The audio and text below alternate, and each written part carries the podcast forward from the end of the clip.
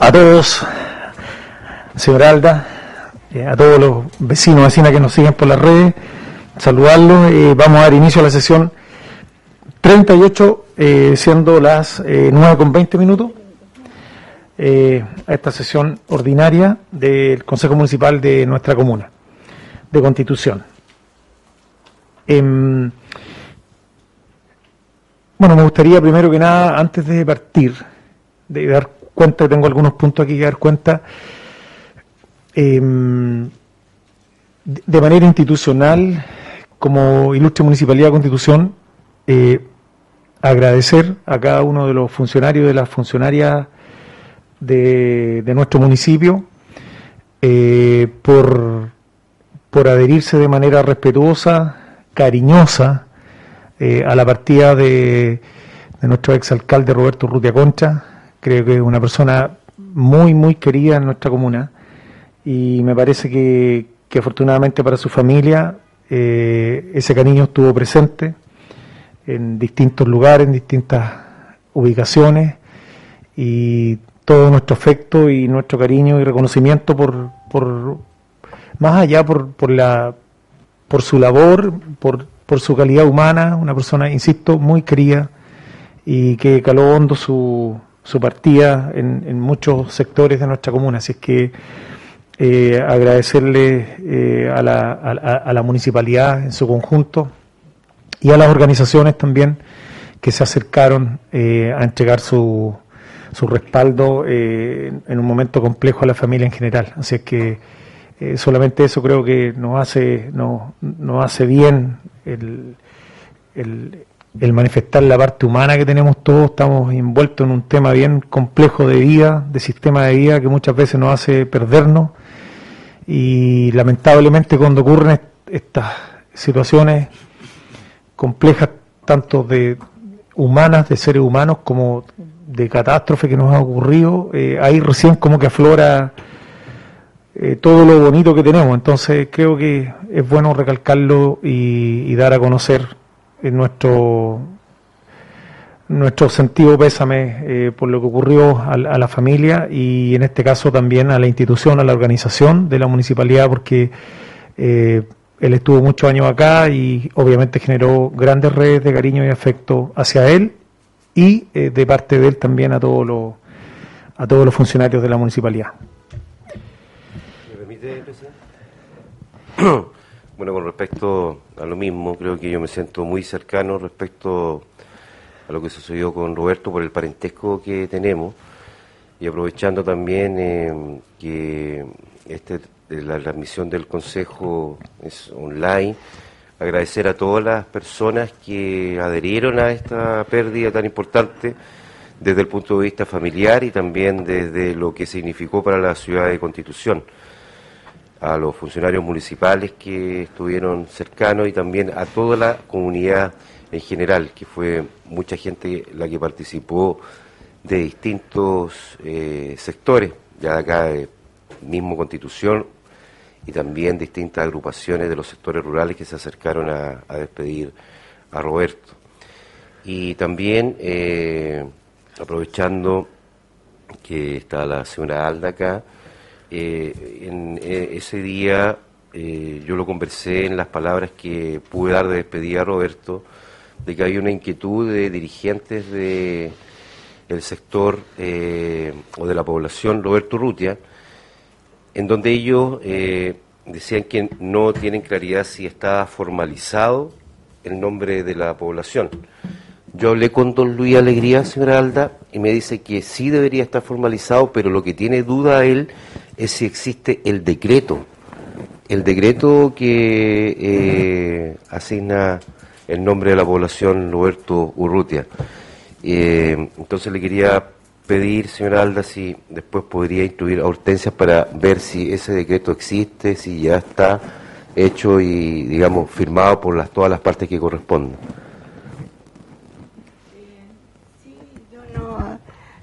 Haciendo memoria, o sea, como que no existiera, pero habría que revisarlo para estar tener la seguridad, porque todos nació en forma espontánea la, nominación. Perfecto, entonces quizás los dirigentes tengan razón. Y eso por eso yo le quería solicitar, presidente, eh, que si no está decretado, eh, poder decretarlo para poder formalizarlo y entregarlo a los dirigentes y a los vecinos de la población Roberto Rutia para que sepan que ya está formalizado el nombre como corresponde. Bien, en, acuerdo entonces, eh, la verdad que nos adelantamos aquí, pero para que tengamos la autorización para solicitar el decreto en el fondo, que es la parte formal que falta. ¿Estamos de acuerdo, cierto? Sí. Ya, perfecto. ¿Ya eh, claro, eh, si no está el decreto, eh, exactamente, para formalizar el nombre de la población. Ya, pero todos votan, pero tiene que pertenecer al concejal. Yo ya, yo no, he votado. Yo, está bien. Ok. sí, está bien. Sí, no, está bien, está bien, señor. Muchas gracias. Eso. Él se lo merece. Bien. Que se decrete el nombre entonces. Sí. Bien, voy a voy a dar cuenta de algunos temas que, han ocurrido estos últimos días. Primero, la semana pasada, el día miércoles, viajamos a Santiago por el tema de la doble vía. ¿Ya? Eh, esta fue una invitación que se nos hizo de parte de la Confederación de Transportistas de, Camioneros. Eh, nosotros estábamos tratando de conseguir una audiencia, pues la verdad que no, no nos fue bien pero esto se aceleró por otro camino y obviamente que había que tomarlo. Eh, existe lo que nos planteó aquí el director de Vialidad Regional, está este estudio de prefactibilidad del cual, si ustedes recuerdan, todo lo pedimos y el director nacional ahí nos dio a entender de que incluso ellos tampoco estaban como disponibles a entregarlo, pero que sí nos iban a hacer llegar una pequeña minuta con los alcances más significativos del estudio. Eh, la verdad que no entiendo por qué tanto recelo con el tema, pero, pero, pero bueno, eh, es así. Eh, y la verdad que en términos generales, lo que indica el estudio de prefactibilidad es que existen cuatro modalidades de, revisión, que es el RS, el famoso RS, y todas las rentabilidades dan por todos lados. No hay, por lo tanto, en ese sentido, este proyecto cuenta con todo el análisis técnico hecho técnico y, todo da, no habría ninguna inconveniente. Eh, ¿Cuál es la duda? Y ahí es bueno, por lo menos de acuerdo a lo que esta primera reunión, porque aquí vamos a tener que tener varias reuniones, este es un tema que, se retomó producto de la pandemia, obviamente estuvo ahí detenido, pero ahora nuevamente va a cobrar vida. Eh, existen cuatro tramos, está dividido, eh, la solicitud nuestra fue bastante clara de que se partiera por constitución, de constitución hacia el oriente. Eh, todos tenemos claro que hay un tema de seguridad detrás de esto, que es la primera variable, el tema productivo, que tiene que ver con todo el transporte interno de la ciudad, y obviamente el tema turístico, eh, que son las variables que están sobre la mesa, pero principalmente el tema de la seguridad. y ahí es bueno, como esto se va a retomar, insisto, tienen que haber varias reuniones más. Eh, es bueno que nosotros eh, tengamos bastante, tengamos un discurso unánime en este tema, como Consejo Municipal, de que este es un proyecto, según mi parecer, por lo menos, debe ser el proyecto más relevante que tenemos en la comuna de aquí en adelante empujar. Eh, está muy congestionado, muy saturado todo el, el trayecto que tenemos y el acuerdo que quedamos fue que la próxima reunión vamos a pedir que esté presente el director de concesiones, el director de vialidad que estuvo presente ahí y el ministro, para poder entrar ya en tierra derecha con el tema. Eso es la parte técnica y en la parte política, decir claramente que nos interesaba mucho de que este proyecto estuviese en la cartera de, de eventual inversión por parte del MOP, dentro de lo que es vialidad. ¿ya? Eh, y eso obviamente que era importante hacerlo, porque si estos proyectos no existen en las carteras, obviamente que no, no cobran vida en el tiempo. Entonces ahora en adelante sabemos que viene un, cambio de, gobierno y obviamente que ahí vamos a tener que nuevamente retomar con las nuevas autoridades que estén este tipo de proyectos para poder eh, encauzarlo y poder empujarlo de la mejor manera en beneficio de, la ciudad. Eso eh, en, términos bien generales, pero eso fue como lo medular de la reunión. Eh, lo segundo, comentarles que el proceso de, ahora me voy a pasar al tema de educación. Tenemos los servicios locales de educación pública, los SLEP, que todos sabemos, nosotros somos el primer servicio local de la región, eh, denominado Costa Maule, hay cinco comunas, y este proceso ha ido avanzando, se han hecho una serie de reuniones, gestiones, vía online, presencial, con los distintos actores, y la verdad que la última reunión que se sostuvo con el ministro fue que se iba a mandar una indicación eh, de parte del Ejecutivo al, al Parlamento, al Congreso, para generar una ley corta. Y esa ley corta lo que iba a hacer era postergar dos años el traspaso definitivo de la educación municipal al Ministerio. Eh, se mandó la indicación la semana pasada, el día jueves, si no, si no me equivoco. Pero la verdad que viene con harta letra chica. Está bien, bien complejo el tema. Entonces, a raíz de todo este tema que está, está como muy, muy mediático, muy eh, de mucha preocupación por parte de los trabajadores principalmente y trabajadoras eh, de la educación, este jueves se va a hacer una reunión en San Carlos con los, eh, aquí también decirles que en el, servicio local de Ñuble, que viene siendo San Carlos y todas las comunas aledañas, eh, no, hay una reunión allá para tomar una, una posición, ya hay una definitiva en relación a este tema, porque se han tomado muchos acuerdos, pero claramente por el lado han ido ocurriendo situaciones como las que le acabo de mencionar, que fueron totalmente adversas a lo que se planteó originalmente. Si esto no avanza, eh, nuestra educación a partir del próximo año estaría pasando al Ministerio de Educación. En este caso nosotros como sostenedores de la educación, el municipio, dejamos de serlo y ya empieza a tomar camino eh, el Ministerio de Educación sobre eh, la educación nuestra.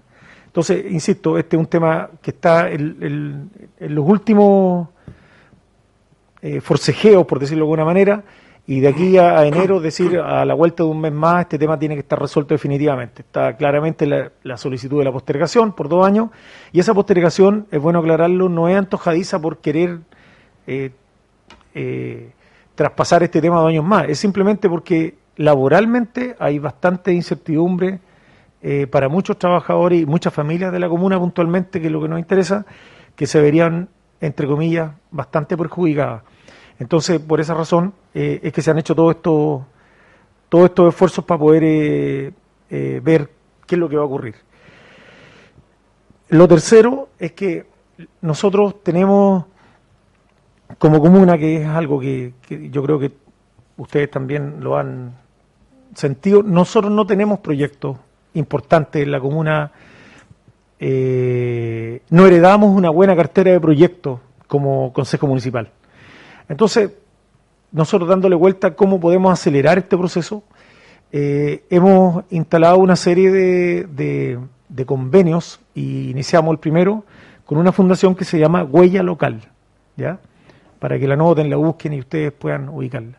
¿Qué es lo que hace Huella Local? Huella Local es, un, es como un SECPLAN que eh, levanta los proyectos, busca los recursos y los eh, busca los recursos en el, sistema público y lo, ejecuta. Nosotros ya firmamos este convenio y el día 15 de diciembre, para que lo dejen registrado, vamos a tener el primer encuentro aquí con un grupo de, personas que son los que están empujando este tema para poder ver cuáles van a ser, para dar a conocer como los proyectos más relevantes que tenemos por desarrollar en la comuna eh, y que son importantes eh, explorar todo lo que esté a nuestro alcance para poder acelerar, insisto, los procesos, porque no tenemos mucho tiempo eh, y llevamos mucho tiempo también de rezago en proyectos relevantes. Hablo, no sé, desde, por ejemplo, la ciclovía al, puerto, que todos hablamos de la ciclovía, pero son proyectos pesados, grandes, eh, y nosotros no tenemos la capacidad técnica. Eh, nosotros, y aquí hay que ser súper justo y honesto también en decir, que si nosotros queremos competir con, las ciudades grandes que se llevan la gran cantidad de recursos y proyectos de la región, estamos siempre en desventaja porque no tenemos eh, la capacidad técnica y tenemos que contratar servicios externos y al final ahí caemos en una lógica que, es conocida, donde hay que contratar servicios de calculistas, arquitectos, etcétera. Y eso obviamente que no, no, nos va dejando atrás. Entonces nosotros normalmente estamos yendo por los proyectos más pequeños, que dependen del gobierno regional. eh, los FRIL, eh, no sé, que, que, son como los más conocidos, los PMU, PMD a través de la subdere, los 2%, y, y, hasta ahí llegamos, pero Constitución ya es una ciudad grande y requiere ir por algo mayor, y por esa razón estamos buscando, explorando este otro camino. Eso como, como en términos generales, eh, contarles, eh, me parece que son como temas súper importantes que hemos visto durante la semana anterior, eh, para que ustedes tengan conocimiento de, de, las gestiones que se han hecho. ¿Y presidente? Sí. sí con respecto a lo que estaba mencionando, de los tres puntos, con el tema de la visita al Ministerio de Obras Públicas, eh, presidente, la otra vez en un consejo habíamos quedado que se nos iba a avisar al Consejo Municipal para también poder acompañarlo a esta reunión. Yo entiendo las buenas intenciones eh, de avanzar en un proyecto que es importante para la ciudad de Constitución, pero creo que eh, se nos pudo haber avisado también al Consejo Municipal tal como lo habíamos conversado acá y quizás con uno o dos o tres colegas concejales que hubiesen podido asistir a esta reunión, también lo hubiéramos dado más peso y más significancia a un proyecto tan importante para la ciudad. Entonces, eh, le reitero que para este tipo de reuniones creo que es bueno que el Consejo Municipal también participe, tal como habíamos quedado anteriormente, creo que en dos o tres sesiones atrás al respecto, y habíamos quedado en ese, en ese acuerdo. Y lo otro con respecto al tema de, huella digital. Local. Huella local, perdón. Me parece eh, bien Creo que muchos municipios grandes avanzan de acuerdo a esta a esta orientación, digamos, a esta forma forma de trabajo, cuando no existen las capacidades técnicas para competir para grandes proyectos y quizás novedosos proyectos para la Comuna de Constitución, que a veces eh, desde la perspectiva del Consejo Municipal no lo observamos o no los visionamos como corresponde. Pero creo que eh, me gustaría saber eh, cuál es la experiencia que tiene Huella Digital, local. Eh, Huella Local, perdón, cuántos trabajos ha realizado, cuántos proyectos ha sacado adelante dentro de esta temática y también eh, saber en qué consiste el convenio, cuántos son los recursos comprometidos. Eso, presidente. Sobre huella local no hay ningún no hay recurso comprometido de parte nuestra eh, y por eso doy el nombre para que lo busquen digitalmente, es lo más rápido y ahí van a encontrar la cantidad de municipios donde participan. Sobre la reunión del Ministerio de Obras Públicas, nosotros no, no generamos la invitación, fuimos invitados y había el aforo era de cuatro personas que definió, insisto, la eh, eh, agrupación nacional tiene un nombre de camioneros, no, se me olvidó el nombre en estos momentos. Ellos, a través de ellos no logramos la invitación. Sí. Yo sido bueno también saber, sí. Bueno, alcalde, eh, ya que estamos tocando puntos importantes para la ciudad, eh, me gustaría igual tocar el tema del gas, que ha sido igual un, un tema mediático aquí en Constitución y tenemos que tenemos que unirnos a esa gran campaña de, de esa ciudad. Nosotros ayer con Lorenzo nos dirigimos a conversar con autoridades, con el ministro municipal igual, y nos, explicaron todo el, todo el proceso y también a usted le dejaron una invitación para el día viernes, porque se van a juntar más de 100 municipios, así que le aprovecho de dejar la tarjeta de administrador para que le, hoy día lo llame y, y podamos unirnos a esa, a esa campaña. y, y la idea de ello es asociativizarnos entre, entre más municipios se, se unan, más va a agarrar fuerza. Así que lo principal sí es pedir el permiso con la SEC, cumplir con los requisitos y, y ENAP puede venderle gas a cualquier municipio que, que esté interesado en, en, comprar. No sé si Lorenzo me puede acompañar un poco más. Bueno, eh, con respecto a lo que dice Michael, fue una buena oportunidad de que nosotros también podamos tener el gas, famoso gas popular, eh, como nos acercamos a la ciudad de eh, porque ellos fueron los impulsores o los pioneros en tomar esta buena iniciativa que le va a beneficiar a las personas que más necesitan. Entonces, por eso una vez más digo, eh, ojalá sea que nosotros como municipalidad también los podamos unir y darle ese beneficio a esa gente que realmente eh, necesita, ya que el gas está muy recaro y otra que tenemos, no es tan difícil lo que es transporte a comparación de la ciudad de Chihuayante, que ellos están más aislados, porque acá nosotros tenemos la recarga, tenemos una pequeña facilidad en cuanto al el transporte, porque la carga acá la, hacen en- la realizan en, en Linares. En cambio ellos están mucho más lejos, entonces tenemos una pequeña eh, garantía en eso. Entonces, ojalá se pueda concretar, eh, concretar y, y hay una invitación que le, le hicieron para que se pueda asistir el alcalde, porque de verdad se agradecería porque la gente realmente está necesitando eso. Y el gas, así como va, va a ir subiendo más. Sí, bueno, yo le agradezco que hayan ido. Sería bueno que nos checaran un informe al Consejo, porque ustedes estuvieron ahí, vieron cuáles son los pros y los contras, Mm. porque hay harto tema que cortar, sería interesante y se le agradece. La semana pasada nosotros nos contactamos con el alcalde Rivas de Chihuayante, él nos invitó la semana anterior, ahí tenemos los correos de respaldo, vamos a estar el viernes a las 9 de la mañana ya, Ah, qué bueno. eso ya estaba concretado. Eh, y sí, eh, para efectos de quienes nos escuchan, aquí hay que tener claridad en dos temas. Uno, lo que está ocurriendo con este proyecto es que los municipios se inscriben como minoristas, como distribuidores minoristas del gas. ¿Ya? Ese, es- ese es el concepto. ¿Qué significa eso? Que nosotros, que cada municipio, para formar parte de esto, tiene que estar inscrito dentro del ENAP, como distribuidor, comillas. Pero solamente nos entregan el gas desde las plantas hasta el municipio. Cada municipio tiene que ver cómo ver ese tema. Y ahí está la dificultad. Tiene que invertir. Ahí está la dificultad. Entonces, hay que ver temas de, partiendo por los camiones que tienen que cumplir con normas de, altísimas de seguridad, que no tenemos, ver la distribución interna, ver los centros de acopio de cada ciudad, y ahí es donde muchos municipios han dicho, no tenemos la espalda, no tenemos la capacidad. Entonces hay que ser súper transparente, claro y, y un- y- y directo desde un inicio.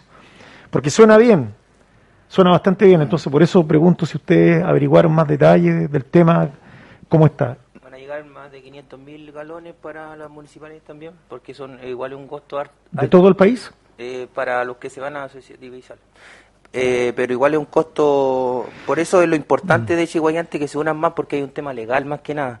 Es un tema legal que, que hay un, un- el artículo 11 de las municipalidades que no, no pueden eh, eh, como vender como empresa. Entonces, eh, Michelle quizá ahí me puede, o Sí. César me puede... Sí, lo- y-. Espérate, eh, concejal Segovia, y ahí- Eh, gracias, alcalde. Eh, con respecto a lo mismo, eh, es un proceso, yo estoy escuchando hoy día al alcalde en la mañana que está explicando cómo podría ser el proceso, que es parecido a una farmacia popular, pero en este caso es con, con el tema de gas y hay que cumplir una serie de requisitos, tienen que hacer la compra en el extranjero, de los balones, certificado, todo el asunto. Pero alcalde, pero también, también existe la otra modalidad que la tienen incluso aquí mismo en, la municipalidad, los, los, los dos sindicatos, que es la- el tema de los vales, a lo mejor hacer bienestar. Conve- convenios con la empresa y entregar vales y, y hacer eh, una inversión municipal para comprar vales y irle entregando a la gente, qué sé yo, una cierta cantidad, ver una forma, a lo mejor puede ser más rápido, baja bastante el costo, porque el costo de un vale debe estar alrededor de los 19 mil pesos. 18.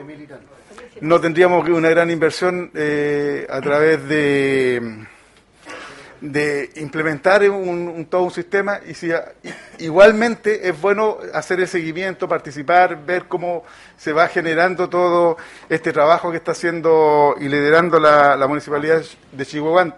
Chi- se me- Chihuayante. Chihuahante, se me enreba la lengua.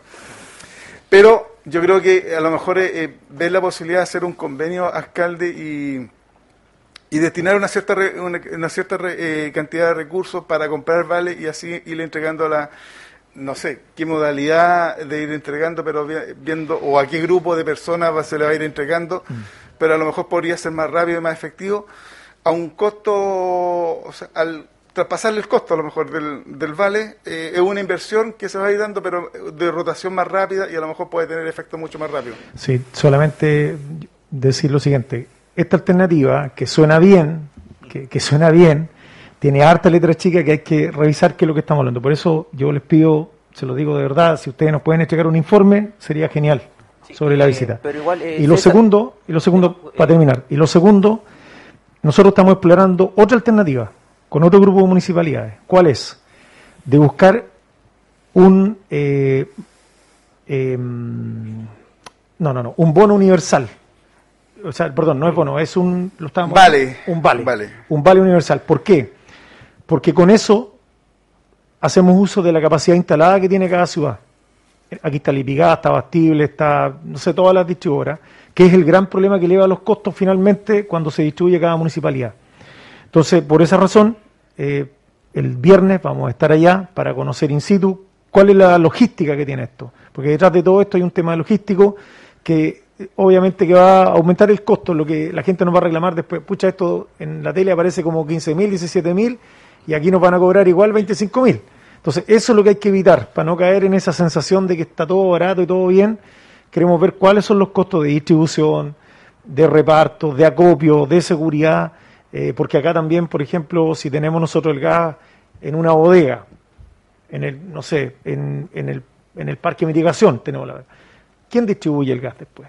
Cada vecino va a buscar el gas, el municipio se hace cargo de la distribución, el municipio tiene que contratar, esos, esos costos hay que tirarlo arriba de la mesa y eso es lo que estamos tratando de minorar para que efectivamente sea rentable y efectivamente le haga sentido eh, a la gente. Ahora, claramente vamos a explorar todas las instancias y vamos a presentar la mejor, que sea la más rentable. Yo, creo que puede ser, alcalde, porque eh, la verdad es que yo conozco el sistema que, trabaja el Colegio de Profesores, donde están, y lo, conozco bien cerca porque mis papás son parte de eso, y la verdad es que ellos a, a nivel regional deben entregar unos 20.000 o 30.000 vales a sus colegiados. Mm. El municipio también y la mayoría de los municipios acá también lo tienen, entonces a lo mejor el sistema del vale puede funcionar mucho mejor mm. y, ver, habría que definir a, a, quién se le va a entregar y eso es un trabajo que tiene que hacer el municipio. Con respecto... que yo, yo ya lo había conversado en un consejo anterior del tema de los vales para el adulto mayor. El adulto mayor ya varias veces nos han dicho, lo conversaron ahí también en reuniones, que también se generen lazos, o sea, si tienen convenio salud eh, y varias instituciones más eh, tienen convenio de vale y no puede tener el adulto mayor por último para empezar, porque un adulto mayor recibe una pensión mínima que, que no alcanza para un galón de gas que vale 26, 28 mil pesos, entonces eso lo había conversado de en uno de los primeros consejos y todavía no pasa nada, por favor, eh, alcalde, le pido que, que ya se cumpla o, lo, primordial es que, tengamos esos vales de gas para el adulto mayor. Entréguenos usted la propuesta, concejal, si usted tiene claro cómo funciona y sería mucho más, más rápido porque, eh, insisto, suena bien lo que esto, pero hay que ver todos los costos asociados. Eh, César. Sí, no, eh, bueno, estaba recordando cuando iniciamos el tema de la farmacia popular, a mí me, tocó viajar a, la municipalidad de, de y saber varias cosas.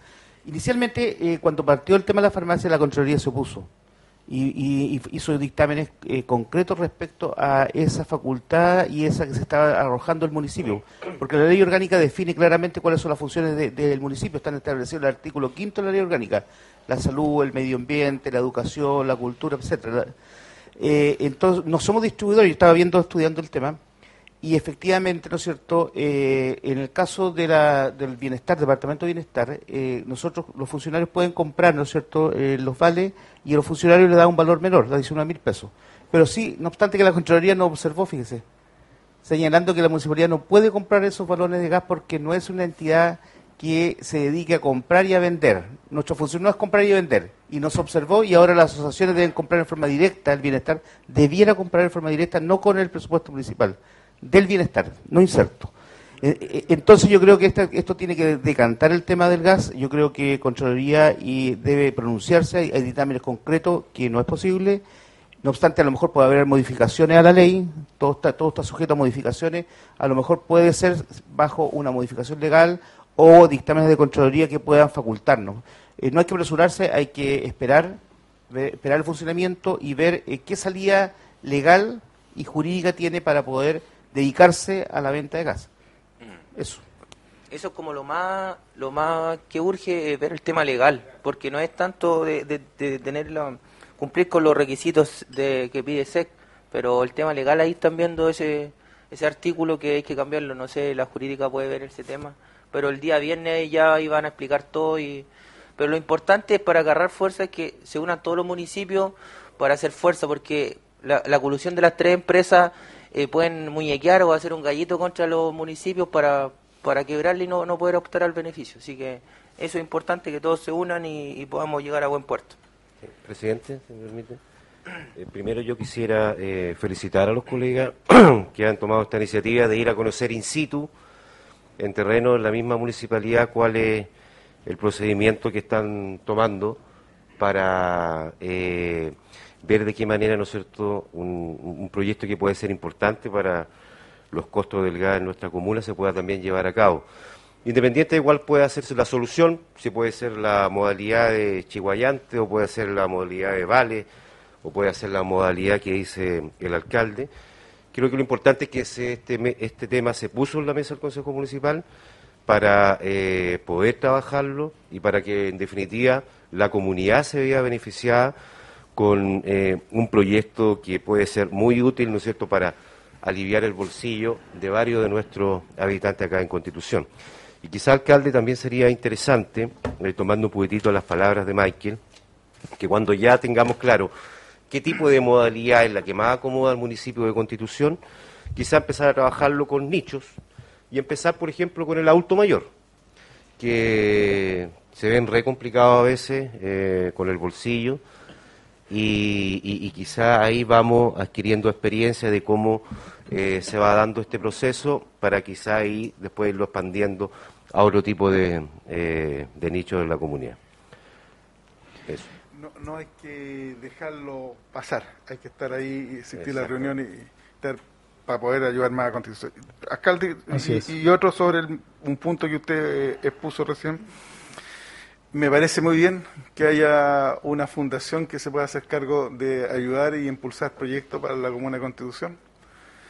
Y creo que la única forma que tenemos para poder avanzar más rápido y en tener una cartera de proyectos pero me gustaría saber eh, cuáles son los proyectos que usted quiere darle prioridad a la comuna. Entregó una carta a la gobernadora que le pedimos la copia, que nunca ha sido, nunca le ha llegado al consejo. Entonces me gustaría saber, y yo creo que a todos los colegas les gustaría saber cuáles son las carteras de proyectos que se van a priorizar de aquí hacia adelante para la Constitución. Bien, vamos a hacer entrega ahí de. Y, y le insisto, el 15 va a haber una reunión donde quedan cordialmente invitados, porque ahí justamente se va a las 9 de la mañana, perdón, a las 10, a las 10. No, me parece muy bien la, idea, alcalde. Eh, sí, solamente agregar algo ahí, también estamos en contacto con otra fundación, para que también la busquen digitalmente, si les parece, se llama Rompientes, ¿ya? ¿Qué es lo que hacen ellos? Ellos resguardan, protegen las zonas costeras, ¿ya? Eh, nosotros, por ejemplo, tenemos una declaratoria de santuario de la naturaleza de nuestras rocas. Pero una de las cosas que uno ha, ido aprendiendo en el camino es que cuando existen estas declaratorias, esto tiene que ir asociado a un, modelo de gestión. ¿Cómo se preservan? ¿Quién se preocupa del cuidado? ¿Quién, quién está como eh, preocupado de que este santuario efectivamente esté eh, resguardado? Eso no lo tenemos. Está solamente la declaratoria, el decreto, pero el modelo de gestión no está.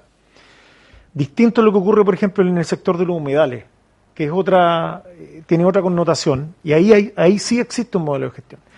Entonces, esta, esta fundación rompiente, la idea es que parta desde el muelle de Maguillines, desde, desde el del puerto de más que el muelle, hasta la, inicialmente hasta la ribera norte del río Maule, para preservar todo eh, lo que se está produciendo ahí hace mucho tiempo, que son las aves migratorias, y poder darle una connotación y que exista un modelo de gestión de resguardo de toda esta zona.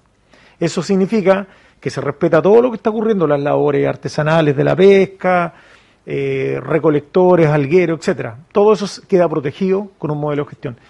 Esa reunión la debiésemos tener el 23 de diciembre con esta fundación. no, lo digo porque está por confirmar el primer día de diciembre, pero, pero estamos apuntando en esa dirección, porque es la única manera que tenemos de poder eh, apurar el tranco en distintos temas que no, de otra manera vamos a llegar tarde.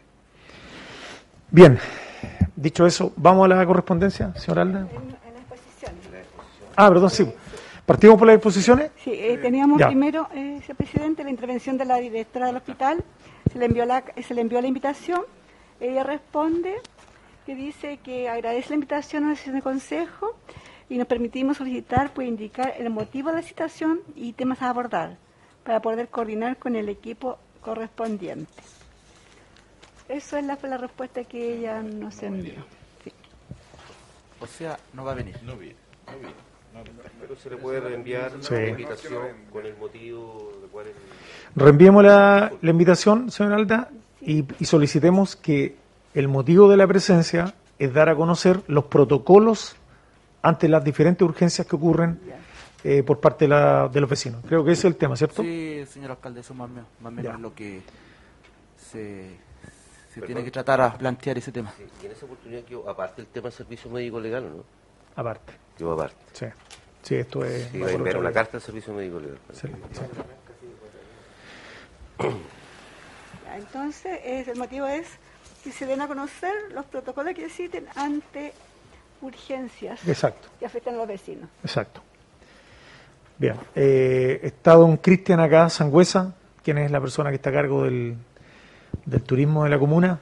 Eh, así es que, don Cristian, a solicitud del Consejo Municipal, queríamos conocer, eh, eh, que nos dé a conocer todo lo que esté relacionado con lo que tenemos en el turismo en la comuna. Muy buenos días a presentes, a quien nos está viendo también. Eh, bueno, nos encontramos con una situación a través de un diagnóstico en cuanto a lo que refiere a la unidad de turismo municipal que requiere de manera urgente una gestión interna de reestructuración para poder llevar a cabo un desafío a nivel comunal. Esto implica básicamente trabajar de manera colaborativa con los diferentes entes públicos y privados que permitan de alguna u otra manera el desarrollo que todos queremos.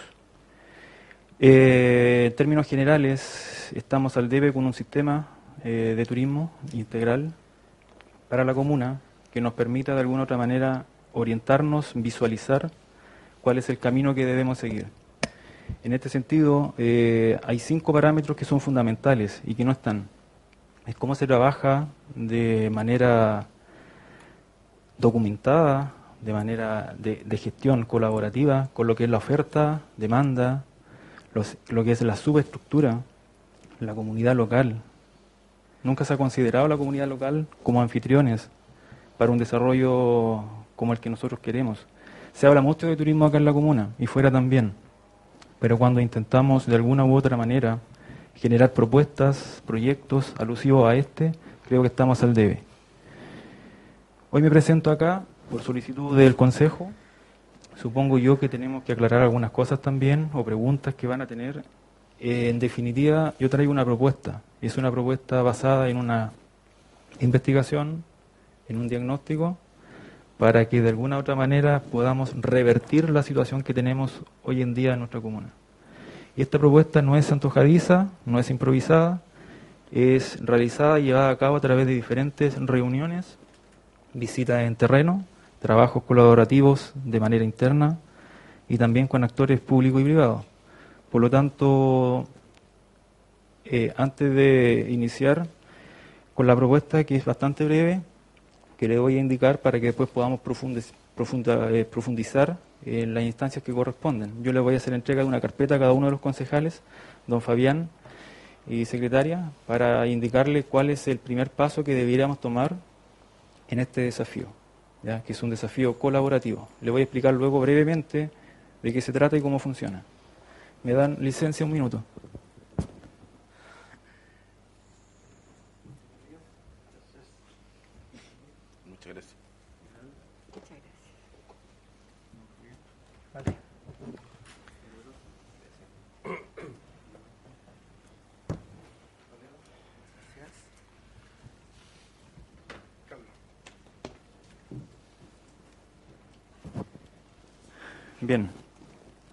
Entendiendo que debe existir un modelo de gestión municipal y específicamente en la unidad de turismo, lo que ustedes tienen hoy en día en la mano es un resumen ejecutivo de cómo deberíamos nosotros empezar a trabajar para el turismo, para este desarrollo. El primer desafío contempla que la municipalidad sea el principal actor involucrado en este desarrollo. Para que eso suceda, lo primero que debe acontecer acá es un compromiso del alcalde, en este caso don Fabián, quien ya estableció en una de las últimas páginas de puño y letra su firma, timbre una carta de compromiso que va dirigida hacia la directora nacional de Cernatul, que es el ente técnico, y hacia también a la directora regional, que es la señora Cecilia. Para iniciar este proceso, ya nosotros vamos a acogernos a una postulación que significa llevar a cabo desde la interna, como municipio, diferentes desafíos colaborativos con diferentes direcciones y departamentos. Para que esto pueda funcionar, necesitamos también la aprobación en consejo de que este modelo de gestión pueda de alguna u otra manera seguir una línea y una carta de navegación para la comuna, que es independiente del coordinador, director o jefe de unidades, lleguen y tomen el puesto, puedan continuarlo. Hoy en día no tenemos eso, por lo tanto creo que aún así tenemos una oportunidad de poder ir avanzando con una base. Y este es el primer paso, que es una distinción municipal turística, donde se comienza con el liderazgo tanto del eh, alcalde de la comuna como del consejo, luego viene una declaratoria que es la SOIT, que es la zona de interés turística, para finalmente llevar a cabo un plan de desarrollo turístico conocido como el Plan de Tour. ¿Y qué es lo que queremos con esto? Convertirnos en un destino turístico de excelencia. No podemos adelantar un Plan de Tour sin haber iniciado el primer proceso que yo le estoy indicando. Eso es para su revisión. Es un briefing, un resumen. En la última página está nuestro correo, nuestro teléfono, nuestra dirección, para que si hay dudas, consultas, por favor no duden en poder complementar y poder avanzar en este desafío. Esta distinción tiene una duración o una vigencia entre 6 a 12 meses aproximadamente, que se inicia con la carta de compromiso, como le indico, luego viene un trabajo colaborativo de forma interna, que es a través de un comité, un comité de turismo, ¿ya? que esto es una comitiva de turismo municipal, es una figura que no existe. No podemos trabajar con el público eh, o con el vínculo público-privado si nosotros no estamos fortalecidos como municipio. Hoy en día me dicen, bueno, ¿qué pasa con la basura en la calle?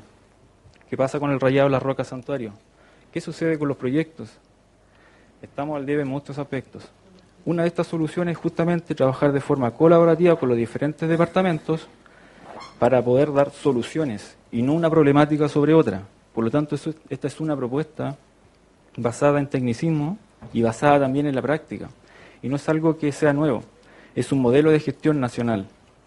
Y si lo llevamos a cabo, nos va a permitir que nosotros tengamos un avance en esto. Eso está documentado y está en un drive que está en una nube. Hoy en día, si a nosotros se nos cae un sistema, eh, si queremos recuperar cierta información, queremos saber en qué está el turismo hoy en día, se pueden acercar a la oficina y lo podemos revisar inmediato. La idea es que no esté en cada computador, en un computador personal, por ejemplo, sino que esté en un ente público, con acceso público también. Entonces eso indica ordenamiento y transparencia. Por lo tanto, necesitamos primero que todo alinear nuestro municipio ya como eje central en este desarrollo. Así que eso es materia para poder analizarlo y yo les voy a pedir, si no es en esta sesión o en la siguiente, que por favor tengan una, un minuto para poder aprobar lo que yo les estoy indicando y de alguna u otra manera ustedes tengan el compromiso de poder seguir apuntando en el desarrollo en este eje que es tan importante para la economía de la comuna. Así que es eso, y eso debe quedar en acta para poder darle cumplimiento a, este modelo. Así que eso para iniciar. Señor concejales, la palabra. Sí. Bueno, primero, buenos días, gracias por, venir. Creo que es importante comenzar con, con esto. Obviamente hay que leerlo, hay que revisarlo eh, pero creo que eh, es el camino que esté por escrito más o menos cuáles pueden ser las directrices. No podría hacer una evaluación ahora porque no lo, no lo, he leído todavía, pero quisiera, eh, independiente de, todo lo que pueda hacer una programación y un estudio acabado con respecto a cuáles son los lineamientos del turismo para nuestra ciudad de Constitución, obviamente eso lo vamos a ir viendo más adelante. Tengo eh, dos consultas. Una, primero, eh, ya estamos en noviembre, se acerca la época estival, va a ser un periodo estival quizás distinto por el tema de, la pandemia y por las circunstancias que estamos viviendo a nivel nacional. es si ya eh, hay una programación al respecto, que es lo más inmediato que se viene. Sabemos que nuestros, eh, nuestras pymes de gastronómica, eh, esencialmente turísticas, no lo han pasado bien últimamente y quizás deberíamos ya empezar a trabajar en una programación que esté acorde, ¿no es cierto?, a, impulsar o de alguna manera dar garantía a nuestros pequeños empresarios, ¿no es cierto?, para recuperar eh, utilidades, pensando en que vamos a estar todavía en una buena en una buena fase, en una buena posición en el tiempo estival. Eh, yo por lo menos siento que debemos eh, programar luego actividades para enero y febrero y de esta manera tener consolidado ya una programación clara y en la cual también nosotros podríamos aportar quizás con, con ideas en conjunto con el Departamento de Turismo pero creo que es esencial a esta altura, que ya estamos a fines de noviembre, eh, ya tener eh, una programación ah, al respecto. Yo no sé si eso ya existe en el papel, eh, existe ya una directriz al respecto que creo que sería importante dentro de lo más inmediato conocer ahora. Bien, agradezco su pregunta, concejal. Le responde de la siguiente manera dentro del modelo de gestión que ustedes tienen en sus manos, permite visionar lo que es el esparcimiento y la parte recreativa que debe existir en una comuna, para aspecto social. Específicamente, nuestro alineamiento de programación hacia lo que viene el verano ya se basa en, en tres áreas, en tres factores. Uno, la parte cultural, dos, la parte deportiva y tres, lo directamente relacionado con turismo, que son las actividades que nosotros vamos a estar viendo. Todo esto va a estar sujeto claramente mm. A lo que es la emergencia sanitaria que todos conocemos hoy en día. Estamos planificando, ya, y esto ya está planificado en reuniones previas, como si tuviésemos, entre comillas, un verano lo más parecido a lo normal. Por lo tanto, va a ser mucho más sencillo cancelar o bajar una actividad en vez de tener que programarla, porque todo esto depende de lo que es la fase. Si nosotros hoy en día, por ejemplo, le indicamos que para enero o febrero viene un grupo determinado, tenemos una actividad determinada, creo que ahí nosotros de alguna u otra manera tenemos que hacernos responsables porque hoy en día no tenemos que acoger básicamente a las fases que nosotros tenemos hoy en día, pero aún así estamos planificando como el verano maulino, no como la semana, la semana maulina va. Todas las actividades que existieron, por ejemplo, como referencia al 2019, 2018, esas van a continuar.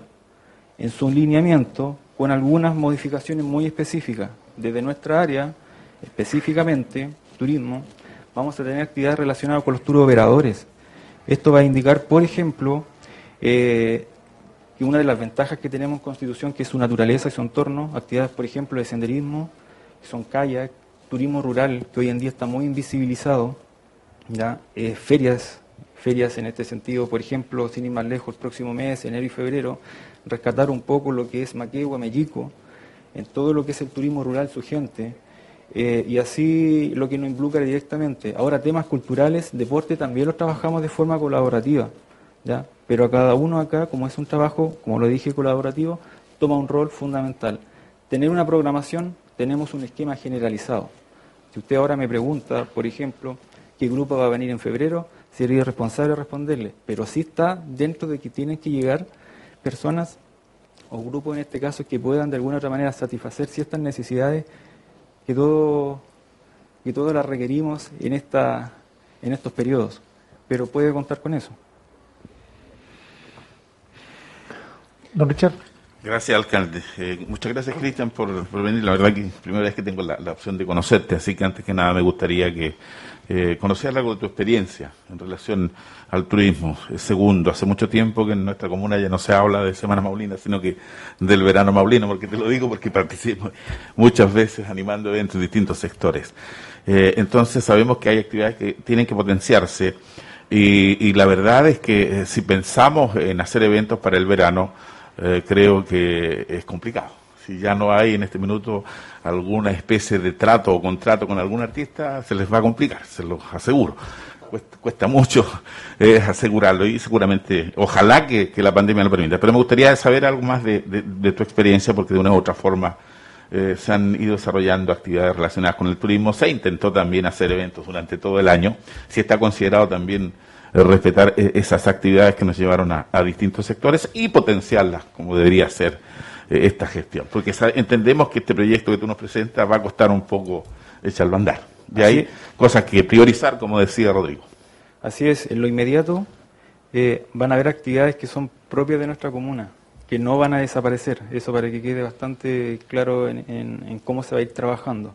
Pero sí estamos sujetos a los cambios que puedan existir de fases, eso lo tenemos súper súper claro.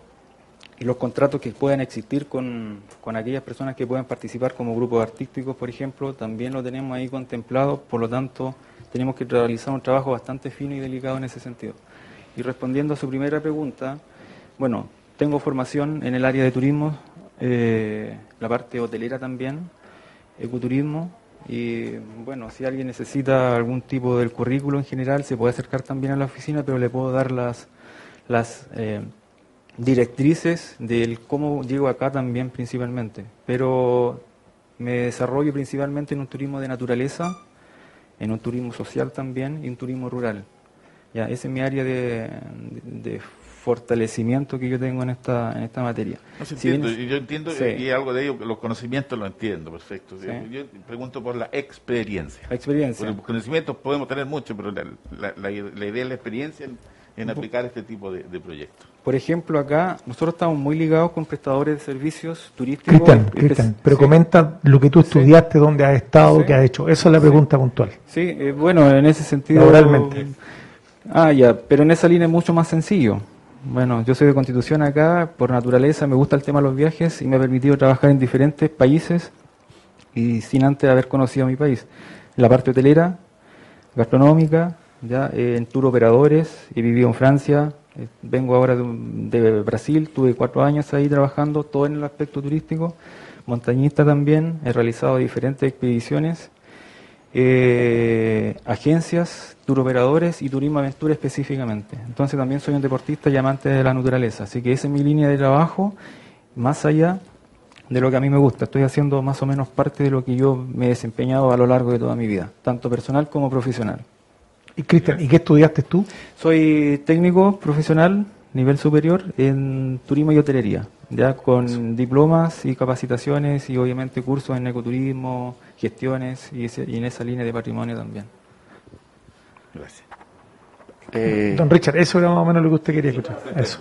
Bueno, eh, con respecto a Cristian Sangüesa, lo, lo vuelvo a nombrar porque parece que no se presentó de un principio, es más que nada para que la gente que está viendo y te vaya conociendo quién es el, nuestro jefe de turismo acá en Constitución, Cristian Sangüesa. Ante todo, muchas gracias por haber venido, porque es importante, porque ya, como dijo acá el colega Rodrigo, Estamos a un mes para que darle el comienzo al verano, creo, si no me equivoco. Entonces estamos encima, entonces eh, de parte nuestra y de, la ciudadanía vemos, eh, no estamos viendo un programa, a lo mejor se entiende porque todavía por el tema de la, de la pandemia no sabemos en qué fase vamos a estar, pero ya más o menos yo creo que tiene que haber algo claro, me imagino. Y lo otro, lo que yo quiero más o menos acotar es que se nos acerca el verano, como ya lo había mencionado, eh, primero tratemos de, ordenar nuestra ciudad, limpiarla, trabajar con cuadrillas del medio ambiente para hacer limpieza y todo ese tema, porque si vamos a recibir gente de afuera, recibamos nuestra, tengamos nuestro hogar limpio y eso es el fuerte. Eh, una de las cosas, también obviamente el, arreglo de vereda, el tema de, como ya lo había mencionado, el tema del medio ambiente, todo relacionado a eso, la basura.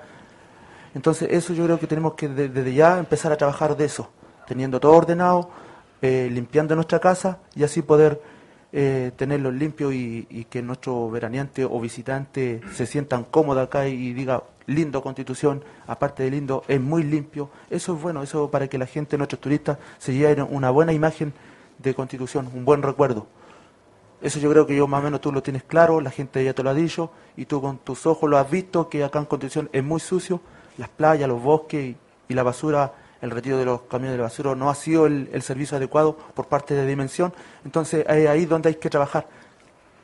Sí, existía, bueno, no existía un modelo de gestión, acá se trabajaba por departamento de direcciones de forma independiente, el turismo es transversal. Dentro de la gestión que ustedes tienen ahí en carpeta, indica claramente una, organizar un comité, por ejemplo acá SEO y Ornato, el SECPLAN, obras, patentes, medio ambiente, son los que deben estar en esta comisión. Para poder trabajar, como dice usted, justamente con cuadrillas de trabajo, la parte operativa, por ejemplo, SEO y como corresponde, porque hoy en día literalmente o coloquialmente decir picoteamos por aquí, picoteamos por allá, pero no tenemos una propuesta clara de cómo hacer las cosas. Entonces acá si nos ajustamos y llevamos a la práctica lo que tenemos planificado, creo que es uno de los caminos que tenemos que nosotros trabajar de forma colaborativa. Estamos bastante conscientes y claros de lo que está sucediendo en nuestra comuna. Es eso. Alcalde, ¿puedo agregar algo, por favor? Claro. Eh, bueno, saludos, Cristian. Eh, mira, eh, nosotros como ciudad turística podemos tener muchas cosas buenas. este plan puede estar muy enfocado, pero hay un punto grave, alcalde, que estamos saliendo en todas las redes eh, radios regionales que Constitución está llenando de parte al turista. Salimos en varias radios y no es posible que yo sé que el, municipio tiene que generar recursos, yo sé que tiene que ordenar, pero yo creo que tenemos que hacer un, un plan de trabajo de, no sé, de, explicarle al turista que no se puede estacionar, hoy, pero no, no llenarlo de parte porque estamos saliendo en todas las radios que no hay una constitución, que, que llenan de parte, nos han llegado muchas quejas, entonces, ¿cómo, ¿Cómo podemos llamar al turista? Entonces se me acercan todos los, los, emprendedores gastronómicos de la playa que, que le alega a los turistas me tienen lleno de partes y, sacan dos partes, no solo uno, sacan un parte carabinero y un parte de la municipalidad. Entonces, ¿cómo es posible eso? Y yo creo que si queremos tener turismo, no tenemos que cuidar a nuestro turista que viene a conocer Constitución para que no, no, no echarlo. Eh, todas las radios. ¿Me puede dar los nombres de la radio, por favor, para llamarla y poder aclarar? Y lo segundo, eh, el tema de los partes, sería bueno conversarlo con las personas que se acercan a usted para hablarlo, porque la verdad que lo hemos hablado con carabineros, con los inspectores municipales, y, y si las personas se estacionan arriba de las veredas, eh, yo creo que no no no o sea, no, no podemos. En la avenida de la playa sacan parte eso siempre toda la vida se ha estacionado los autos y han sacado parte. Pero yo, yo lo invito concejal a ser más fino en la declaración porque aquí está hablando de todas las radios. Es como que todas están diciendo que aquí no vengan a constitución y yo creo que no es así la cosa. Yo anoche estuve hablando en la zona 4 eh, no, estoy hablando de la radio de Conti, estoy hablando de la radio de tal. La zona 4 que tiene cobertura en varias regiones eh, y a lo mejor ahí usted escuchó algo, pero nos hablamos Incluso ellos nos invitaron y, nos felicitaron por lo lindo que está Constitución, que es algo que viene hace muchos años, y siempre nos dan sugerencias de cómo mejorar. Pero, pero si así lo vamos a considerar, concejal, vamos a hablar con Carabineros y con los, con los emprendedores turísticos. Quisiera yo ahí solamente algo bastante breve. Justamente el tema de la promoción y difusión de una comuna o de una ciudad es estratégico y no, no debe ser de alguna otra manera no planificada, porque si usted invita a turistas, visitantes, primero tenemos que tener nuestro barrio ordenado, nuestra casa ordenada. Por lo tanto, contamos con accesibilidad. ¿Cuál es el sistema, por ejemplo, de recolección de basura? Tenemos zonas, o por ejemplo, ¿qué hacemos con los perros? ¿Qué hacemos con lo que usted menciona? Que partes. Tenemos que primero generalizar, generar, generar un trabajo interno con la comunidad, que son nuestros anfitriones, que son los principales acá, para poder darle solución y respuesta cuando nosotros hacemos una, una, difusión de esto, poder de que el visitante se vaya con una expectativa o al menos con una con una experiencia positiva. Entonces tenemos que ordenar, sí, tenemos que ordenar. Lo otro, eh, tú dijiste que igual te enfocabas en el turismo rural. Eso también igual que trabajar el tema de la limpieza. Santa Olga, te doy un ejemplo, está olvidado. La maleza y el pasto es impresionante. Ojalá te dé una vuelta por ahí con la población antigua o la nueva eh, tenemos que generar, limpieza eh, en, los sectores rurales porque también si el turista va es como estar olvidado, o sea, como que nadie pasa por ahí, así que por favor eso. ¿Podemos hacer un trabajo colaborativo? Por favor, si es que cuando se den el tiempo pueden dar una mirada a esto y si hay dudas, como están todos los datos en la parte final y que explica también cómo podemos ir mejorando, no solamente como un gobierno de tres o cuatro años, sino que esto es visionando en esa, en esa línea, completamente eh, de acuerdo. Bien. ¿Otra pregunta? ¿Algo más? Don Carlos Ah, perdón. no, ha intervenido el colega. Eh, hola, Cristian. Gracias por venir. La verdad es que eh, primero quiero hacerte unas consultas. Eh, la gente, el turista viene a la playa eh, ¿qué propuesta tienes tú exclusivamente de, de deporte, de entretención, de dar- darle vida a, a lo que son nuestras playas y el río Maule? Yo creo que también hay que enfocarlo fuertemente en eso, eh, trabajar fuertemente en eso. Hay hartas actividades que se están desarrollando en otras ciudades de entretención para el turista. ¿Y cómo van, cuál es tu mirada? ¿Qué es lo que estás haciendo? ¿En qué te estás enfocando en ese aspecto? Ya, en- dentro de las áreas o líneas que nosotros vamos a seguir para la programación de aquí a fin de año y lo que se viene el verano, le mencioné cultura, deportes y turismo. Estamos trabajando de forma colaborativa, por ejemplo, con eventos que están relacionados a voleibol, rugby también y otras disciplinas en esa área de deporte, lo que es playa. Lo que es el río, sin duda tenemos que fortalecer aquellas tradiciones que existieron en algún minuto y poder empezar a, a trabajarlas desde diciembre, ya y enero, febrero y también el resto del año. Pero el río Maule para nosotros representa una identidad. Acá el- el- bueno, los pri- principales eh, prestadores de servicios sin duda son los boteros, catamaranes, también ahí se están incluyendo los chicos con kayak, stand-up paddle. Entonces también tenemos que enfocar más allá de un turismo masivo o pasivo, también el turismo que esté relacionado o enfocado a turismo eh, de naturaleza o de fines de intereses especiales, que son los kayak y otras alternativas que son totalmente válidas. Pero siempre apuntando también a la parte deporte, principalmente. Ya, eh, con respecto eh, al turismo, tú mencionaste que estaban incorporadas eh, las tradiciones las- en los distintos lugares. Están incorporados trabajo en los barrios, en los distintos barrios de la comuna, en el sector rural, la- todas las actividades que se desarrollaban, si es que lo permite la pandemia, en el, en el sector rural, digamos. Por lo, sí, por lo pronto ayer, después de dos visitas de prefactibilidad en la zona específicamente de Maquihue y Mellinco, eh, quisimos desarrollar una feria que fuera turismo rural, con identidad también, y donde involucramos a los diferentes actores ahí o, o posibles prestadores de servicios turísticos para llevar a cabo, antes que finalice el año, probablemente el 13 o 14 o 18 del siguiente mes, una actividad en este lugar para poder visibilizar aquello que está por ahí un poquito oculto y que existen. Fue así también como ayer a través de una reunión que tuvimos con el Ceremi de acá para ver todos aquellos antecedentes que necesitamos nosotros para hacer bien las cosas, nos permitan de que esta actividad pueda eh, desarrollarse de la forma normal. Por lo tanto, ahí estamos enfocados a un turismo rural y específico. ¿Y qué trabajo estás desarrollando para difundir eh, trabajo visual, para difundir eh, en diferentes medios, lugares, ciudades, para mostrar los atractivos turísticos, el trabajo que se está desarrollando turísticamente fuera de la comuna?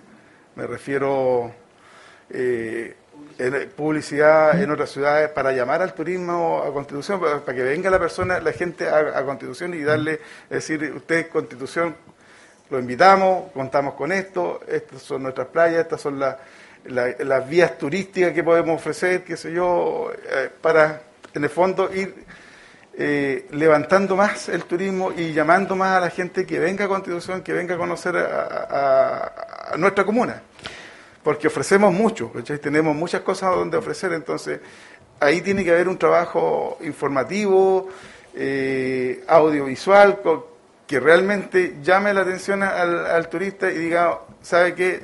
Nuestro destino este año va a ser Constitución. Bien, ahí eh, creo que al principio lo, lo mencioné, tenemos que realizar un trabajo acá, primero es interno. La promoción y difusión es súper importante y es relevante para poder atraer visitantes. Teníamos un par de páginas antiguamente que eran como Visita a Constitución, eh, que están asociadas también. Había una aplicación que costó 7 millones y medio, que nos alcanzó a durar un año y fue pagada, que es una aplicación. Hoy en día la tecnología nos permite eh, tener en la mano ya rápidamente dónde comer, qué lugares visitar, dónde alojarnos. Estamos apuntando, hemos tenido dos reuniones con empresas que están asociadas a esta, a esta índole que es innovación y tecnología a través de algunas aplicaciones. El tema audiovisual lo estamos viendo con comunicaciones. Si quedamos bajo de tiempo con esto, está la posibilidad de trabajar a través de una, de una productora, de un externo también, pero tenemos que ordenar cosas que son básicas para que tengamos o, hace- o hagamos un llamado responsable. Eso. Eh, Carlos, eh, siguiendo tu Sí, tema, concejal, concejal. eh, Ro- Concejal Veloso, usted quería hacer uso de la palabra. O usted... Me faltan dos preguntas, Rodrigo. Y, y lo último, Rodrigo, eh, Cristian, perdón. Yo, yo creo que hay que trabajar fuertemente con todos los organismos que, están involucrados al turismo para que entregar un buen servicio, un servicio de calidad, una buena atención, eh, porque eso en el fondo lo que llama al turista cuando el turista viene y se va conforme con la, con la atención, con la calidad de, de lo que se le está entregando, vuelve o lo recomienda. ¿Ah? Entonces yo creo que también ahí hay, hay, que hacer un trabajo fuertemente con todas las organizaciones y con todos los empresarios que están desarrollando el tema del turismo de constitución, ya sea gastronómico, habitacional, qué sé yo. ¿Sí? Eso, alcalde. Gracias, concejal Segovia. Concejal Rodrigo. Sí, eh, Cristian, hay algo que coincido plenamente contigo, y yo siempre lo he denominado como una triada, que es el tema cultura, deporte y turismo. Creo que es algo que tiene que trabajar en conjunto. Entonces, desde ese punto de vista creo que sería bueno, hablando de la mesa o mesa, ¿qué dijiste? Mesa de trabajo que va a tener sí, con el municipio. Son comités, son, son comités o comisiones de turismo. Eso, ¿sí? Creo que ahí también hay que eh, fortalecer ahí un nudo importante con, con estas entidades, con las entidades, ya sea la Corporación de Cultura y la Corporación de Deporte. Creo que necesariamente deben trabajar en conjunto. Tienen que trabajar juntos. Aquí el turismo no puede quedar aislado. Creo que esto tiene que ir eh, entrelazado. ¿Y esto por qué lo digo? Yo siempre he considerado, y todos lo sabemos, que Constitución, por sus condiciones geográficas prácticamente únicas en la región, y eso da pie para que eh, muchos deportes que no se realizan, no se pueden, o no se pueden realizar en otras, en otras latitudes, en otras comunas, generalmente ese tipo de deportes distintos se hacen en Constitución. Y creo que, hay que a eso hay que sacarle provecho. Y creo que es elemental trabajar en conjunto para armar este tipo de actividades, porque el deporte llama mucho que vengan personas de afuera. Eh, y creo que eso sería muy muy muy beneficioso poder entrelazarlo así, trabajar en esta actividad, es lo mismo que en el tema cultural, pero creo que deben trabajar en, en conjunto, eh, planificar en conjunto y programar en conjunto las actividades que, que se vienen ahora durante el verano y también para más adelante durante todo el año, y esto debe considerarse para todo el año. Me gustaría, Cristian, que dentro de los próximos consejos, cuando tú más o menos eh, tengas claridad con respecto a la programación de lo que se viene en la época estival, nos pudiese hacer llegar al Consejo Municipal ya eh, una programación más o menos clara, con fechas, con qué tipo de actividades, ya sean deportivas, culturales, netamente turísticas, para nosotros también tener conocimiento al, al respecto.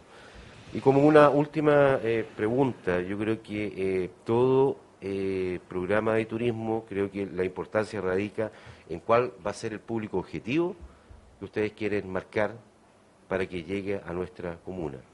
Entiendo que siempre una programación o un plan de trabajo tiene que tener un público objetivo. Y creo que en eso hay que ser sumamente claro. Y con respecto a eso me gustaría saber cuál es tu visión. Si vamos a tener, eh, vamos a querer atraer un público de índole familiar, público de juventud, un público de deportistas que buscan aventura, que quizás puede ir entrelazado y puede ser varios tipos de público, pero siempre entiendo, entiendo, sáqueme la duda, que siempre tenemos que más o menos tener claro cuál es el público objetivo que queremos que llegue a nuestra ciudad de Constitución. Bien, respondiendo a su pregunta, el público objetivo principalmente basa en lo que nosotros como comuna podemos ofrecer. Y en este caso, cuáles son nuestros atractivos. Si son naturales, ese es nuestro público objetivo. Hoy en día, las personas, nuestros visitantes, vienen a dormir y vienen a comer principalmente. A lo mucho hacen un recorrido por el borde río. ¿ya? En esa línea, si bien es cierto totalmente respetable, nosotros tenemos una comuna con riqueza de atractivos naturales. Nuestro público objetivo debe apuntar eh, especialmente a lo que es el turismo deportivo, turismo de intereses especiales. Alguien acá, no sé si conoce lo que trata, lo que es el geoturismo, por ejemplo, la Roca Santuario, ¿ya? Si hablamos de geología, por ejemplo, hay tremenda riqueza ahí que no está explorada. ¿ya? Entonces puede ser perfectamente en algún minuto un turismo científico que permita de alguna u otra manera universidades, extranjeros también venir y datar nuestras rocas. ¿Ustedes conocen, por ejemplo, cuál es la roca más antigua acá en la comuna? Bueno, sector norte. De ahí estamos hablando no de mil años, estamos hablando de bastante tiempo, que es considerable en una línea de tiempo, pero para esto hay que tener antecedentes. Nuestro público objetivo tenemos que trabajarlo inicialmente, así como ahora ya, eh, enfocado a lo que es deporte principalmente, Exacto. como turismo aventura, por ejemplo. Soy escalador, nos hemos hecho un evento de escalada, entre otras cosas. Eh, aún así, el borde río no solamente pasea un bote en catamarán, existen otras disciplinas también. Sin hablar, por ejemplo, el surf, bodyboard y otras actividades que se pueden realizar en, en nuestra costanera. Así que creo que es un tema que tenemos que trabajar de forma colaborativa y definir de forma colaborativa dónde queremos ir. Eso. Cristian, la última. Bien, concejal García. Eh, ¿Qué te pasa? que No, es que hace rato que te veo riéndote cuando... Ya, pero córtalo, respeta, pues si yo no yo te dejo. Eh, Cristian, eh, ¿se, se ha trabajado en alguna reunión con los eh, emprendedores gastronómicos y, y- hoteleros? eh, cómo, recibir de, buena forma al turista, generar un, un tema de alianza de precios, eh, regular eso, el tema de... Porque aquí está muy, A veces la gente alega que a veces los precios están muy al- altos y, y no vuelven más. Entonces, también eh, generar, ver una capacitación de la, de la buena atención al turista, de la buena acogida, eh, eh, sería importante antes de empezar la, eh, la- la temporada estival tener una reunión con los emprendedores gastronómicos y, y hoteleros de, de Constitución. Creo que el- la comunicación es, el principal motor para que nosotros podamos de alguna otra manera tomar eh, de forma colaborativa decisiones y avanzar en esto. El, sí, con algunas empresas, que, por ejemplo Acetur, que son la agrupación de, de empresarios, quedamos de trabajar también en un proyecto para la comuna, en una propuesta. Ellos también tienen una base de datos relacionada al fenómeno turismo en la comuna de Constitución, que son datos duros, ya que son cuantitativos en ese sentido. Y también tener, en conjunto con lo que nosotros estamos armando, que es tener también una estadística, poder trabajar quiénes son o quiénes eh, necesitamos de forma urgente poder fortalecer. El rubro gastronómico. Ya, espe- hemos tenido un par de reuniones, pero estamos muy al debe porque hay un tema de formalidad detrás, hay un tema de regulación detrás. Los servicios turísticos en la comuna de Constitución, lamentablemente, al menos en una estadística que llevamos un 67%, no cuentan con alguno u otro permiso. Entonces, si nosotros queremos fortalecernos, tenemos que apuntar antes que eso a una base para poder proyectarnos en el tiempo. Pero sin duda que vamos ahora, eh, por ejemplo, una reunión que tuvimos en la primera playa en algún minuto con la directiva, la vamos a volver a instaurar, al menos de lo que se viene de aquí al periodo estival. Pero esto tenemos que proyectarlo en el tiempo, en el año completo, como un desafío. Ese modelo de gestión está en la carpeta que está en sus manos, que va a permitir que una vez que ustedes lo puedan leer y si tienen dudas, poder aprobarlo y empezar a trabajar desde ya de forma ordenada. Porque si no vamos a tener una reunión con un gastronómico, con un servicio hotelero, con un prestador de servicio turismo aventura, por ejemplo, todo por separado. Esto nos permite ordenar y hacer un seguimiento. Porque usted el día de mañana me va a preguntar a mí, ¿cómo te fue la reunión? Si está en un modelo de gestión, que es una planificación ágil o una metodología ágil, yo le voy a tener una respuesta en qué está eso. Claro. Y lo último, ayer estuvimos en Chihuayante y, y las autoridades de allá eh, se interesaron mucho en, en, los, en los botes de, de constitución, en la flotabilidad, en los catamaranes y quieren conversar con, con usted para poder generar lazos y tener allá, porque desde el 15 de diciembre van a hacer una fiesta gastro- eh, turística de, de tres meses que hacen, la fiesta de las luces, y quieren tener por primera vez un catamarán de constitución allá, en su agua del Bío Bío. Así que sería importante ahí que generar lazos para, para que toda la gente del Bío Bío conozca nuestra, nuestra, nuestras embarcaciones y, y podamos llamar a más turistas a Constitución. Bien, sí, me parece ahí las alianzas son súper importantes en este desafío. Puede contar con eso. Solamente hacer un hincapié. Si hay algún tema de dudas, consultas, que estén alusivas al área de turismo, yo por favor les pido que también se acerquen a la unidad que está en Plaza de Armas. Es un lugar súper visible, que cualquier persona puede llegar y las podemos aclarar. Entiendo yo que el Consejo también eh, trata temas súper importantes. Entonces hay cosas que las podemos aclarar antes para evitar de repente algunos pasos eh, posteriores y darle prioridad. Eh, bienvenido allá. Así que eso es de mi parte. Gracias. Sí, Lo último, perdón, la programación, ¿cuándo crees tú que la podrías tener? Eh, mire, me voy a juntar con Cultura y la persona que está ahora encargada de programar lo que es eh, deporte y nosotros le podemos tener una respuesta en el próximo consejo de la programación, pero debiera estar dentro de la primera semana de diciembre aproximadamente, o al menos un tentativo. ¿ya? Perfecto. Gracias. Sí, solo para cerrar, eh, decir que, que todo el... Nosotros vamos a entregar una propuesta alrededor del 15 al 20 de diciembre completo, para evitar lo que estaba ocurriendo con anterioridad, que íbamos por parte, recuerden ustedes los años anteriores que íbamos, la semana anterior no íbamos enterando lo que venía a la siguiente. Claro, entonces eh, se van a unir las tres áreas que acaba de decir Cristian, lo cultural, lo deportivo, lo turístico, y la tercera variable acá, súper importante y la más importante de todo, el tema sanitario. Nosotros no nos podemos adelantar a nada y por esa razón tenemos dos alternativas. Una alternativa, actividades locales, que son las tradicionales que siempre se han hecho, y otra agregando eh, artistas, eh, porque ahí tenemos problemas del aforo, que son delicados, son graves, y los artistas no son baratos, no es una inversión menor, entonces nos vamos a meter en un lío si decimos, ¿saben qué? Viene X artista y pueden ir mil personas, que es lo que está ocurriendo en fase 4 en distintos lugares donde ya se han hecho eventos porque lo hemos estado revisando. Entonces, por esa razón, para no generar expectativas y no inflar un globo más allá de lo que corresponde, el tema lo vamos a hacer con pausa de acuerdo al, a, la, a, la, fase en la cual nos encontremos. Eh, aquí hay, insisto, eh, por esa razón, eh, y, y, bien lo que dice don Richard, nosotros nos adelantamos ya hace un par de meses atrás con algunas productoras para ver, para tener agendado algunos artistas acá en la comuna, porque la verdad que necesitamos impulsar fuertemente el verano acá, con distintas actividades y todos sabemos que si vienen buenos artistas esto se le va bien a todos.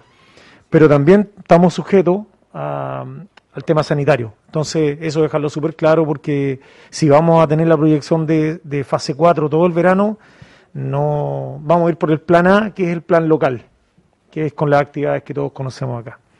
Eso, muchas...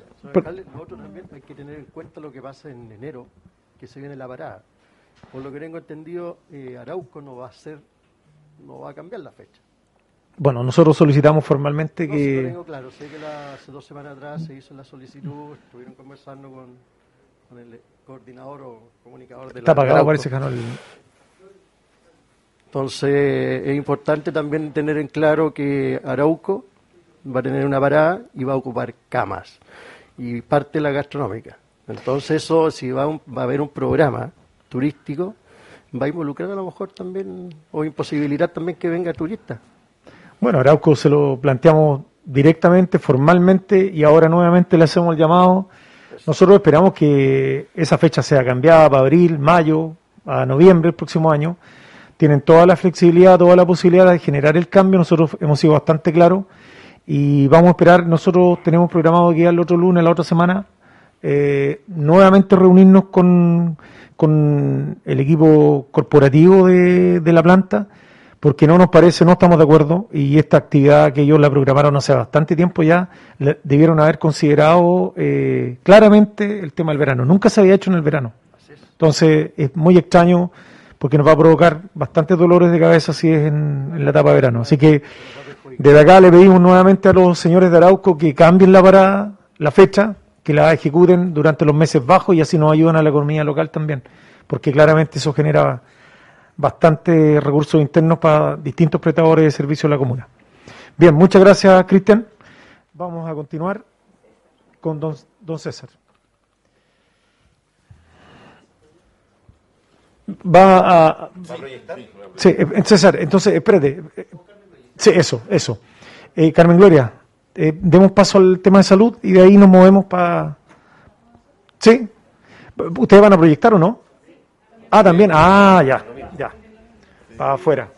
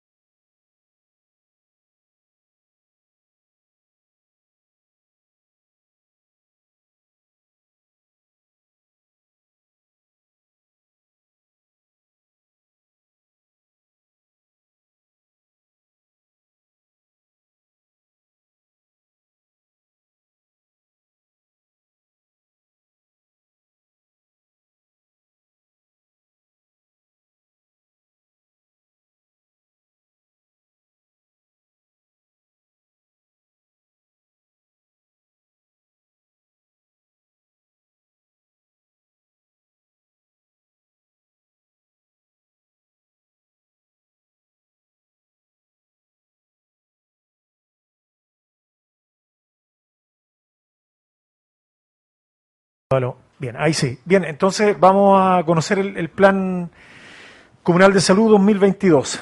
Eh, señora Carmen Gloria.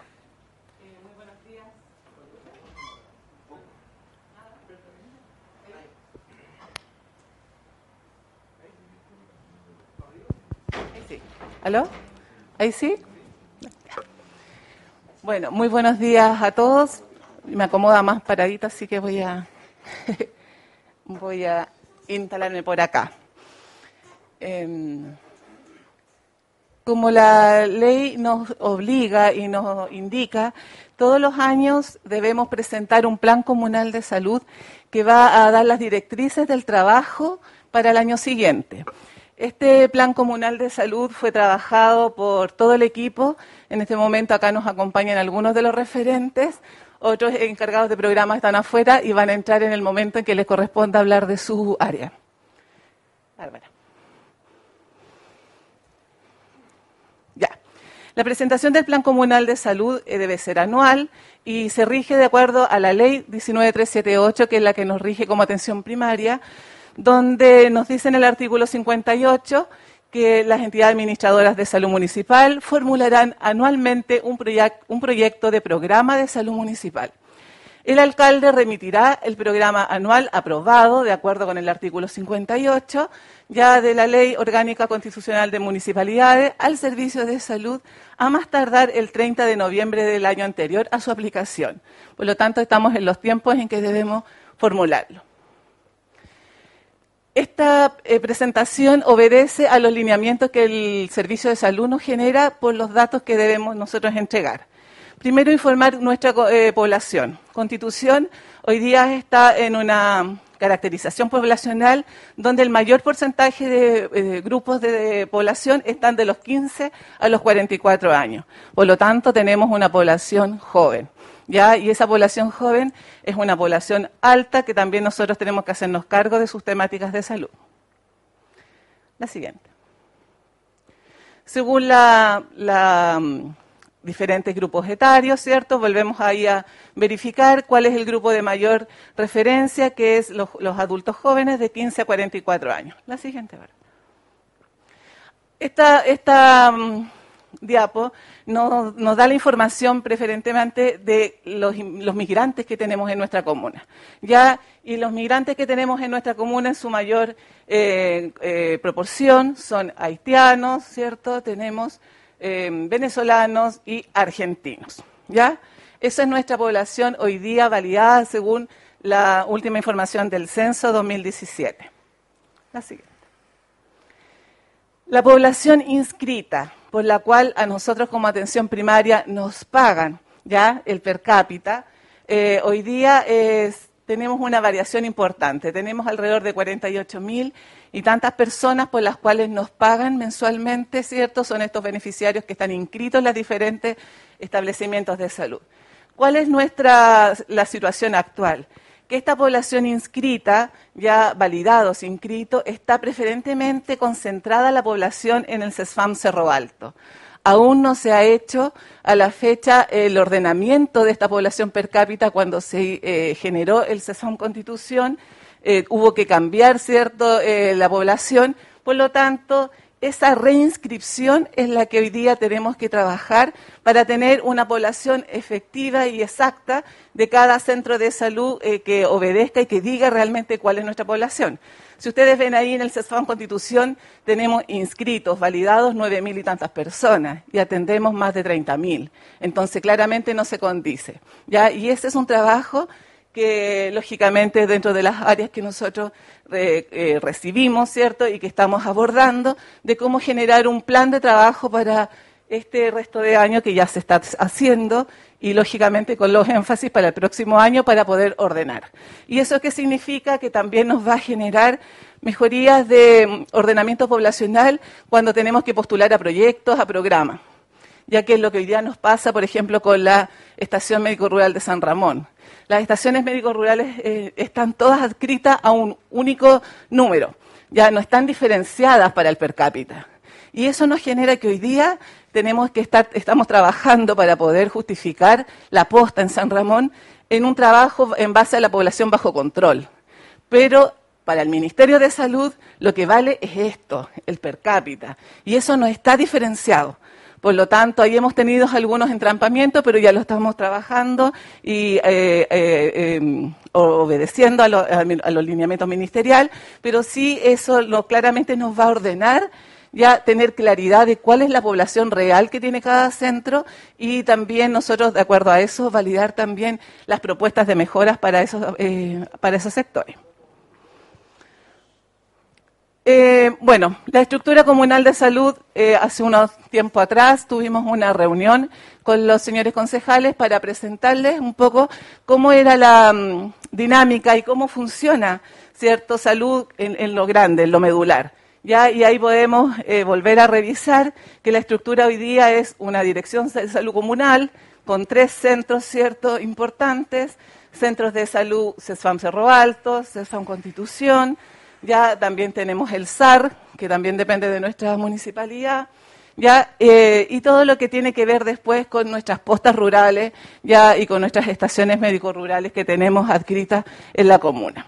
También decir que las postas rurales, Santa Olga y Putú, tienen un SUR, que es un servicio de urgencia rural, que viene por convenios del Ministerio de Salud financiado. Por lo tanto, también son eh, mayores prestaciones que tienen esas poblaciones debido a esos convenios que están suscritos con el servicio. Una mirada general de la red comunal de salud para de alguna manera esclarecer que el hospital y el centro médico, o sea, y el centro de salud mental eh, son ajenos al, al, área municipal. Ellos tienen su propia directriz, que es del Servicio de Salud del Maule, por lo tanto son parte de nuestra red pública. Ya nosotros trabajamos con ellos, nos relacionamos, derivamos, trabajamos en conjunto, pero no dependen del municipio y tienen su propia mm, autoridad eh, sanitaria. Dentro de las patologías que tiene principalmente nuestra comuna. Esta es la, realidad de constitución y de que hoy día se nos está enfermando más nuestra gente. Y esto es lo que de alguna manera rige nuestro trabajo para poder ordenar con los diferentes programas dónde están los énfasis, dónde hay que colocar más horas profesionales, porque son los problemas de salud que hoy día tiene nuestra comunidad.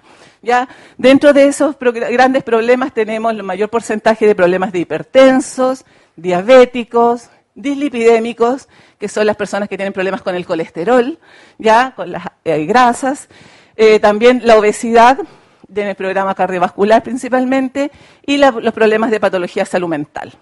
Por lo tanto, yo creo que son los temas ejes que rigen nuestro trabajo y que nosotros también tenemos que eh, traducir actividades y estrategias en cada uno de ellos para ir mejorando estos indicadores. La siguiente. En el contexto COVID comunal, ya eh, quisimos hacer una referencia para que estuviera claro eh, cuál es la situación de hoy día en relación a la situación año 2020. En el 2020 teníamos 754 casos, ya con 1,5% de la población comunal, ya con COVID, podríamos decirlo. Al 2021, 4.011 casos, ya con un 7,96%. O sea, claramente es mucho mayor el porcentaje, ¿cierto? Sabemos que también eh, esto fue mucho más eh, evidente en el 2021 eh, y también por la última cepa, ¿cierto? Que es mucho más contagiosa.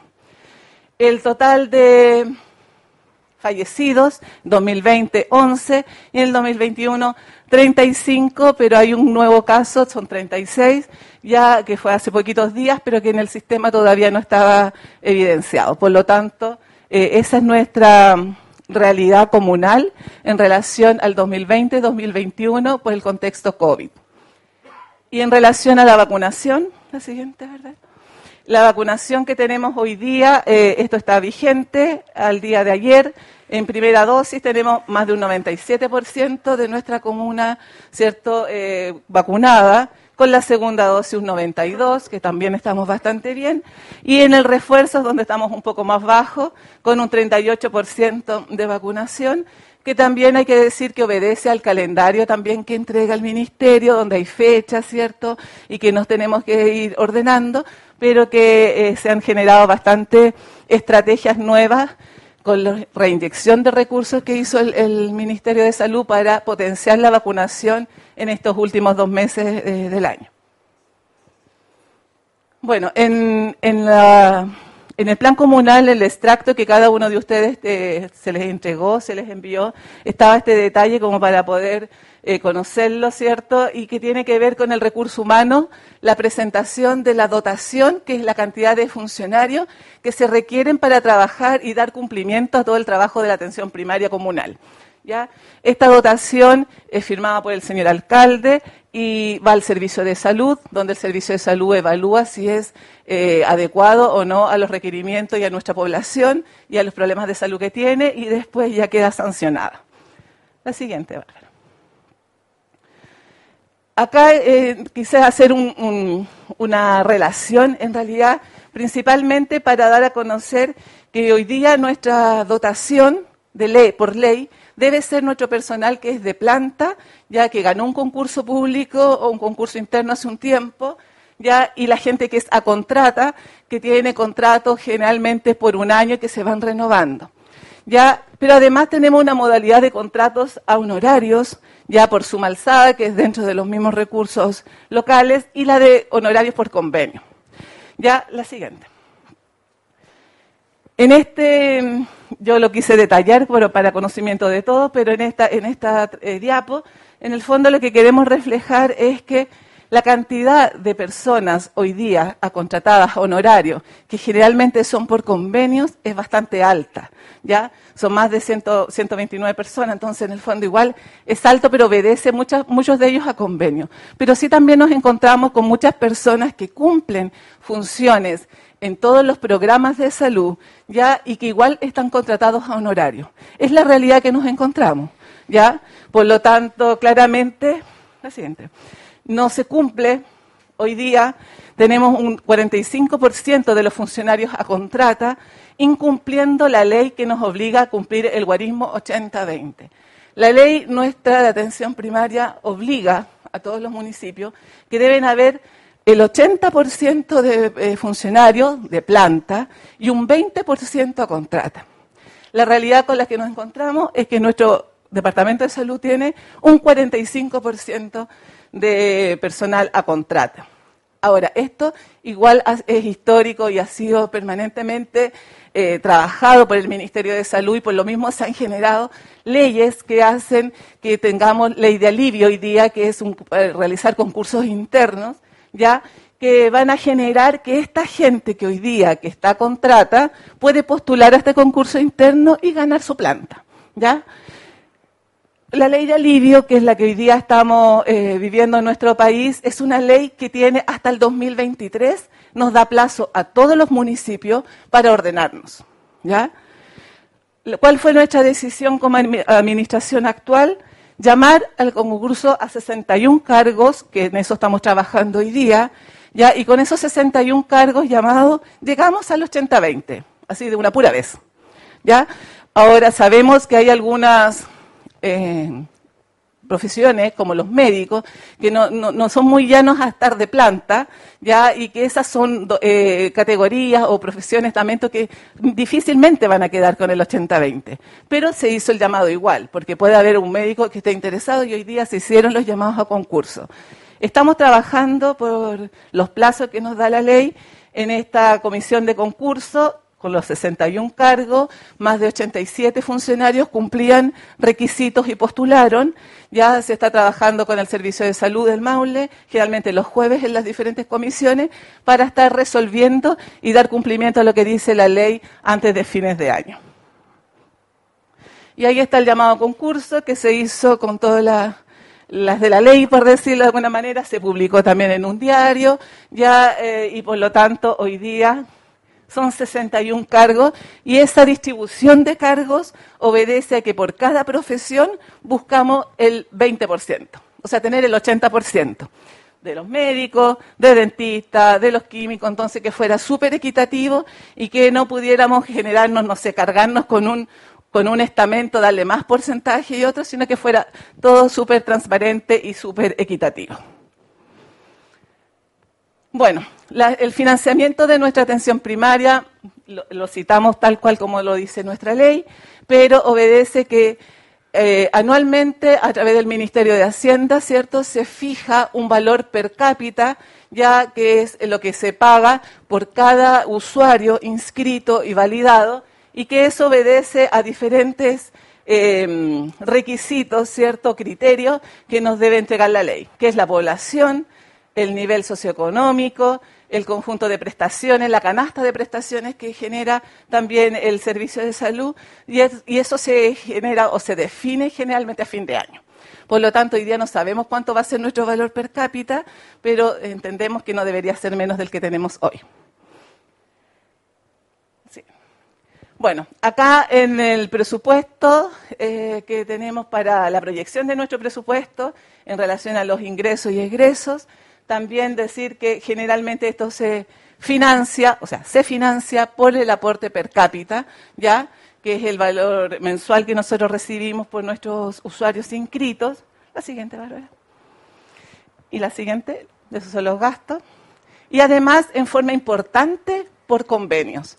Y esto es importante que quede como súper claro, porque son alrededor de 2.000 2.000 millones, ¿sí? 2.000 millones de pesos que recibimos por conceptos de convenios. Estos convenios son para la parte odontológica, para todo el tema de la vacunación, la- los SUR, el SAR, todo eso se financia a través de convenios. Por eso muchos de los funcionarios que trabajan por esos convenios deben estar contratados a honorarios, ya porque son prestaciones que vienen desde el servicio. Ya no es que nosotros no queramos contratarlos de otra modalidad, ya y obedecen a que están con estos convenios de amarre.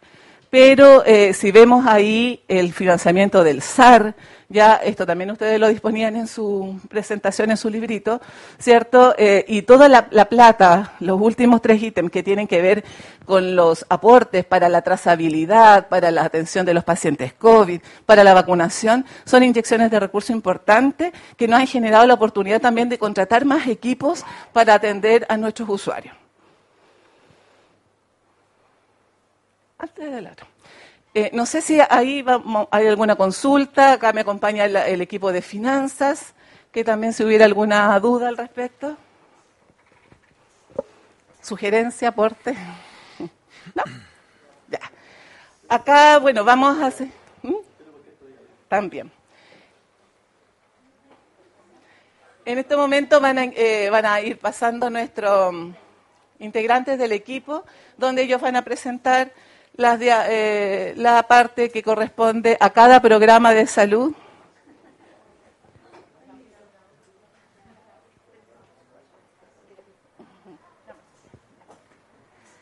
Buenas, buenos días. Mi nombre, mi nombre es Marcela Rojas Barrera, enfermera de Cefam Constitución y eh, actualmente estoy encarga- encargada del programa infantil, programa del niño y del niña. Bueno, este programa atiende una población infantil que comprende desde los 0 años hasta los 9 años con un total de población de 4.468 niños. Esta es la población de niños que aborda tanto los niños más las familias que nosotros atendemos, ya que son padres, madres eh, y todos los integrantes del grupo familiar. Dentro de todas las prestaciones que tenemos del programa infantil, están abordando todo lo que es desde los controles de, de los, del primer mes de vida hasta cuando ellos tienen nueve años. Ahí hacemos distintas acciones en las que se está trabajando de manera integral con la familia, tanto desde la madre para poder pesquisar alguna alteración como las depresiones posparto, eh, poder evaluar a los niños en lo que corresponde al desarrollo psicomotor, realizar intervenciones a través de la familia con todo lo que son las visitas domiciliarias integral. Trabajamos un, equipo multidisciplinario que comprende por médico, enfermera, asistente social, nutricionista, fonaudiólogo, el- todo lo que están las educadoras de- tanto del área diferencial para poder abordar aquellas dificultades que aparecen en los controles de niños sanos, ya sea en el aprendizaje de los niños, y todos estamos trabajando de manera integral con la familia. Dentro del programa infantil nos, nos estamos midiendo a través de distintas metas, como está ahí en la pantalla. El principio salen las metas sanitarias, que son la recuperación del desarrollo psicomotor en relación a toda la población infantil de niños que nosotros vemos, aplicamos distintas pautas. Esas pautas nos van catalogando el desarrollo psicomotor de los niños como normal, como niños con riesgo, niños con retraso o con algún tipo de rezago en el aprendizaje. En total, nosotros mantenemos un número, este corte es hasta junio, de 45 niños con riesgo y al corte de junio habían 29 niños recuperados con un cumplimiento de un 64,4%. ¿Ya? El otro, la otra meta que estamos midiendo es la lactancia materna exclusiva al corte del sexto mes de vida. En total, niños de sexto, al sexto mes de vida tenemos 159 en la comuna y con lactancia materna exclusiva hay 69 niños que corresponde a un porcentaje de cumplimiento de un 43,3%. ¿Ya? Si bien estas metas se pueden ver un poco, lo que es lactancia materna, un poco más bajo, igual hemos estado implementando nuevas estrategias para poder abordar y poder eh, fortalecer todo lo que es lactancia materna exclusiva. ¿ya? Y dentro de las metas DIAB, que son índice de actividad de la atención primaria en salud, están en la cobertura de evaluación del desarrollo psicomotor en niños y niñas de 12 a 23 meses bajo control. Tenemos un total de 610 niños, se han realizado 369 evaluaciones, lo que comprende un 60,4%. ¿ya? Bueno, nosotros como programa infantil estamos abordando todos los, esos distintos ítems que están ahí. formamos ya un plan de trabajo con los distintos eh, funcionarios que estamos trabajando en todos los sectores. Buscamos nuevas estrategias y ya tenemos un plan de aquí hasta fin de año y nos estamos proyectando en cuatro años más para poder desarrollar y poder ir aumentando todas nuestras metas. Bueno, dentro de las prestaciones priorizadas, de las que son impostergables, están todas, que son dentro de ellas el control de salud infantil presencial en la población de 0 a 9 años. Nosotros, a pesar de que estamos viviendo todo lo que es esta pandemia, ya estamos realizando todas nuestras atenciones de manera presencial. Como les decía, los controles infantil, rescatando pacientes inasistentes a control de manera remota y en caso de no ser efectivo el rescate, de manera telefónica, lo estamos realizando de manera presencial. Estamos rescate telefónico de pacientes inasistentes a vacuna del PNI y en caso de no ser, de, no ser efectivo, lo realizamos igualmente de manera presencial. Estamos aplicando las pautas de tamizaje de riesgo psicosocial en los controles de salud realizados para poder abordar el trabajo multidisciplinario en familias con riesgo revaluación del desarrollo psicomotor a niños que se encuentran sin evaluación por inasistencia u otro motivo. Visitas domiciliaria integral a niños y niñas que presentan alguna vulnerabilidad para su desarrollo psicosocial y el desarrollo psicomotor. Todas estas actividades son impostergables y las hemos estado haciendo a pesar de estar en pandemia, todo lo que era control en los menores del año con vacunas las realizábamos de manera presencial en domicilio. ¿ya? No hemos dejado de hacer nuestras atenciones. Y aquellas que podíamos hacerlas remoto, continuamos haciendo los remotos, tanto los talleres a los padres, talleres de educación, talleres de prevención y las actividades que podemos hacer remotas las estamos haciendo otros talleres de estimulación temprana a niños y niñas menores de tres años, talleres de promoción del desarrollo, talleres de competencias parentales a los padres, los que serán de manera remota y presencial. Además, educaciones presenciales en las distintas jardines infantiles de la comuna y establecimientos educacionales con población infantil menor a nueve años, para explicar la, importancia del retorno a los controles de salud informar las estrategias que tenemos como nuestro centro de salud para evitar el contagio COVID. Eso ya lo estamos realizando en algunos, en algunos jardines de la Villa Copihue y de hecho la próxima semana continuamos con las mismas educaciones con los jardines, ¿ya? Estamos igual priorizando el cumplimiento de controles cuyo retraso en la realización puede afectar el desarrollo normal e íntegro del menor. Por ejemplo, control con aplicación de pautas de Edimburgo a la madre, solicitud de radiografía de caderas al lactante, evaluación del desarrollo psicomotor.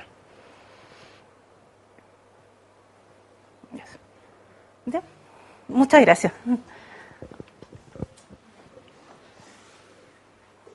Permiso. Eh, buenos días, mi nombre es Daniela Vergara Barrera, yo soy matrona encargada del programa de la mujer del Departamento de Salud de Constitución. En relación al programa de la mujer, quiero primero contextualizar esto. Ya a principios de los años 90, nosotros teníamos un programa materno-infantil. Ya este, este programa materno-infantil estaba eh, concentrado principalmente en, disminuir las, los altos eh, índices de mortalidad infantil que había. Posteriormente, en el año 1994 se creó el programa de la mujer ya y se consolidó para dar atención no tan solo eh, a la salud materno-infantil, sino que también otorgar eh, salud a la mujer a lo largo de todo su ciclo vital. Es por eso que conservando las, las cifras, las cifras de, buenas en realidad de, disminución en mortalidad materno-infantil, también se amplió el concepto de, poder entregar a la mujer educación eh, en relación a la sexualidad. Por lo tanto, el programa de la mujer como abarca el cuidado de, de, esta en todo su ciclo vital, fijó unas metas, ¿ya? Dentro de estas metas sanitarias, dentro de todas las actividades que se realizan en el programa de la mujer, se instauran las metas sanitarias fijadas eh, a nivel nacional, están relacionadas con el aporte estatal, ya que, da el gobierno al, área de salud. ¿Y por qué se fijó, permiso, la meta de eh, cobertura de PAP en mujeres entre los 25 y 64 años? Porque eh, recordemos que el cáncer cervicuterino es la primera causa de mortalidad en las mujeres en edad reproductiva desde los 20 a 40 años. Entonces nosotros en el área de la salud es importante, ya con el programa del PAP que es gratuito, con el examen del PAP que se realiza en atención primaria y es parte de este aporte per cápita que se da, poder generar una cobertura eh, de realización de este examen y que estas mujeres de 25 a 64 años tengan su PAP vigente. Como meta de indicador de actividad de, atención primaria de la salud, se fijó el ingreso precoz de embarazo antes de las 14 semanas. ¿Y por qué está fijado así? Porque nosotros, eh, evaluando a la mujer dentro del periodo de gestación antes de las 14 semanas, nos va a permitir poder eh, pesquisar y en caso de eh, encontrar alguna alteración poder derivar o tratar eh, alguna patología en tiempo adecuado. Dentro del programa de la mujer, las actividades que nosotros realizamos en pandemia, la cobertura siempre fue amplia y nunca dejamos de realizar prestaciones. Por supuesto que el ingreso del control prenatal siempre tuvo que ser presencial porque nosotros necesitamos evaluar la condición materna. Posteriormente, los controles prenatales, donde revisamos los exámenes y derivamos en caso de, pesquisar alguna patología también presenciales y el control de puérpera y recién nacida, porque somos nosotros quienes evaluamos a esta madre que después llega dentro de los 10 primeros días a control con nosotros y por supuesto al recién nacido. El control ginecológico también, dentro de eso es la toma de PAP, por supuesto presencial. En realidad toda la actividad del programa de la mujer eh, es importante realizarla, realizarla, y que fueran en forma presencial. Las únicas que quizás dejamos para modificables fue en su momento eh, revisión de mamografías, que se hizo por contacto de vía telefónica y en caso de, por supuesto, estar alterada, nosotros citar a la paciente y poder derivarla a nivel a nivel terciario. Y eh, bueno, toma de, test rápido de VIH y ecografías que en realidad nosotros siempre, todas estas actividades se hicieron de forma presencial. Eso.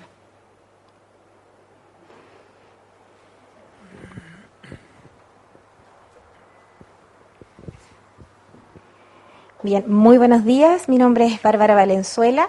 Eh, matrona a cargo del programa adolescente del Departamento de Salud. Eh, para introducir un poco de lo que trata el programa adolescente, es un programa que trata netamente la atención eh, general, integral de todos nuestros adolescentes de la comuna entre 10 y 19 años. Dentro de esto, por ejemplo, nosotros actualmente trabajamos en los distintos liceos eh, y colegios básicos también de Constitución con la aplicación de talleres de sexualidad, de afectividad, de prevención de embarazo adolescente. Eh, también enfocamos muchas veces talleres asociados al autocuidado, ya eh, a la parte también emocional de los chicos, ya que en la adolescencia se vive una etapa bastante compleja que, siempre es muy difícil y que para nosotros es súper importante abordar. Por otro lado, aparte de talleres que realizamos directamente en los establecimientos de salud, eh, se realizan controles de salud integral del adolescente, que es la aplicación de una ficha donde nosotros evaluamos la parte biopsicosocial. Cabe destacar que en esta pauta se evalúa la parte, como decía, social, la parte de vivienda incluso de, la casa, del adolescente, se ve también la parte emocional, ver sus propios sentimientos, ver también si, por ejemplo, en la misma familia existe alguien que vaya psicólogo. En el fondo, la idea es poder pesquisar riesgo en estos jóvenes y poder derivarlos, obviamente, oportunamente en los distintos centros de salud que ellos atiendan. Eh, otra cosa súper importante que realiza el programa adolescente es que contamos con algo que se llama los espacios amigables. Eh, el espacio amigable es un lugar diferenciado para la atención de adolescentes. Nosotros de lunes a jueves en los distintos centros de salud tenemos atenciones exclusivas para los chicos entre 10 y 19 años. Ya, lo que es súper importante ya que ellos siempre privilegian el ir al CESFAM no en horarios habituales por un contexto de que les da vergüenza, muchas muchas niñas, por ejemplo, se, se, están cuidando con algún método anticonceptivo y los padres aún no lo saben. Y, poner ahí también entre paréntesis que eh, existe una ley que avala que los niños desde los 14 años en adelante pueden acceder a un método anticonceptivo sin la necesidad de estar con un adulto. ¿ya? Y eso es parte eh, de la salud sexual y reproductiva, de los derechos reproductivos que tenemos en este caso eh, como seres humanos. Entonces, súper importante eh, para nosotros al menos entregar estas prestaciones en estos espacios amigables. En general hemos tenido muy buena llegada, los chicos en general eh, les gusta ir en ese horario, atendemos desde las cinco y media de la tarde hasta las ocho y media, donde se hacen todo tipo de controles. Lo único que no realizamos nosotros en, esta, en estas instancias, en estos horarios, son controles de embarazos adolescentes. ¿Ya? Eso es súper importante.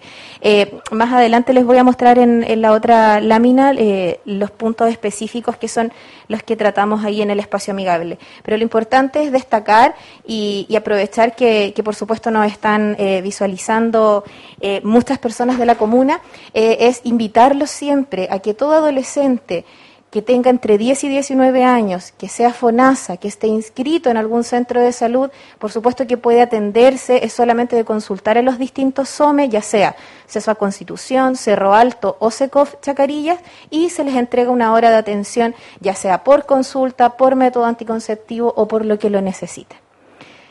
Comentar un poquito respecto eh, a nuestras metas eh, del programa adolescente, si bien eh, hay metas que están descritas, que nos entrega el Ministerio de Salud, hay muchas otras metas que, son propias, que son locales y que por supuesto eh, también son importantes. Pero dentro de estas metas ministeriales tenemos primero la cobertura de controles de salud integral del adolescente, que es este control biopsicosocial que les comentaba, en adolescentes de 10 a 14 años. Paréntesis, nosotros también evaluamos entre los 15 y los 19, solo que están separados em, esto, esta, esta aplicación de fichas, ya que de 15 a 19 años viene siendo por parte de los convenios que anteriormente comentaba nuestra directora. Entonces, por Meta y Apps, que tenemos cobertura de controles, la meta que ellos nos proponen a nosotros es el 18%. Al día eh, en septiembre, al corte que hubo en septiembre del 2021, nosotros llevábamos 493 controles realizados con un 14.9%. Importante, se nos ha hecho, por supuesto, súper difícil la aplicación de los controles considerando el contexto pandemia, ya que los chicos no estaban asistiendo, por supuesto, a los establecimientos educacionales. De hecho, eh, podemos mencionar que la mayoría de estos controles se han realizado eh, en fechas más o menos de junio en adelante principalmente, que es cuando ya han de a poquito podido presenciar, ya que eh, se estaba realizando rescate de estos adolescentes. Nosotros coordinamos directamente con los distintos colegios, solicitamos las listas de, de los alumnos, cotejamos obviamente los RUT para así evaluar que ellos estén inscritos y estábamos citando a estos chicos al centro de salud. Por supuesto que por contexto pandemia muchas madres no se, eh, no se acercaban con ellos, por ende ha sido un poco más difícil quizá este año eh, poder realizar estos controles, pero de todas maneras estamos eh, súper a full con eso y todas las colegas, todas las matronas de los distintos sectores, en conjunto también con las enfermeras, están a cargo de la aplicación de fichas CLAP tanto en los colegios como los rescates y aplicación de ficha CLAP en el centro de salud. Y la otra meta importante que, nos propone YAPS como meta eh, también ministerial es el porcentaje de adolescentes inscritos entre 15 y 19 años que están bajo control de regulación de fertilidad, o sea, de método anticonceptivo. Entonces, lo que ellos nos solicitan es que por lo menos nosotros, del total de adolescentes de, de esta edad, que aproximadamente son 3.400, obtengamos un 25% de ellos bajo control. Aquí estamos un poco bajo, ¿ya? Es algo que en conjunto con con mi colega del, del, programa de la mujer estamos trabajando, estamos generando eh, proyectos a, a, corto plazo para poder aumentar, por, por supuesto, este porcentaje que hasta hoy va en un 16.8% pero como también les comentaba, eh, hemos tenido una baja con los controles, principalmente considerando que nosotros con el espacio amigable que les comentaba que trabaja eh, en los distintos centros de salud después de las 5 de la tarde, nosotros también estábamos hasta antes de la pandemia, trabajando con lo que es el espacio amigable itinerante. O sea, la matrona del espacio amigable se dirigía distintos, eh, a los distintos colegios y ahí también prestaba una atención de salud de método anticonceptivo. Entonces, ¿por qué motivo? Porque muchas veces, como les comentaba, las madres a veces no quieren que sus hijas inicien método anticonceptivo, por ende, el colegio era una manera más fácil de poder contactar igualmente a la matrona. En cambio, ahora es un poco más difícil porque si no las dejan salir de la casa, por supuesto, es por eso que también hemos tenido ahí una pequeña baja en el, en el cumplimiento. Les había comentado entonces que, bueno, dentro de, de nuestras prestaciones Comentarles que solo las modificables fueron eh, referente al tema de los talleres, principalmente. Nosotros seguimos este año con los talleres, no presenciales, de hecho los eh, comenzamos con talleres presenciales recientes de octubre, pero de los meses anteriores se estuvo realizando de igual manera vía Zoom. Han tenido súper buena llegada, en general los chiquillos hacen harta pregunta, se conectan bastante, lo, lo que nos tenía con un poco de miedo porque pensábamos que quizás no iba a ser tan efectivo, pero al menos hasta ahora ha dado súper buenos resultados. Por otro lado, que podía ser modificable eh, las consejerías, ya que también nosotros habilitamos un teléfono del espacio amigable donde eh, se, obviamente por nuestras redes sociales se difundió el número de teléfono y los chicos podían acceder a hacernos consultas incluso directo al teléfono y solamente citar al CESFAM cuando fuese necesario. Y por supuesto que las impostergables van a ser todas eh, las atenciones propiamente tal, que esas las estuvimos realizando siempre. Dentro de eso, el ingreso de método anticonceptivo, toma de test rápido, por supuesto, de VIH, controles jovensano, que esto lo estábamos haciendo también de manera presencial en los centros de salud eh, consultas de morbilidad ginecológica, las chicas tienen mucha consulta, ustedes saben que en la adolescencia todo es nuevo, todo es raro, entonces en general nos llegan bastantes madres también asustadas con sus hijas, las traen eh, simplemente para consejería, no olvidar que el venir a la matrona no solo es para método anticonceptivo o porque estoy embarazada, sino que también respecto a recibir consejería del inicio de esta etapa de la pubertad, que por supuesto es tan compleja entre nosotros y también en hombres como por supuesto en mujeres. Eh, entregas de anticonceptivos de emergencia, en general todo lo que corresponde a atención eh, de urgencia, porque la atención del adolescente siempre es urgente, eh, se han estado realizando constantemente. No sé si existe alguna pregunta al respecto.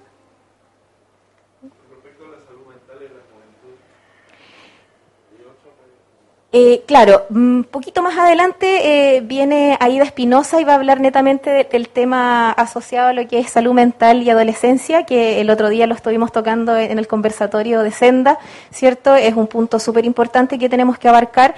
Eh, de hecho, el programa adolescente solo este año no trabajó con psicólogos netamente porque estábamos bajo en la cantidad de controles adolescentes en los liceos principalmente, que son donde nosotros más pesquisamos alteraciones por el área de salud mental, pero ahí Aida les va a comentar un poquitito más al respecto.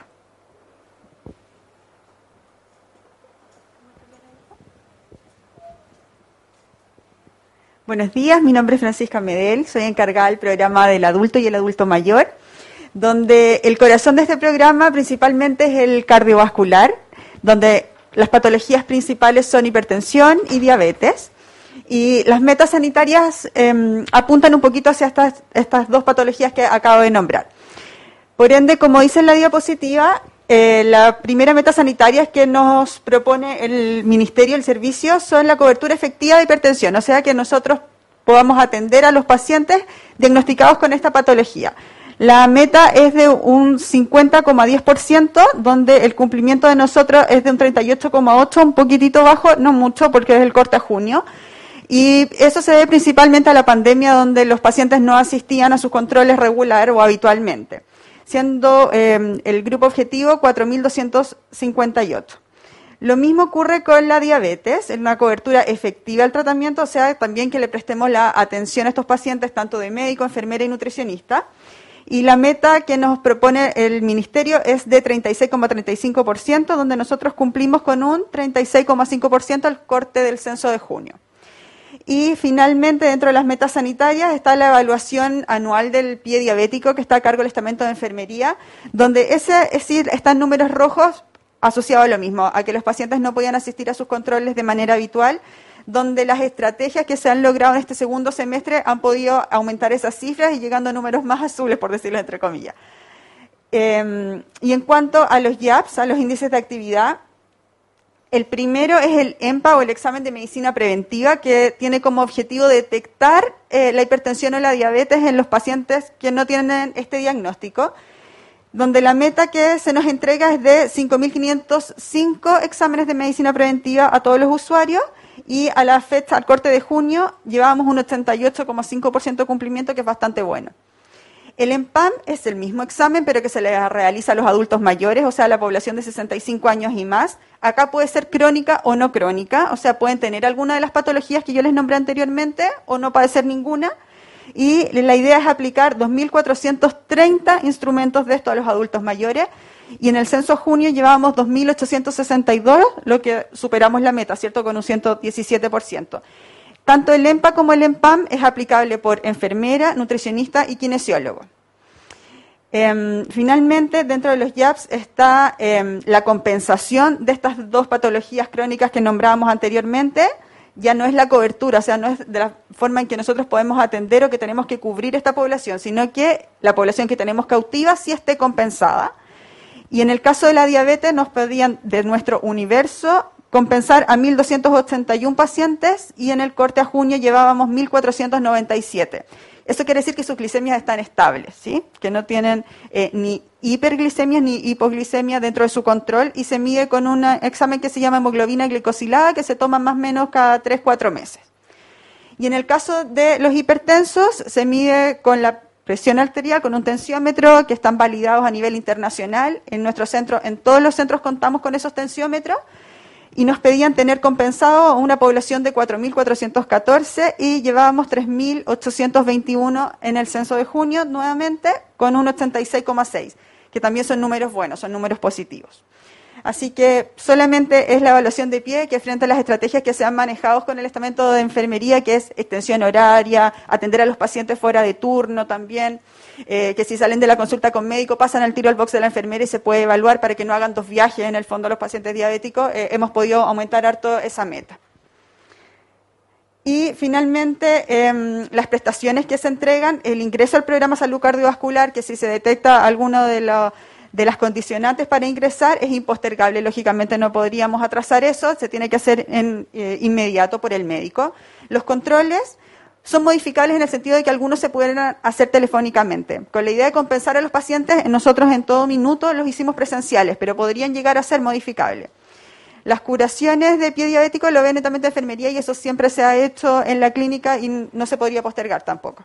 Las educaciones en técnica de insulina, siempre que un paciente ingresa al, uso de insulina, la enfermera le hace inmediatamente el, eh, el taller en la educación del uso de la insulina.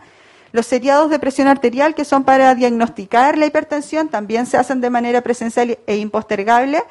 Y los monitoreos de glicemia se pueden hacer desde la casa, por eso es que está modificable, porque se le entrega el equipo al paciente y pudiese hacerlo desde su casa. Eh, los holters de presión arterial también no han sufrido ningún cambio en lo que fue de la pandemia, se siguieron entregando el servicio de la misma manera, con la interpretación de un cardiólogo de Santiago, así que eso se ha mantenido. Eh, la aplicación del EMP sí se aplazó, no era primera prioridad en algún minuto. Los talleres de cardiovascular se hicieron vía Zoom o vía remota, así que se mantuvieron, pero modificables. La aplicación del EMPAM en el servicio nos dieron dos años de validez, así que por eso es que se aplazaron. Y em, los talleres del programa del adulto mayor fueron modificables en el sentido que también fueron a través de redes sociales o las aplicaciones como WhatsApp o alguna em, de manera virtual, digamos. Y ahora sí ya se están retomando los talleres con los 33 clubes de adulto mayor que 38, perdón, que tenemos en la comuna. Eso es por mi parte. No sé si hay alguna consulta respecto al programa del adulto del adulto mayor. Sí, una consulta, Francisca. ¿Cuántos adultos mayores tenemos nosotros bajo este programa de la comuna? En, en el, adulto mayor, digamos en el programa del más adulto mayor, eh, está, es variable porque va a depender de los que estén inscritos en, en estos clubes de adulto mayor. Es distinto a la cobertura que tenemos nosotros por patología o por el cardiovascular. Pero eh, actualmente son 38 los clubes que hay, pero de ahí eh, hay algunos que se han integrado y otros que no, y eso va variando de acuerdo a la fase en la que estemos y a la disponibilidad que tengan los adultos mayores de incluirse nuevamente. Ok, gracias. ¿Vamos? Hola, buenos días. Mi nombre es Margarita Valdés. Soy encargada del programa odontológico. Eh, como eh, el programa ontológico consta de actividades de promoción, de prevención, rehabilitadoras, restaurativas y derivaciones, ya sea el Hospital de Constitución o el Hospital de Talca para especialidades. Ya dentro de la meta sanitaria del año 2021, el objetivo de esta meta este año es eh, reducir y, prevenir la morbilidad bucal de los adolescentes y niños menores de 20 años, enfocados en los más vulnerables. Esta meta nos exige un 35% de cumplimiento, del cual hasta junio de este año llevamos 1.658 niños bajo control. Este control consta de una evaluación en donde se realiza una encuesta al, padre de los niños o al apoderado, en donde se eh, evalúa eh, su, su higienización, su estado bucal y sus hábitos ya sean de higiene y de alimentación. Eh, en este control también, eh, al, aplicar esta encuesta, evaluamos el riesgo de los niños y se establece un plan de tratamiento y la periodicidad de sus controles. Eh, y también se evalúa el tratamiento y al, programa al cual se va a derivar y la periodicidad, como lo dije antes. hasta el momento llevamos un 78% de esta meta. O sea, hasta junio llevamos el 78% de esta meta, pero en octubre ya cumplimos el 100%. En cuanto a la segunda meta, que es eh, niño y niña eh, libre de caries de 6 años, es línea base, así que no tenemos una meta establecida y hasta el momento llevamos 125 niños, o sea, hasta junio llevamos 125 niños. Ahora llevamos más de 180. Eh, dentro de los indicadores de actividad de atención primaria, tenemos la tasa de morbilidad odontológica de niños de 0 a 19 años. Esta actividad consta de realizar prestaciones ya sean restaurativas y de eh, prevención, como sellantes, flúor, eh, limpiezas y obturaciones. La meta nos establece un 23% y a junio llevamos un 67% de cumplimiento. Como lo dije, todas estas metas a octubre ya tenían un 100% de cumplimiento. el otro indicador es la proporción de niños y niñas menores de 3 años libres de caries, que nos exige un 60% de cumplimiento y a junio llevamos un 71%, o sea, un 77% de cumplimiento. Eh, la otra Dentro de las prestaciones de este programa tenemos, eh, que son 14, la, mayoría eh, son impostergables. Dentro de ellas tenemos el control ontológico con enfoque de riesgo cero, que se divide en infantil y adolescente, que se llevó a cabo eh, durante la pandemia en el CEFAM. tenemos la atención ontológica de la embarazada, que es el GES, donde esta atención se enfoca en que la paciente mantenga una buena eh, salud oral para prevenir los partos prematuros y el bajo peso al nacer de los niños, que es súper importante. También tenemos las urgencias ontológicas ambulatorias, que son las típicas urgencias por dolor, ya sea por traumatismo, por pulpitis, por abscesos, que los usuarios pueden recurrir a cualquier horario al CEFAM y deben ser atendidos durante el día. ¿ya? Eh, tenemos eh, la atención ontológica integral de 60 años y los niños de 6 años.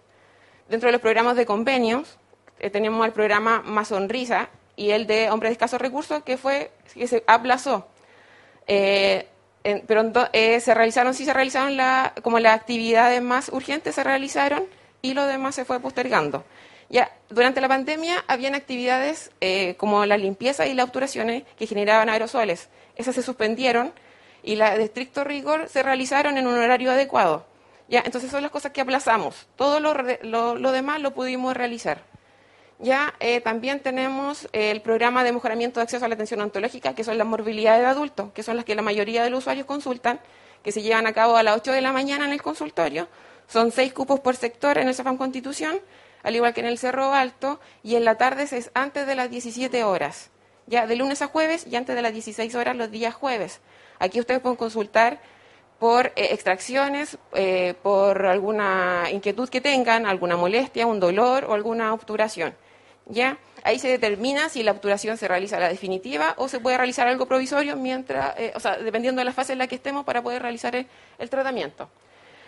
Eh, los otros programas, como el mejoramiento de acceso a la atención ontológica de los cuartos medios, eh, se modificó dado que los colegios y los jardines estuvieron cerrados la mayoría del tiempo de la pandemia, por lo tanto los pacientes eran citados al CEFAM Constitución y ahí se atendían, según la disponibilidad de horario.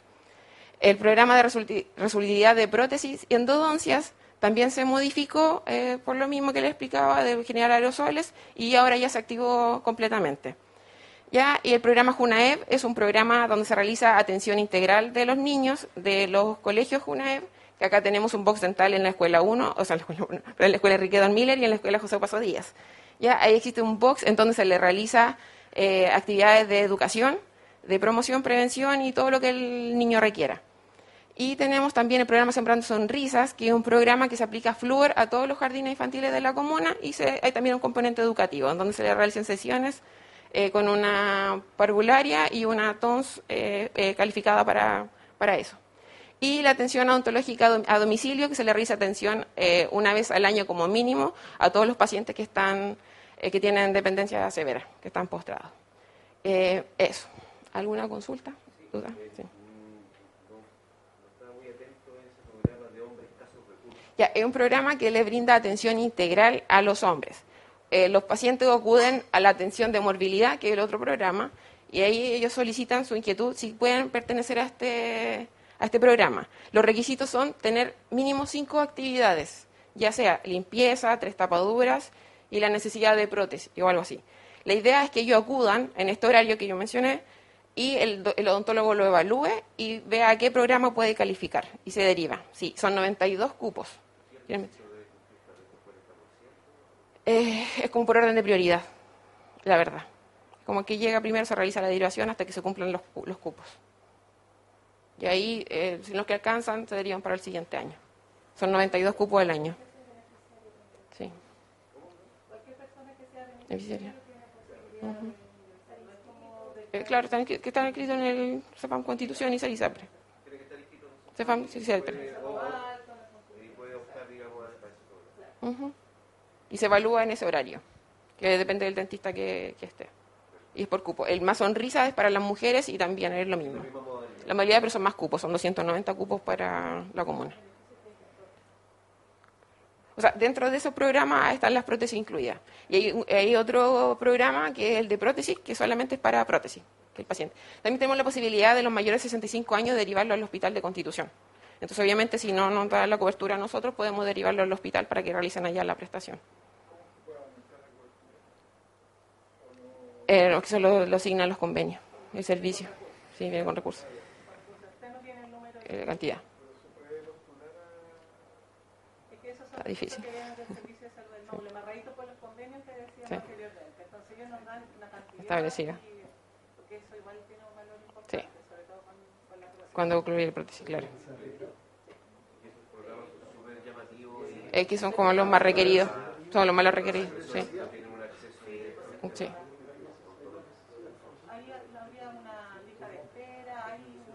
Este año, gracias a Dios, estamos cumpliendo con todo. De hecho, hemos necesitado pacientes, usuarios. Por lo menos este año estamos súper bien. Los otros años se han dejado lista de espera. Así que, eso.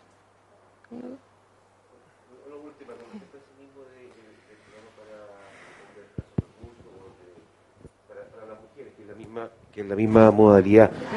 También, eh, con respecto a ese programa, ¿también hacen visitas en los sectores rurales? Eh, no, eh, son los pacientes por demanda, por eh, consulta espontánea. O sea, el, el paciente que llega a la atención de morbilidad y lo solicita. Nosotros también, obviamente, lo educamos y le, le- le sugerimos inscribirse en el programa, si vemos la necesidad. Pero no es visita, no, no- no hemos realizado por lo menos este año las visitas a la... ¿Y es posible poder Eh, sí. Sí, con la digamos, a, a- a- Sí, con, a personas de los sectores rurales? eh, tenemos obviamente la, la intención de hacer estas actividades comunitarias en donde se va a educar en los programas que existen en el CEFAM y se pueden hacer evaluaciones y hacer las derivaciones. Por eso estamos... Creo que sería súper positivo poder expandirlo, digamos, Es la idea del a nuestra 2022 en en los realidad. sectores rurales. Fomentar mucho también lo que es la educación y como el autocuidado, que cada uno se empodere con su salud bucal y aprenda a cuidarla y a mantenerla. Porque generalmente acá consultan por cosas restaurativas o de rehabilitación cuando ya no hay mucho que hacer. Entonces la idea para el 2022 es que cada uno aprenda a realizarlo y a cuidarlo, para que tengamos cada vez menos demanda por, por acciones restaurativas. Perfecto. Eso.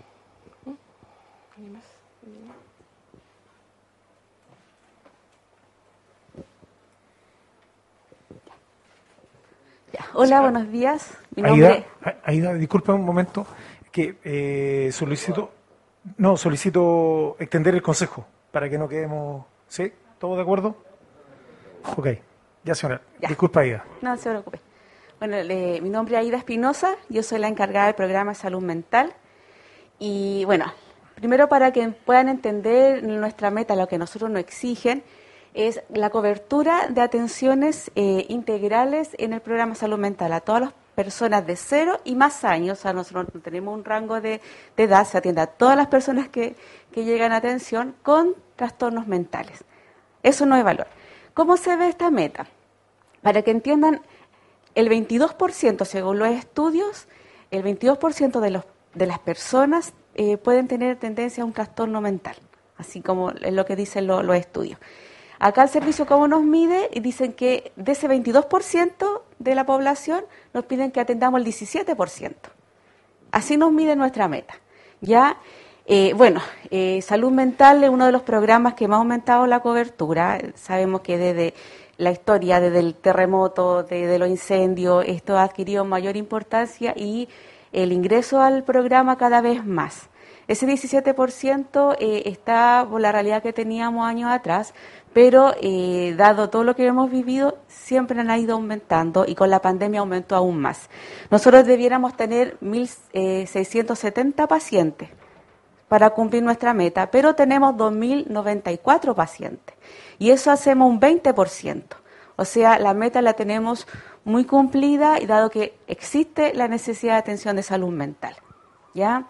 Ahora, durante la pandemia nosotros, eh, el programa siguió funcionando igual, seguimos atendiendo de manera presencial siempre. Lo que se sumó sí fueron las atenciones remotas.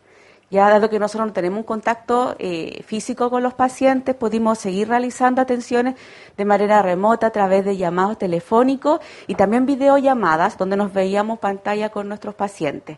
Eso fue súper bueno eh, porque así pudimos mantener muchos pacientes bajo control, no los perdimos.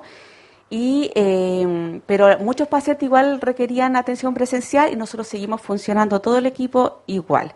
Solamente al principio del 2020, cuando recién empezó la pandemia y teníamos turnos, ahí fue la única vez que, eh, pero atendíamos de nuestras casas. Nosotros cumplíamos con nuestra agenda desde nuestras casas. Así que el programa siempre ha funcionado. Obviamente que las actividades comunitarias, por el asunto del aforo, cesaron, se dejaron de hacer los talleres, se dejaron de hacer las educaciones por, y, los trabajos grupales, como de los grupos de autoayuda, tuvieron que, tuvo que parar ese tiempo. Hubo sí un grupo de autoayuda que funcionó por Zoom, ya que las señoras tenían su eh, la tecnología, uno se sorprende y pudimos hacer atenciones por Zoom con, lo- con ese grupo, pero fue un solo grupo, pero fue novedoso.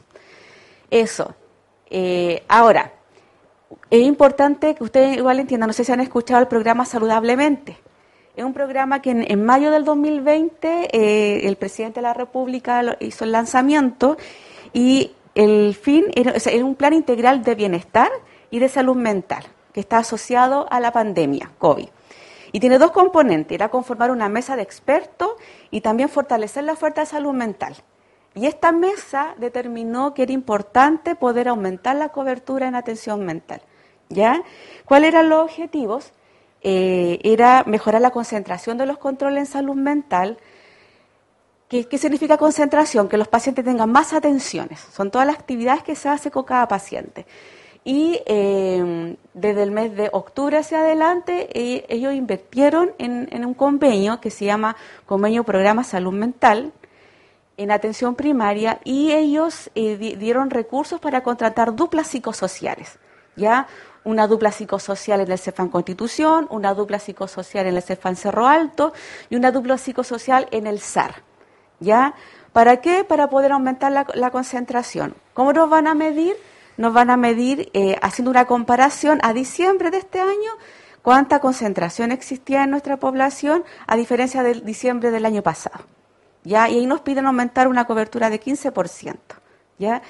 Estas duplas ya están, ya están trabajando eh, eh, desde el mes de octubre y nosotros estratégicamente eh, ingresamos la, la, dupla de de Constitución, está trabajando en el Liceo de Constitución, ya que sabemos que ahí está la población cautiva de adolescentes, que nosotros nos hemos, dado, nos hemos dado cuenta en que la población adolescente es la que más necesita apoyo emocional. Nosotros tenemos una cobertura harta de atención, ya, pero la población adulto y adulto mayor es la mayor cobertura son los que más consultan. Después vienen los niños y en último están los adolescentes, ¿ya? Pero ese poco porcentaje que se va y pide ayuda en atención primaria es la más crítica. Ya son los niños que tienen más riesgo suicida, son los chicos que tienen más autolesiones, por eso nosotros nos hemos concentrado y en este plan comunal que tenemos nos proyectamos al próximo año poner la mayor fuerza en, el, en, en los adolescentes. ¿Ya? Entonces, esta dupla de, que está en el liceo está haciendo un trabajo preventivo en lo que es suicidio, están haciendo altos talleres, están haciendo pesquisa activa, ya están eh, detectando a los adolescentes y están derivándonos a, nosotros como equipo de manera oportuna. Es el trabajo que están haciendo las chicas. Están haciendo trabajo también en el, en Es Corazón de Mujer, que ahora se llama Área de Mujer, también están trabajando ahí haciendo pesquisa. Están haciendo visitas domiciliarias también, que, que estamos baja en eso y eh, también estamos activando los grupos de autoayuda de la comuna. Ya cada dupla, el, el CESFAN de Constitución está activando un grupo que nosotros tenemos desde el 2000 eh, y lo están activando. Y están trabajando con la agrupación Contigo en la Calle, ya que la agrupación, ustedes saben, estos jóvenes que ayudan a los chicos que están en situación de la calle. Y todo lo que es comunitario, ellos nos están ayudando. ¿ya? La dupla del Cerro Alto también eh, estratégicamente lo ingresamos en el Politécnico con la misma, por la misma razón, porque ahí están los jóvenes que quizás pudiéramos pesquisar a tiempo. Están, activando también el grupo de autoayuda del Cerro Alto también y están haciendo talleres con, con un grupo de adulto mayor, estamos activando esa, esa actividad comunitaria y también están haciendo visitas domiciliarias. ¿ya? La dupla de SAR, esto igual es una novedad porque es por primera vez que existe una dupla psicosocial en, atención de urgencia. Ellos están apoyando al equipo del SAR, dando el, punto de trabajando de la parte emocional. Yo, conversaba con el equipo del SAR, ellos de repente quedan un poquito ahí eh, cortos, por me decían ellos, como que no hayan qué hacer con un paciente con una crisis de pánico, eh, aparte de, administrar el, medicamento, pero ellos eh, esta dupla está ayudándolo a ellos a capacitarlo en cómo poder reaccionar eh, con estos pacientes que están descompensados emocionalmente. Entonces ha funcionado bastante bien, está funcionando de lunes a viernes, desde las cinco y media hasta aproximadamente diez y media, y el día sábado también durante la mañana. Ya igual ellos se quedan a veces un poco más si hay alguna urgencia mm, que, tratar. Lo otro también de que eh, están haciendo un buen trabajo de, de seguimiento con los pacientes con intentos suicidas ya es una realidad. Nosotros tenemos semanalmente en promedio, por las reuniones que hemos hecho con el equipo de COSAN y, con, y con el encargado de SAR, son dos casos mínimos a la semana con intentos. Entonces, esta dupla a mí me está ayudando, porque antes lo hacía yo, de hacer el seguimiento también de, de estos pacientes, de poder ah, eh, saber si quedaron hospitalizados o no quedaron hospitalizados, porque pasa a veces que la gente se deriva al hospital y ellos mismos se van. Entonces hay que tener la certeza que estos pacientes están siendo intervenidos y eh, tratar de que ingresen a algún dispositivo de atención, ya por una manera de prevenir que este, esta persona se vuelva a hacer daño. ¿ya? Entonces, eh, esta dupla, bueno, todas estas duplas van a funcionar hasta diciembre. Igual es una pena porque sabemos que se necesitan. Se necesita poder insertarse, sobre todo por, el SAR, sería bueno que este, ese, este convenio pudiera continuar. Lo que nos dice el servicio es que solamente va a continuar por una cosa de recursos en Cerro Alto. ¿ya? Eh, esa es la idea. Ahora, estamos súper conscientes como salud mental que tenemos mucha tarea pendiente. Nosotros como atención primaria deberíamos trabajar más firmemente en lo que es prevención, ya para poder llegar a tiempo, sobre todo con los adolescentes, ya que estamos llegando tarde. Estamos atendiendo a los chicos que ya llegan con, un problema ya eh, grave, ya con un intento, ya con, con, con autolesiones. Entonces, tenemos que hacer un trabajo más potente en lo que es la prevención y ahí tenemos la tarea de activar la red de salud mental. Ahora que ya el tiempo de la pandemia, entre comillas, estamos mejor, ya hay que activar la red de salud mental y trabajar de manera intersectorial con los colegios, hacer capacitaciones con las duplas psicosociales de los colegios para poder hacer una pesquisa adecuada y poder llegar a tiempo con los jóvenes, ya para poder eh, eh, actuar a tiempo y tener una atención oportuna. Así que esa es como la mayor fuerte que tenemos para el próximo año, de focalizarnos principalmente en, en la adolescencia. No sé si tienen consultas. Gracias.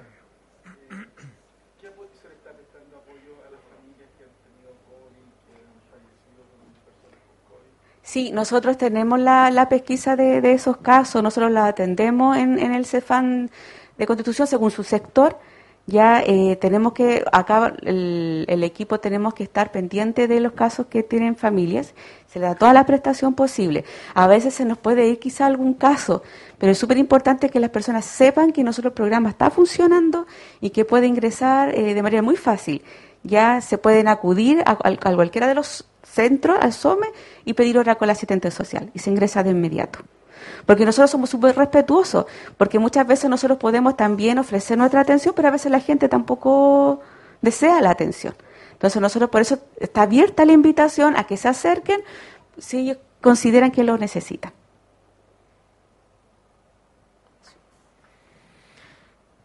No sé si alguien más. Gracias, gracias.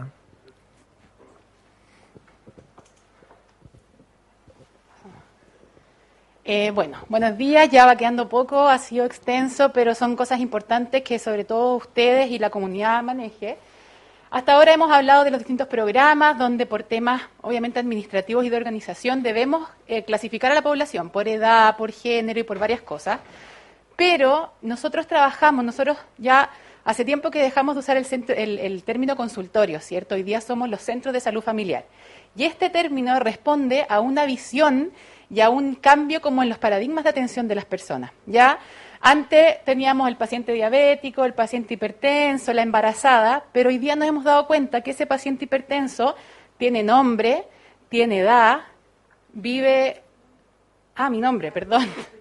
Trinidad, hablando de nombre, Trinidad Río Seco, encargada del eh, modelo de atención integral de salud. Gracias, Gaby.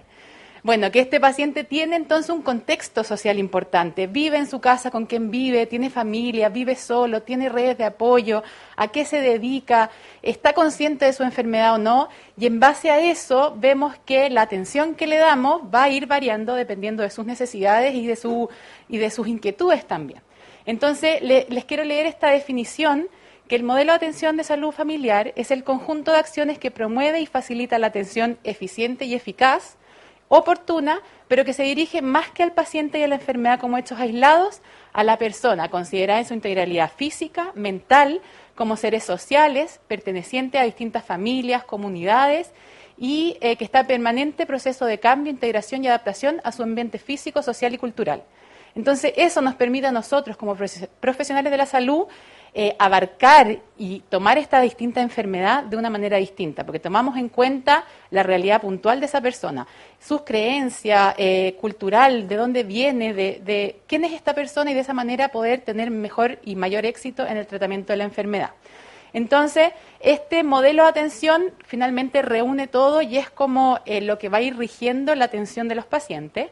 Este círculo, que es como un continuo de distintos temas que se van entrelazando, tiene eh, tres eh, como ejes principales y principios del MAIS que son que el, el, modelo debe estar centrado en la persona, en lo que hablábamos, su realidad, su contexto, sus necesidades, debe tener eh, el principio de la integralidad.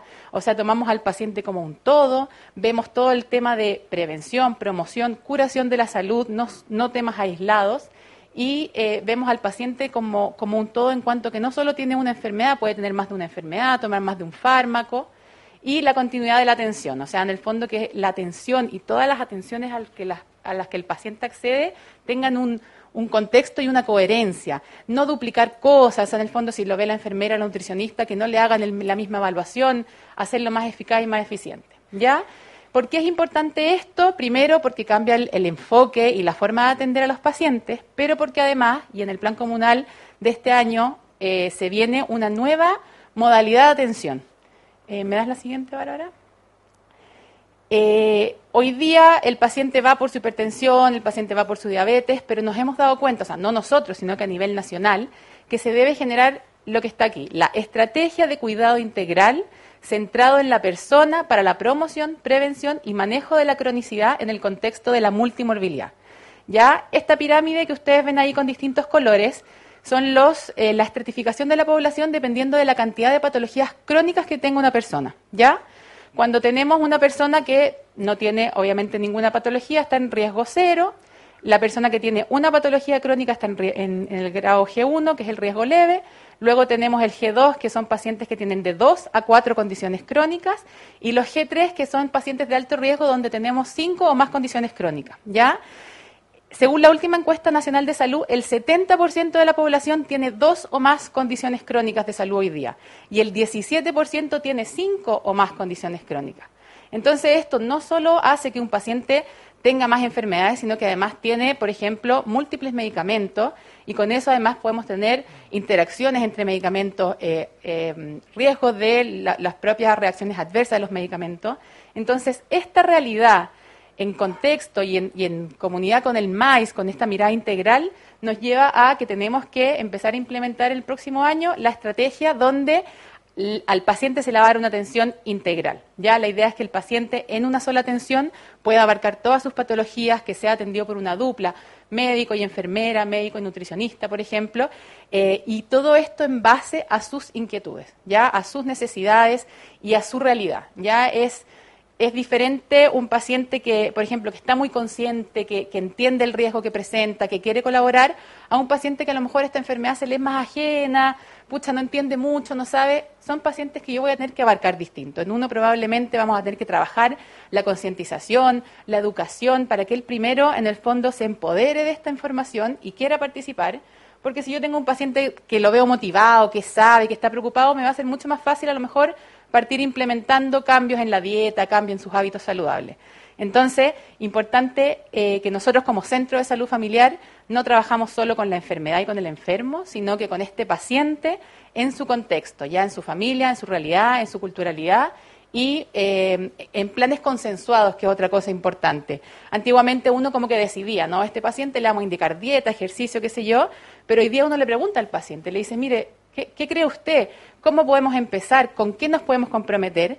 Y si bien uno podría decir, ya, pero es que pucha, el paciente se comprometió solo con una cosa, pero es mejor que se comprometa con una a que no haga ninguna de las cinco que yo le estoy indicando. Ya, entonces es importante que veamos esto como un cambio en, en el enfoque de la atención y que el próximo año, 2022, se viene un trabajo arduo en el cambio, como les decía yo, del paradigma de la atención y de la modalidad y por lo tanto, eh, la, como la sugerencia del servicio es que podamos partir enfocados en la población de riesgo alto, los G3, que son los que tienen mayores patologías y que necesitan una intervención pronta con la idea de disminuir las condiciones, la, que se agudicen las condiciones, las consultas de urgencia o que se agraven las patologías.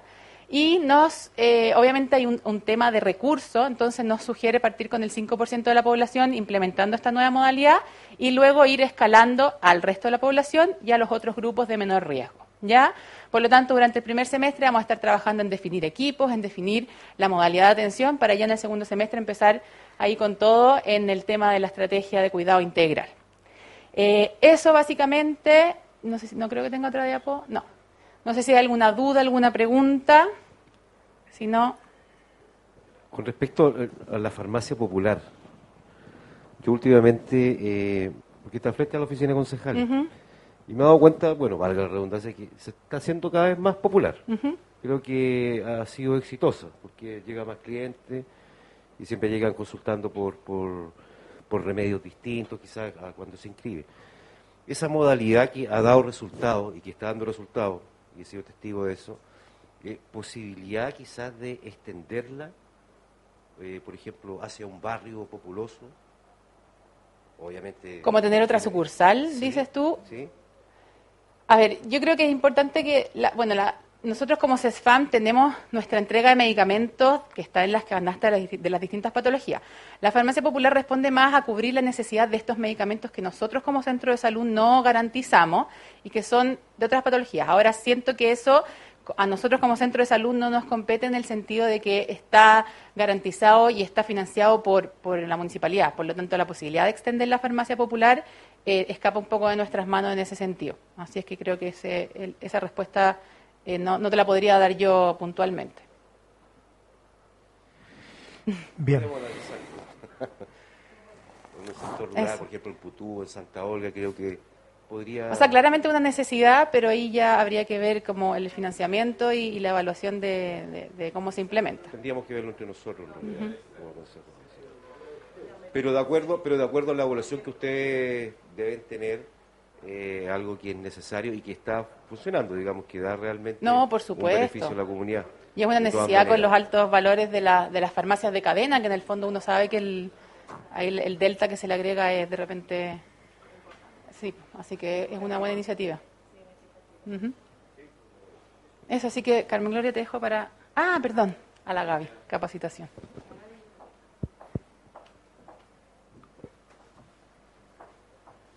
Hola, mi nombre es Gabriela Bendaño y yo soy la encargada del programa de capacitación. Eh, es bien cortito, el programa de capacitación está dirigido a todos los funcionarios de la atención primaria. Eh, este que se presenta acá es un resumen del PAC, que es el programa de, eh, anual de capacitación, eh, de lo que se presentó como propuesta para el año 2022 al, al Servicio de Salud. El programa de capacitación tiene dos funciones que son las más importantes, que es capacitar y entregar herramientas a todos los funcionarios para ejercer mejor sus labores ante los usuarios y además entregar eh, un puntaje anual para que todos los funcionarios puedan tener la opción de aumentar su carrera funcionaria, es decir, cuando cumplen los bienios puedan aumentar de grado. ¿ya? Esas son las dos principales eh, como características de este programa. Eh, eh, se ve harta información, pero en resumen, para planificar esto no fue a tontas y a locas, esto se hizo en base a una encuesta a los funcionarios, una encuesta voluntaria, donde se les preguntó qué es lo que ellos quisieran recibir como capacitación.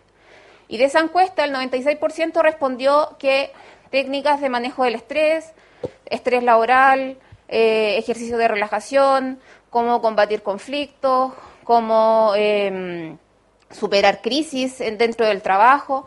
Entonces, por eso se programaron dos capacitaciones específicas para este tema, que es incorporar lo que es el mindfulness, que es como para que todos los funcionarios manejen el estrés del, del diario trabajo, y otro que es er- eh, entregar herramientas para el trabajo en equipo, situaciones problemáticas y también para el buen trato al usuario. ¿ya? Los otros programas que, ven a- que se ven en, en esto son propios de, de ciertas metas que hay que cumplir. Por ejemplo, el tema de la acreditación y calidad pide que estén presentes ciertos em, capacitaciones, como por ejemplo el prevención de las enfermedades asociadas a la atención de salud o el manejo en paro cardiorrespiratorio, esas tienen que estar como obligatorias. Y las otras que aparecen fueron eh, recolectadas em, por los encargados de programa de qué está faltante en sus estamentos. Por ejemplo, capacitar a los médicos para estandarizar ciertas eh, atenciones, o también lo mismo con las matronas, con las nutricionistas, se van a hacer capacitaciones eh, específicamente a esos grupos.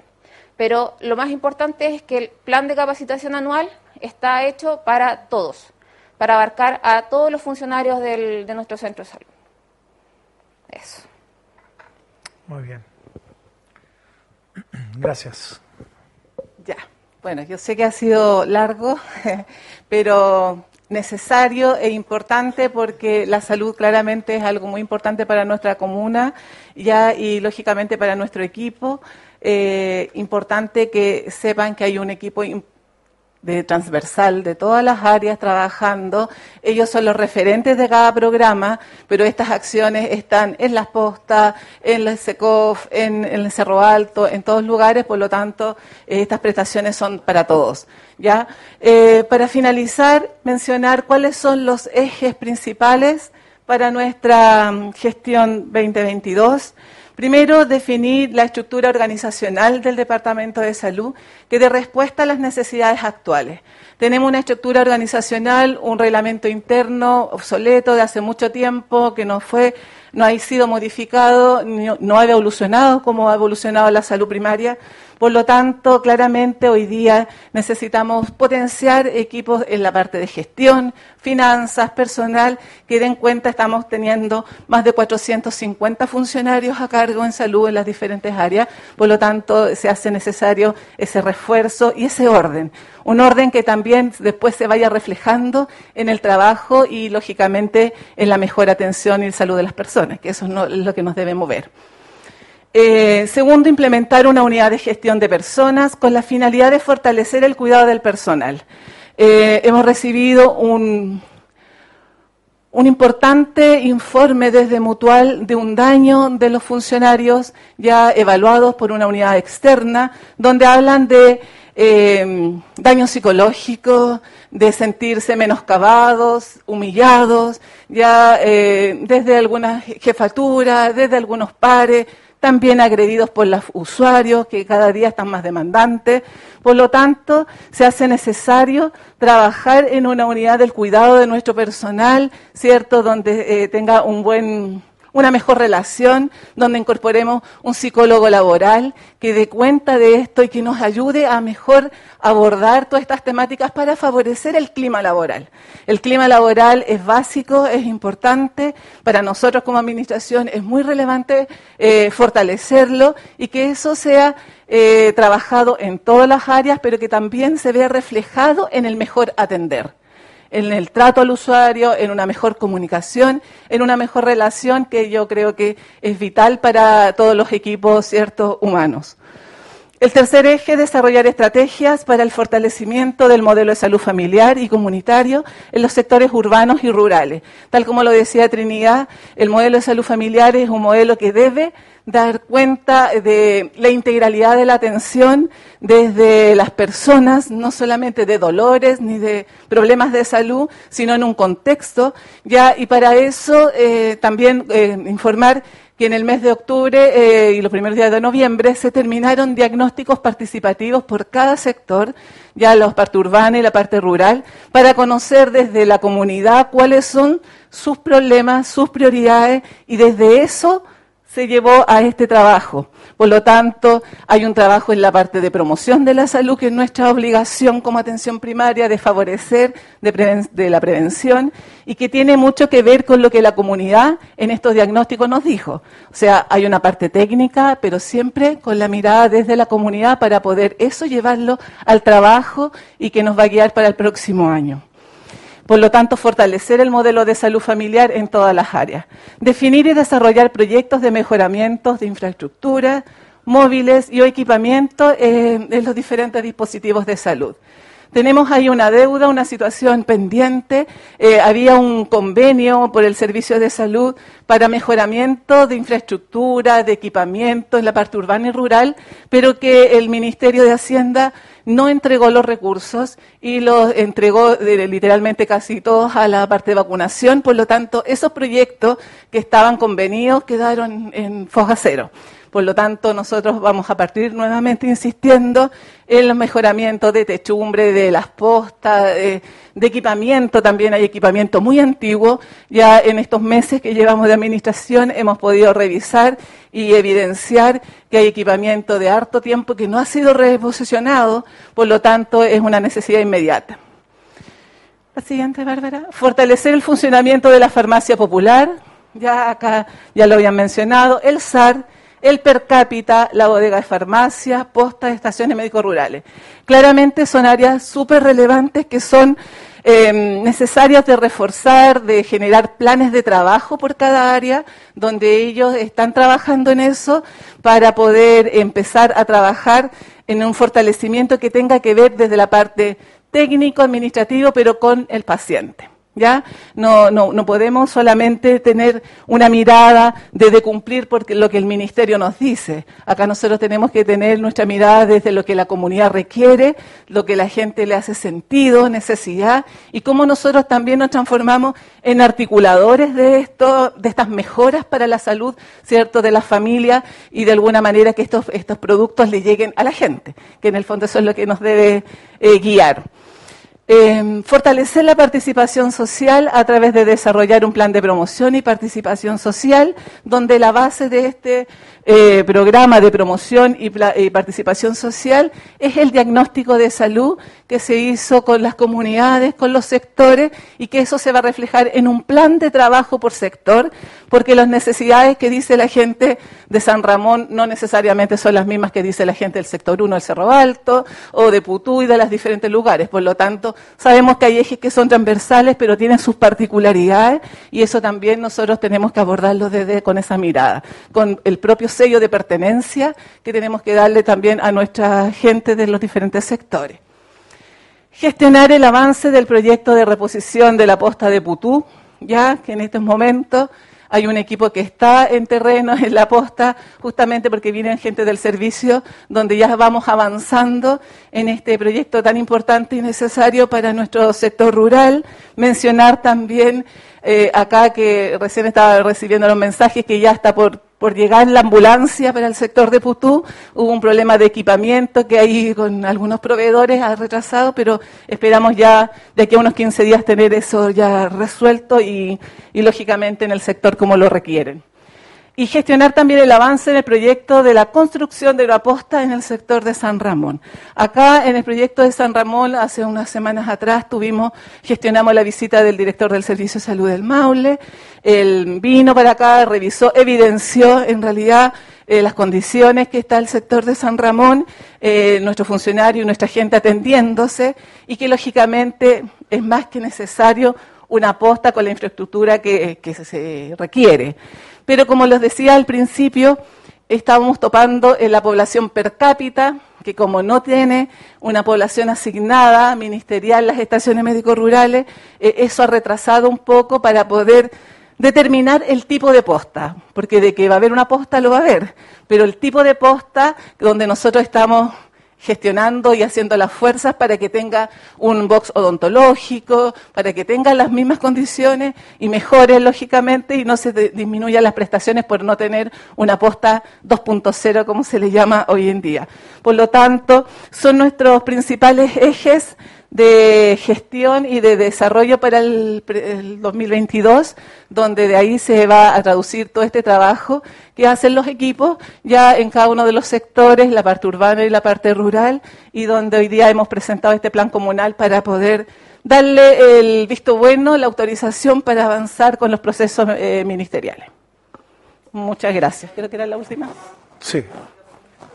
Sí, vamos a, vamos a hacer, van a hacer algunas consultas. Y, eh, concejal Michael, eh, concejal García, sí, adelante, eh, ¿En qué va el tema de la posta de, Costa Blanca? Si se hizo cambio de la implementación. Recién lo mencioné hace unos minutos en la situación de la reposición del convenio.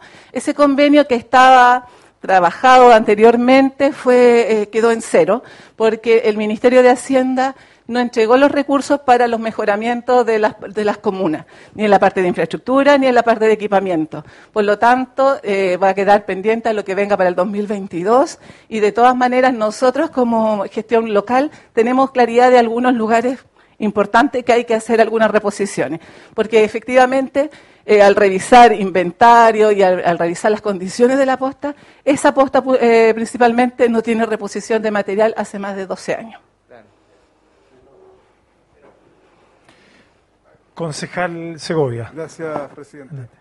Eh, Carmen Gloria, primero eh, agradecerte a ti y a todo el equipo por la tremenda exposición que han dado Creo que es, es muy válida, además que ahora se está escuchando las redes, viendo por las redes sociales para que la gente se informe cómo está trabajando la salud primaria de Constitución.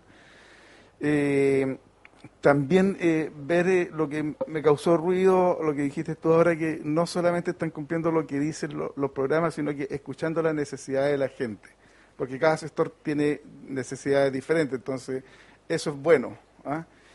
Y yo tiempo atrás, cuando tuvimos la reunión técnica acá eh, con ustedes, te hice una inquietud. Yo creo que cada día se está, se está haciendo más necesario en los sectores, en las postas de los sectores rurales. Si bien está implementado un turno no- eh, en la noche para que quede las 24 horas, un paramédico ya es insuficiente porque si tiene que salir a hacer una atención, queda inmediatamente la posta eh, sola, sin nadie, y se, puede, se originan urgencias. Entonces la población ha ido creciendo mucho para los sectores rurales y yo creo que hay que darle una vuelta y ver la, la forma y hacer el esfuerzo de por lo menos tratar de mantener dos paramédicos porque las necesidades cada día son más, la gente va a la posta, eh, a veces los procedimientos son muy largos y esa gente queda esperando.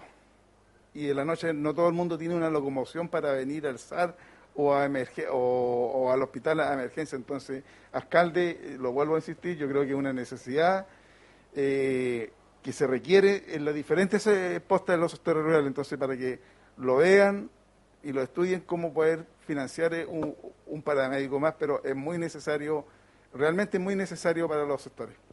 Sí, re- en, relación a ese tema, eh, se hizo la, mm, se está haciendo la evaluación por el número de atenciones que se hacen en cada sector, tanto en Santa Olga y en Putú, que son los más, eh, más poblados, por decirlo, y que tienen también el sur, que es el, el- el servicio de urgencia rural que viene con el convenio. Ahora, el convenio precisar que viene de- destinado en esa condición, un TENS, un chofer. Ya no viene en- con una amplitud en que nosotros pudiéramos redistribuir algunos eh, recursos. Por lo tanto, el incorporar otro, otro profesional, otro técnico, eh, va a ser dependiendo de cómo vengan las condiciones del convenio 2022 o con recursos locales. Muy bien. Concejal Alejandro. Gracias, señor presidente. Eh, me, me respondiste la respuesta, que aquí hace una pregunta en realidad con respecto a la, al vehículo 4x4. Eh, sé que está destinado a la posta de Puerto. ¿Existe la posibilidad del próximo año considerar Santa Olga y Costa Blanca con una con este tipo de ambulancia? O sea, ambulancias todas las postas tienen. No, estamos ya, pero 4x4 4x4. es donde no tenían y lógicamente priorizamos Putú por las condiciones del- del- de los alrededores, ¿cierto? Y del sector que cubren. Correcto. Ya, ahora la evaluación de las condiciones de los vehículos están en- permanentemente en evaluación para la reposición o mejora y eso habría que eh, evaluarlo para ver si amerita. Sería ideal porque tenemos que pensar que hoy día Sant- Santa Olga ha crecido mucho, San Ramón también, y hay mucha población, entonces la necesidad va a ser imperiosa. Eh, Costa Blanca no deja de ser. De todas maneras, recogimos la, la inquietud y la vamos a considerar. Y, y el otro día, bueno, eh, pasando por el tema del otro día, tuve que ir al SAR eh, por, tema, por temas médicos míos y me hicieron una inquietud que ese día eh, se encontraban con una dotación durante el día, aduciendo que en la noche tienes más dotación. Eh, ¿Hay más atenciones de urgencia en la noche que en el día? Porque se ve como medio desigual, desigualdad la, situación con respecto a la dotación. Mire, qué bueno que me mencionó eso porque yo creo que es un, tema importante y ahora a, a través del Consejo también informarle a la comunidad. El SAR tiene un financiamiento para un SAR, eh, medio SAR, que es de las cinco y media de la tarde hasta las 8 de la mañana. Ese es el, financiamiento del SAR, por convenio, por ministerio, y así se construyó en esas condiciones. El SAR Día fue una estrategia que se implementó para poder apoyar por contexto COVID y viene eh, financiado por los recursos de la pandemia. Por lo tanto, esos recursos terminan ahora en, terminaron en octubre en realidad y por, y por gestiones propias nosotros los hicimos eh, cubrir hasta diciembre. Pero los recursos son para el SAR or- original que es de las cinco y media de la tarde hasta las 8 de la mañana. Por eso, en ese horario hay más personal, está porque así debe funcionar el SAR. En este caso, eh, la comuna por necesidad y para eh, optimizar las instalaciones y para también mejorar la, la opción de atenderse por, pandemia, por la pandemia, se generó un turno menor, pero que cubra el día. Y eso significa principalmente como para disminuir la consulta, la morbilidad. Pero eso también va de la mano con un gasto. ¿Ya? En medicamentos, porque el SAR entrega todos los medicamentos, entonces hay varias cosas que tienen que ir de la mano, pero eso no ha sido financiado por el servicio, ha sido ahora financiado por gestiones propias para poder cumplir. Gracias por la aclaración. Eh, concejal Lorenzo. Muchas gracias, señor presidente. Eh, bueno, con respecto, ya que estaba mencionando el tema del SAR y todo el tema, tengo una inquietud eh, con, con el tema del SAR eh, hace dos días atrás, más o menos, una mamita me hace llegar una experiencia, una mala experiencia que vivió en el SAR. Ella es la mamá de Emilia, de una niña de un año y nueve meses. Bueno, significa de que en el SAR ella se acercó al SAR y en el SAR le, eh, le dijeron que era un resfriado alérgico, pero lo cual no fue así ella estaba con, el, con un virus sindical. ¿Sincicial? Sin, sincicial, perdón, sin sincicial. Sí. Mire, para que me vaya entendiendo y me pueda ir siguiendo, eh, le voy a relatar la historia, lo que ella me, lo que me editó. Bueno, aquí dice, aquí comienza mi historia. El domingo mi hija despierta con un poco de tos y flemas. Yo soy súper preocupada en ese sentido. Al siguiente día mi hija despertó ya un poco peor, con fiebre y dejó de comer. La llevo al zar para que la vean, ya que no conocía muy, ya que yo la conocía muy bien a mi hija y nunca me había nunca se había enfermado así. Al dejarme al dejarme horas, ojo, esperando me, eh, me ingresan con ella y la atiende una doctora y me dijo que es un resfriado común, que le diera paracetamol cada ocho horas y unas gotas de citiricina para la alergia. Resulta que me pongo en contacto con el pediatra de mi hija, doctora Avendaño, y me la observó y le encontró con principio de virus sincicial. Corrido para que...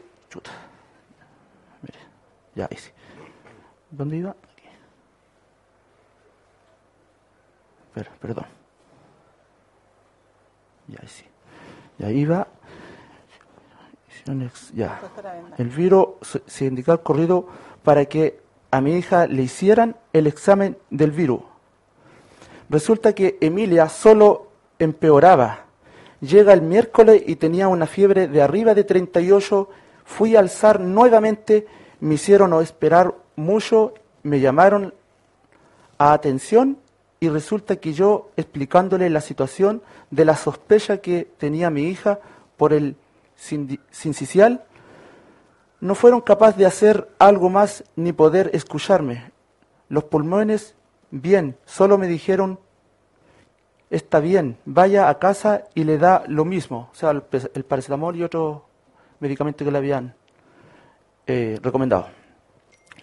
Vuelvo a casa frustrada. Emilia despierta al otro día por la tarde un poco mejor y yo muy contenta porque Emilia presentaba mejoría. Cae la noche y Emilia empieza con problemas para respirar y una fiebre de 39,1, lo cual me llama el pediatra y me dice que vaya urgentemente al hospital con Emilia. Me ingresan enseguida y llega un doctor a decirme que Emilia estaba positivo al virus cicial, la mandaron a hacer una radiografía urgente de pulmones, menos mal salió bien. Resulta que Emilia también tenía secreciones en los bronquios y la mandaron a hacer kinesioterapia. Y esta con salbumatol y ibuprofeno, ya que le han dado de alta pero Emilia puede quedar con posible secuela al hacer, al hacer bronquitis más fácil Solo lo digo para que los médicos sean más conscientes. Mi hija es una bebé de un año nueve meses. Por Dios, la atención del hospital buena, pero el SAR me dejó mucho por desear. Eso más o menos para que, más o menos qué pasó ahí o qué está pasando, falta fiscalización. Yo le creo, porque lo conozco, de hecho me, me envió antecedentes, el certificado y todo ese tema.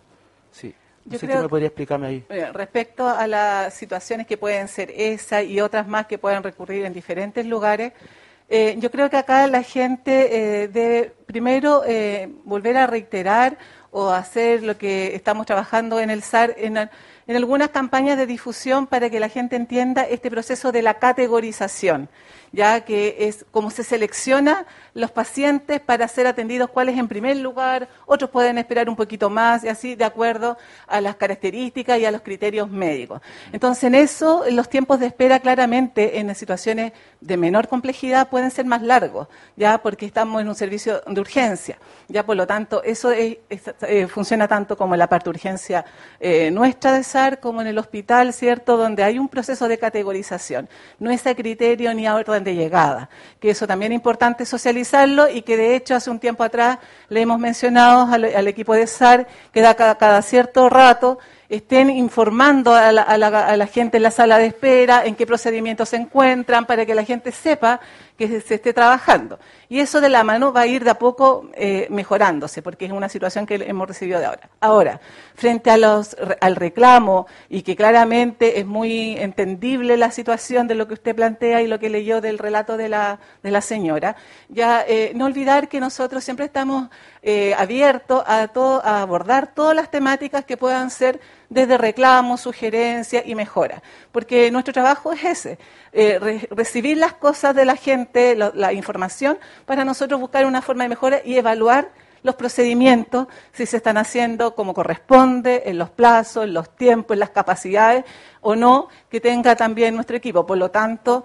¿qué es lo que nosotros hacemos el llamado? A que todas estas situaciones las plasmen y las formalicen a través del reclamo. Ya todos los, centros tienen una oficina y una, eh, formularios para hacer el reclamo. Hay gente que incluso no los quiere hacer ahí por situaciones personales, los puede hacer vía online, ya los descargan a través de la página. Por lo tanto, se deben plasmar esto y ojalá siempre con la individualización de la situación el día, la hora, si tenemos los datos, porque así es más fácil buscar, eh, la- investigar la situación, evaluar en el contexto, porque estas situaciones se investigan, se evalúan y cuando son eh, realizadas a través de los reclamos formales, se responden en los plazos que también nos indica eh, la normativa. Por lo tanto, todos los reclamos que son formales se abordan. ¿Ya? Se abordan con medidas administrativas, con medidas de evaluación, con medidas de mejora y siempre nosotros como administración tomamos estos reclamos como una oportunidad para mejorar, porque yo siento que de eso se trata, de ir fortaleciendo eh, los lugares de atención y también que la gente entienda que nosotros nos hacemos cargo también de sus solicitudes, de sus situaciones que las pueden plantear. Ahora hay gente que la quiere hacer personalmente, se dirigen con el encargado del establecimiento y eso también es válido.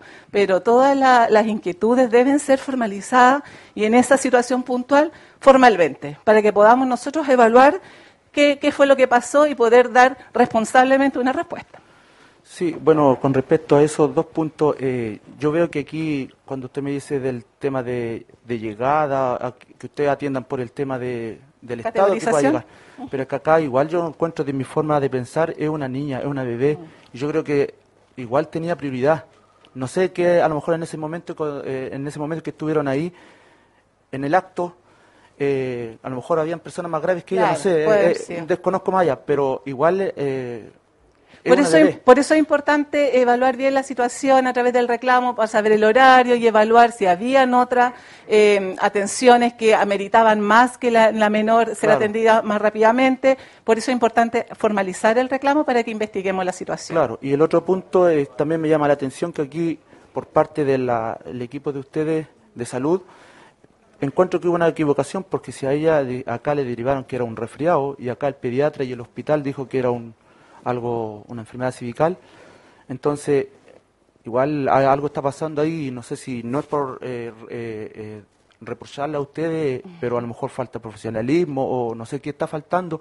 Todos nos equivocamos, si esto estamos claros. Pero eh, el tema de salud igual es algo grave que a veces, muchas veces puede ser fatal por una equivocación. Entonces ahí a lo mejor quizás, no sé, eh, falta fiscalización, quién fue, no sé. Y esta niña me la hizo llegar a mí porque a muchos eh, a veces eh, les pasan casos similares, pero no se atreven. No se atreven por miedo, no se atreven por tiempo, por su trabajo, por infinidad de cosas que se mezclan. Y nosotros estamos acá para representarlo y por eso yo se le hago eh, hacer llegar esta, esta inquietud y así como nosotros, a nosotros nos están viendo, la gente también vea qué, cuáles son los pasos a seguir en caso que vuelvan pas- a pasar por estos temas, porque yo sé que ha pasado, desde años está pasando, no tan solo en el SAR, sino también en el hospital. Entonces, eh, eh, la idea que trabajemos en conjunto, estos reclamos, como usted dice, sirven para mejorar, sirven para ver esos temas y, y es una experiencia cómo irlo trabajando o cómo poder ir mejorándolo. Entonces, No, de, eso. to- de todas maneras, señor concejal, yo creo que es, val- es más que válido eh, llamar a que la gente formalice estas inquietudes, estos reclamos, estas sugerencias y nosotros, lógicamente, las vamos a abordar, eh, investigar y poder darle una respuesta concreta de cómo fueron las- las situaciones y, lógicamente, tomar las medidas que correspondan si es que las amerita. Muchas gracias. Gracias. Eh, concejal Richard. Gracias, alcalde. Carmen Gloria, bueno, felicitarlos por la tremenda exposición, algo larga naturalmente, sobre todo para quienes nos están viendo. Nosotros tenemos que estar dispuestos a esto. Eh, ha- hay cosas, estuve leyendo yo, hay cosas que, que- que me preocupan un poco. Me, me asustó mucho eso. ¿Qué pasa con, con lo de la inscripción? ¿Va a depender de, lo- es un trabajo que van a hacer ustedes? ¿O, o, eh, la, la gente particularmente tiene que acercarse al Cefán Alameda, a inscribirse? Claro. Porque ahí hay recursos importantes. Sí, es importante, claramente este tema del per cápita es una situación súper eh, válida para todo esto de proyectos de tener la, la población bastante ordenada. Ya, eh, por lo tanto, eh, se generó desde las unidades de SOME estrategias donde hay una persona exclusivamente destinada a realizar la reinscripción. Hay gente que cambió de domicilio, la gente cambia mucho de domicilio, estamos haciendo rescates, pero cambian también el teléfono, entonces cuesta bastante ubicarlo. Por lo tanto, el llamado es acercarse a los SOME para hacer su inscripción y validarla. A veces estaban inscritas en el CESFAM Cerro Alto, eh, se están atendiendo en el CESFAM Constitución, pero no está hecho ese trámite administrativo que a nosotros nos significa bastante para ordenar el tema también de la validación de la población. Qué bueno, entonces estamos todos llamados a inscribirnos donde corresponde. Segundo, eh, ustedes hacen un organigrama por posta, entonces me preocupa un poco la posibilidad de, de- de- para poder brindar una mejor atención, de que hay gente encargada de una posta, por ejemplo, en Costa Blanca, y es la misma persona que está encargada de la posta ubicada al otro sector. No, no. La estructura, la estructura de las postas, hay un técnico de enfermería que está a cargo de la posta y hay un coordinador general de todas las postas. ¿Ya? Por lo tanto, cada posta con tiene un técnico de enfermería responsable. Ya. donde hay varios más colegas que trabajan turno y todo, pero hay un, un coordinador general que ve como la dinámica más administrativa, eh, de- desde los recursos y también como articulador con la eh, dirección comunal. Pero cada posta, posta, Ya. tiene su eh, TENS en cargo. Gracias. Y lo último, eh, eh, me hubiese gustado que en el informe apareciera un organigrama de la nueva dirección comunal, por donde aparece Es que- usted en la cabeza. No se aparecía, pero solita. Claro, por eso, el el organigrama de quiénes van a formar este equipo. Claro, es que estamos, eh, como lo decía en, la primera, mm, en, la- en el primer eje de gestión, estamos trabajando en definir esta estructura. Y esta estructura no la puedo trabajar yo sola, la trabajamos en equipo y estamos también a la espera de los lineamientos, por eso no está definida. Está en el bosquejo, pero no está todavía eh, determinada. Y lógicamente se va a presentar porque sabemos que esto como en Marcha Blanca tenemos a lo mejor muchos ajustes que hacer, pero sí está el diseño, pero no está todavía estructurada pero ya nos cambiamos de instalaciones, así que ya de a poco estamos ya organizándonos, ordenándonos para, para mejorar la, la gestión, que es lo que nosotros buscamos. Muchas gracias. Gracias, don Richard. Bien. Eh, Rodrigo, ¿tú? No. Ya, ok. Todos ahora sí. Bien. eh, muchas gracias, Carmen. Lo- lo- Carmen Gloria, una consulta antes de... ¿El per cápita a cuánto equivale en recursos? ¿En plata? Sí. Eh, generalmente está como alrededor de los 8 mil pesos por persona, Ya que ese dato es bueno que todos lo manejemos. mensual. Mensual, exacto. O sea, 8 mil pesos se paga para la atención de todas las atenciones de un mes de una persona, que incluyen los medicamentos, las horas profesionales y todo. y nosotros en la comuna tenemos alrededor de 40.000. 46 mil personas inscritas más o menos. Ya, para que es bueno para que todos sepamos que y lo que y la brecha que falta se complementa con los convenios. Claro. Para La, mayor- mayoría de los convenios son los que nos aportan también el soporte para poder generar las prestaciones. Muchos de estos convenios se pueden percapitar, pero eso es incluirlos al, al valor para la Claro. contratación de profesionales principalmente. Bien, gracias. Eh, bien, eh, señores concejales, este es el plan comunal. Eh, nosotros tenemos tiempo, Carmen Gloria, para definir la aprobación. Al 30 se debe presentar al Ya, servicio. o sea, tenemos hasta el próximo martes. Ya, pero, pero para efectos de prácticos, ¿alguien lo, lo quiere leer bien en detalle o lo aprobamos lo- o lo sometemos a votación inmediatamente? Ya. Eh, perdón. Un poquito, Lorenzo, que... Eh, yo creo que por honor al tiempo y, la- y en realidad la, la completa exposición de, de todo el programa de salud, lo que yo creo que los quedó a todos claros. eh, yo creo que eh, es mejor aprobarlo ahora mismo. Sí. Ok. Ok, bien. Eh, concejal Lorenzo. Bueno, no- yo no sé si aprobarlo o no, porque aquí prácticamente aparece un detalle. Yo no aparezco aquí. Sí, un pequeño detalle aquí dice Lorenzo Enrique. Ese Enrique es, es un apellido. Sí, entonces me cambiaron el apellido. Ahí tiene que haber habido un error de, de tipeo. Bien, haciendo, haciendo hincapié en la salvedad que nos indica el concejal Lorenzo, someto a votación entonces el Plan Comunal de Salud año eh, 2022. Señores concejales. Se aprueba, alcalde. Apruebo. Ya, aprobado entonces. Para que quede constancia y no y tengamos tranquilidad. Claro. Gracias, Carmen Gloria, a través suyo a todo el equipo de salud, a los funcionarios y funcionarias. Han hecho una pega enorme y todos estamos conscientes que se han llevado una tremenda carga laboral estos últimos casi dos años ya. Eh, bueno, y haciendo el llamado también a toda nuestra comunidad de que, la atención primaria, el rol principal que cumple es de prevención. Entonces ahí también eso es muy relevante. Y lo otro que nos vamos a quedar con una tarea pronta para definir el tema del SAR, que ahí tenemos un, un- un problema que se nos viene eh, debido a la atención que se ha estado prestando hasta el momento y vamos a ver si tenemos las espaldas económicas para ver si podemos eh, sostener. Si no, eh, vamos a tener que enfrentar ese tema porque es complejo. Bien, muchas gracias.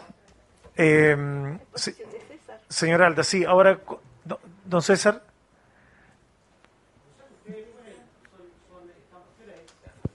Son dos y media.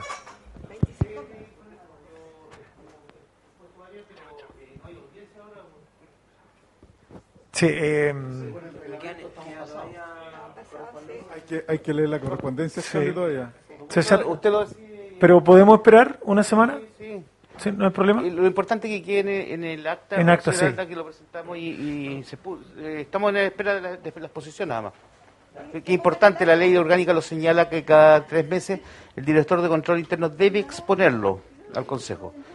Estamos desde el mes de septiembre, octubre, noviembre, bueno, las prioridades son otras, pero ya verá, ¿no es cierto?, oportunidad para exponerlo. Sí, pedir disculpas, eh, César, pedirle la disculpa porque igual la verdad que fue bastante extenso el tema de salud.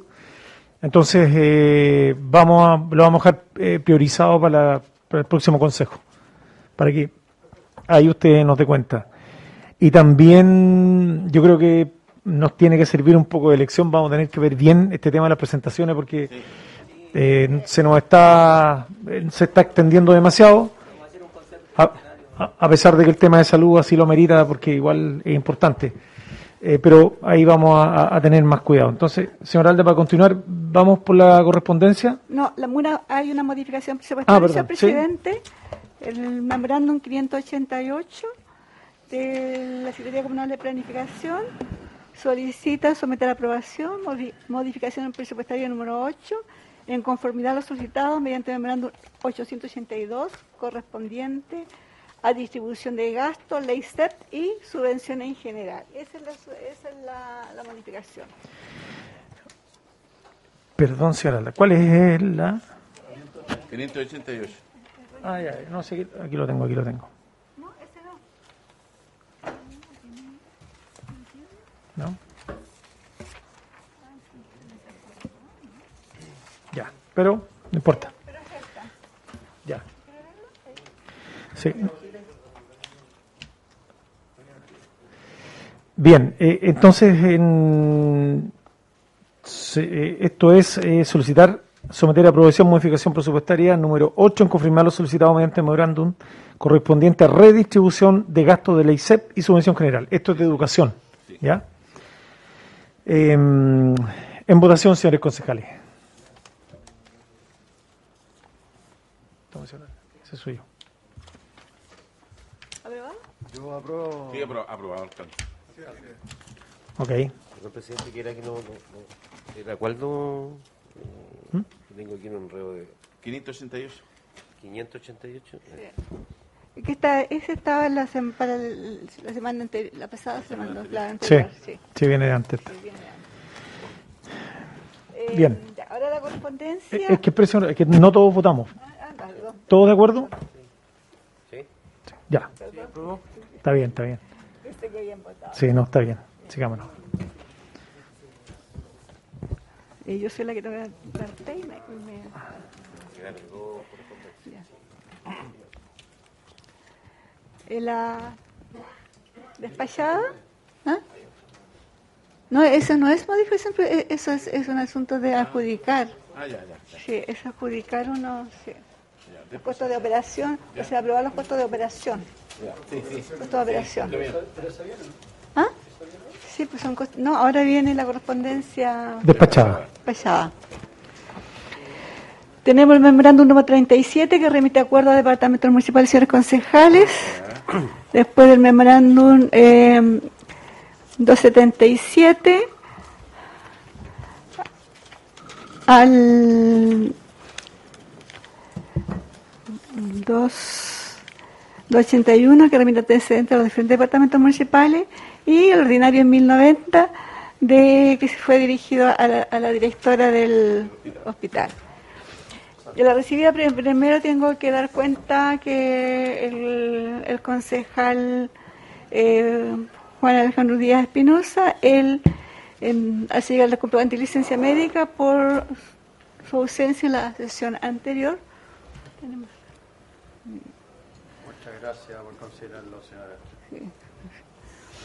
Ahora sí, ahora vamos con la recibida.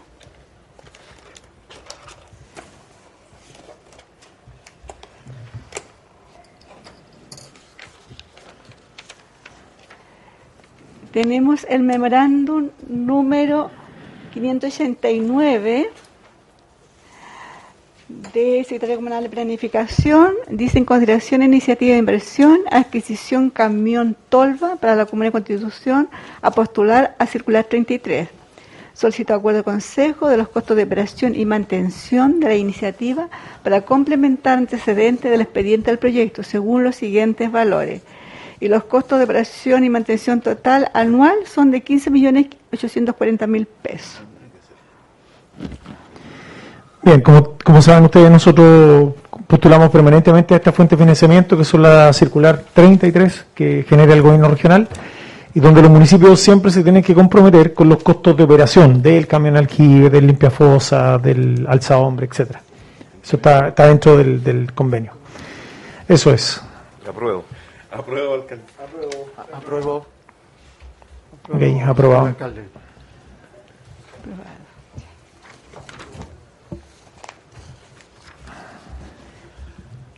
Memorándum eh, 595, también de la Secretaría Comunal de Planificación, dice que en consideración e iniciativa de inversión, adquisición, camión aljibe, Comuna de Constitución, a postular a circular 33, y en conformidad a lo observado por la fuente de financiamiento, solicito acuerdo de consejo de los costos de operación y mantención de la iniciativa para complementar antecedentes al expediente del proyecto, según los siguientes detalles.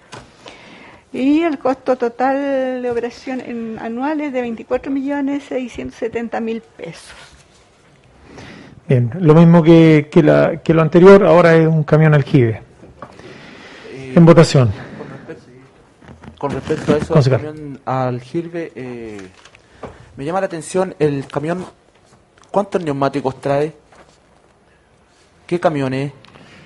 Seis camiones, eh, seis, perdón, parece que son ¿De doble seis puente, eh, Ocho. de eje simple? O sea, para hacer ocho tendría que ser uno, dos. Son dos, disculpa, son dos atrás y, y uno Ocho, aquí, aquí dice, ocho neumáticos. Ocho, de- habla de ocho. Claro, entonces tendría que ser un camión de doble puente. Sí. Exactamente. Sí, porque me llama la atención la, la cantidad de neumáticos. No sé, no sé si sé que es para el agua, pero me llama la atención la cantidad de neumáticos que, que aparece ahí en el... Es que no necesariamente la cantidad de neumáticos, Lorenzo, es para reponer en caso de que exista desgaste. De, de- para eso es el, Pero son... la son- iniciativa. Son eh, ocho neumáticos al año. Es- seguramente, sí, ese es el Y- cálculo y- que se y hace. hacen mucho. Presidente, es que tengo entendido que esto es más o menos lo que se pide para que se pueda postular al proyecto. postularse. Es lo que se exige. Solamente es una, es una, Hay que una cumplirlo. Es de lo que que- los gastos vamos a ser nosotros responsables. lo que te exigen para poder postular. Es un estimativo. Un procedimiento. No, no es que más Ah, o sí, menos. está bien, por eso eh, eh, es bueno aclarar las dudas. Bueno, apruebo. Ok. Aprobado, señor Alda. Pero, señor alcalde. También aprobado. Sí, todo aprobado. Ya, el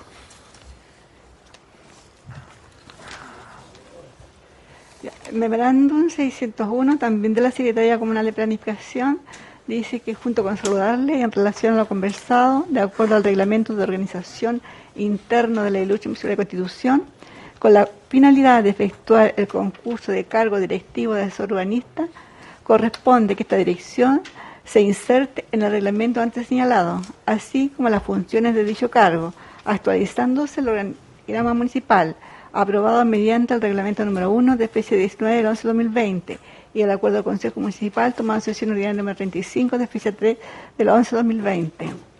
Respecto a lo anterior, en el artículo cuarto del reglamento de organización interna se inserta el número 16 que se llama Dirección de Asesoría Urbani- Urbana y se añade el artículo 34 bis con las siguientes funciones. A. Asesorar al alcalde y al consejo en la promoción de desarrollo urbano. B. Estudiar y elaborar el plan regulador comunal y mantenerlo actualizado, promoviendo las modificaciones que sean necesarias y preparar el plan de inversiones en estructura de infraestructura, perdón, de movilidad y espacio público y los planos de detalles y planes seccionales en su caso. C. Informar técnicamente las proposiciones sobre planificación urbana intercomunal formuladas al municipio por la Secretaría Regional Ministerial de Vivienda y Urbanismo. Y insértese la siguiente organigrama de la Dirección de, Asesoría Urbana. Ustedes todos lo tienen ahí, lo tienen en el documento. Dice, elimínese de la orgánica de la Secretaría Comunal Profesión la letra A del artículo eh, 21 en lo relacionado con las funciones de la asesoría urbana. Finalmente, el presente documento debe ser enviado al Consejo, dice, para la modificación del reglamento 1. Eso. Bien, no sé si César nos podría Sí. ayudar aquí un poquito. por Bueno, favor? nosotros estuvimos elaborando el año el diciembre de 2019 el reglamento de organización interna, que es un instrumento que permite, ¿no es cierto?, eh, definir funciones y tareas dentro de la estructura orgánica. Eh, se, se aprobó el año en diciembre del año 2019 y se pueden incorporar, dice la ley, el artículo 31 de la ley orgánica permite incorporar nuevas funciones, crear nuevos cargos, establecer funciones, subdividir, etcétera. Y el artículo 53 de la ley orgánica permite, ¿no es cierto?, facultar al alcalde de establecer una estructura orgánica y poder incorporar alguna área. Sabemos que el asesor urbanista, ¿no es cierto?, es un, un, es un eh, cargo muy importante en los municipios, están a cargo del plano regulador, y generalmente el asesor urbanista tiene una visión general de lo que es la, comuna, y pasan las eh, administraciones, y el asesor urbanista eh, eh, que mantiene políticas permanentes en el tiempo de estructura de ciudad requiere, ¿no es cierto?, un cargo permanente. Por lo tanto, eh, es necesario, ¿no es cierto?, incorporar. Esto es igual que un presupuesto. Se aprueba, se aprueba la estructura y quizás más adelante el alcalde pueda llamar a concurso para llenar es- y llenar e- ese cargo. Hoy día eh, tiene una persona que está en base a, contrata y en el futuro también se puede incorporar, ¿no es cierto?, a la planta, que es muy importante que un asesor urbanista sea de planta puesto que independientemente de las administraciones, él debe mantener las políticas de, la comuna en cuanto a regular, ¿no es cierto?, la estructura, la infraestructura, la materialidad de las calles, etcétera. Entonces, esto va con el tiempo de los proyectos. Hay proyectos que pasan 3, 4 años, 5 años y pasan en el tiempo. El asesor urbanista tiene una visión de la comuna en general. independientemente, ¿no cierto?, de las estructuras y las administraciones que están. Así que eh, se justifica plenamente, alcalde, está establecido en el artículo 31, está la facultad del artículo 53, y como eh, fui yo eh, establecimos el año 2019 esta estructura, este cargo sí es importante y hay que incorporarlo dentro de la estructura orgánica municipal, independientemente de que usted lo llame concurso público más adelante. Pero sí es necesario mantener las funciones de este cargo que es muy importante en el municipio. Una consulta. gracias César. Concejal. Bueno, en estos momentos eh, está Patricia Pastén que cumple esta función, pero a honorario, contrata. Claro, a honorario, eh, tiene parte honorario y parte a, contrata. Está en doble modalidad, entonces no está en una estructura definida 100%. Mm. Tiene parte pero en el momento de que se llama concurso, ella debería participar de este concurso. Debería participar de este concurso. Bueno, es, abierto. Si ella tiene las condiciones, puede, puede ingresar. Hay que señalar que el asesor urbanista tiene una relación directamente con el Consejo permanente, es asesor del Consejo en materia, ¿no es cierto?, de eh, vialidad, seguridad, de todo lo que es la infraestructura de las comunas, de todo. Entonces, es muy importante ese cargo y deberemos, debemos tenerlo en un momento dado. Pero para que se den esas condiciones debemos tener que tener esta estructura definida. Bien. Eh, concejal. Gracias, eh, señor alcalde. La consulta que tengo yo es que em, eso no solamente puede ser de planta, eh, puede ser eh, un, puede ser una persona de confianza directamente del alcalde, puede ser, porque así como ese plac como el no, no, no. podría, ser de esa forma también. Es que la ley especifica quiénes son los cargos de confianza. La ley exige, tiene cuatro, cinco cargos que son de confianza y están definidos por ley y no se puede modificar. No hay No, no, no. Este es un cargo que, que y como señalaba y lo justificaba, debe ser ojalá una persona de planta permanente que le dé al plano regulador una proyección, que le dé a la comuna un crecimiento por, por independientemente de las administraciones.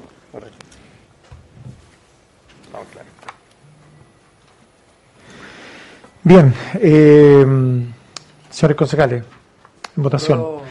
Apruebo, alcalde. Este es un cargo súper necesario para la comuna, independiente del alcalde o alcaldesa que está acá. Es un cargo que tiene que estar permanentemente. Es una ciudad que ya lo amerita hace rato. Entonces, a mí me parece que está, en la línea. Se aprueba, señor Entonces, insertar el, la dirección urbanista y sacarla de, como, como directivo y sacarla del, de ese plan. Eso. Que quede clarito eso, porque después en el...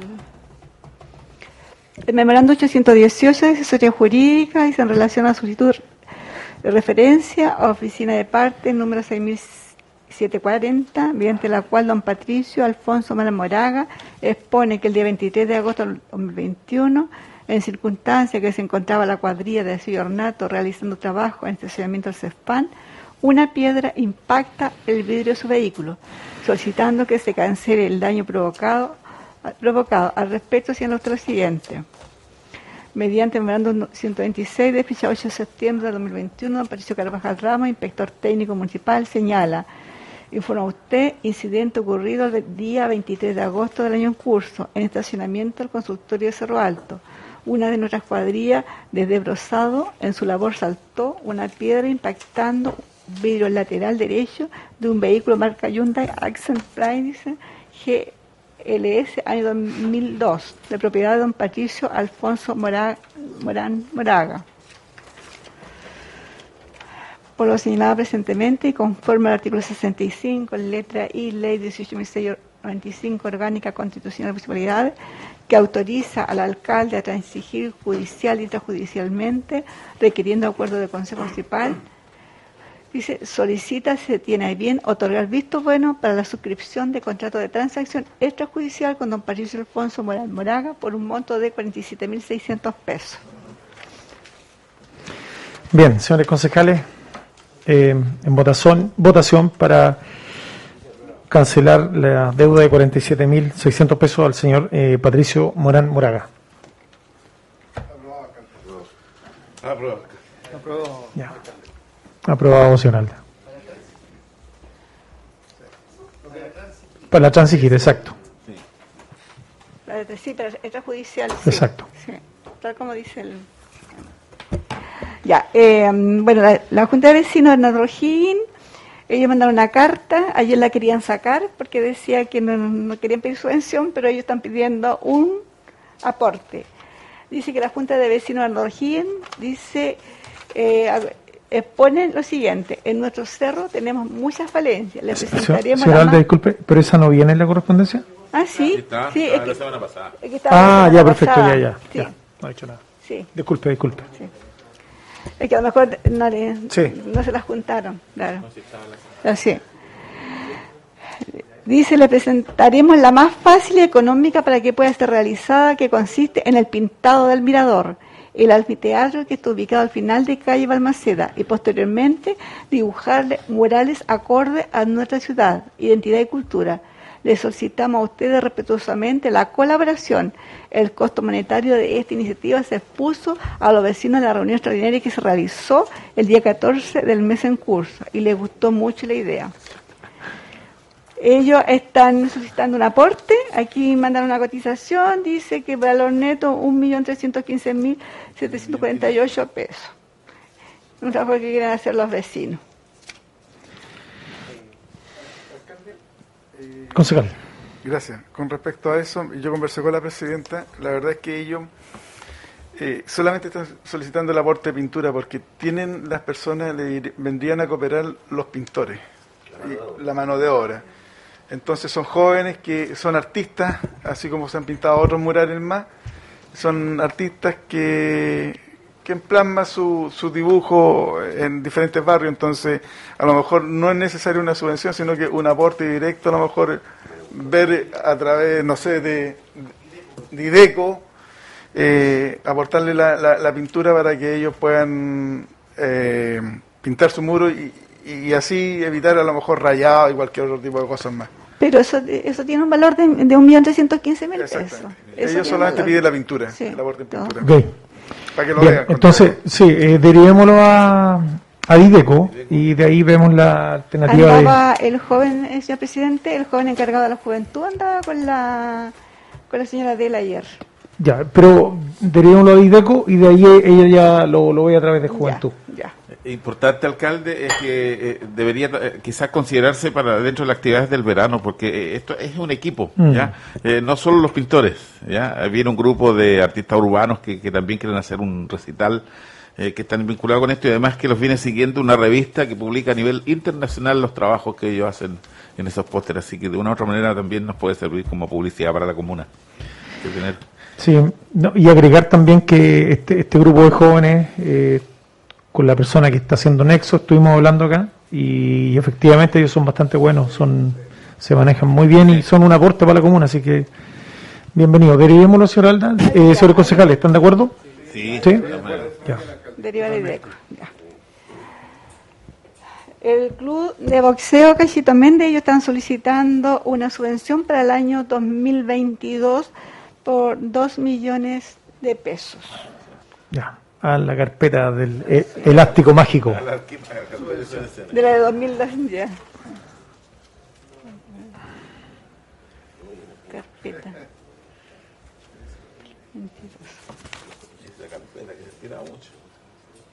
El club de, eh, de fútbol, escuela de fútbol Celco, ellos también, porque voy a dar- voy a- ellos también están solicitando una Ya, subvención económica. también. Sí, pero no, será para el próximo año igual. Claro. no- sí, ya. Sí, ocho.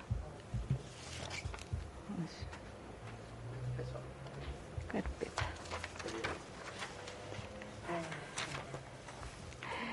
Eh, aquí hay una solicitud de unos vec- dice solicita la cancelación de la patente de alcoholes que indica por razones que expresa acompaña documento Eh, es larga la carta se da con los- eh, todo ellos ah extensa ellos en el fondo están sí solicitando eh, la- revocar una la patente la, la patente eh, Dice patente comercial con giro de depósito de alcohólica. Dice, según se desprende el decreto exento 2980, retiro de diciembre de 2000. Eh, derive la jurídica, señor Alda, por favor. Ya, ya, Ellos nos entregan después una... Derivar a jurídica.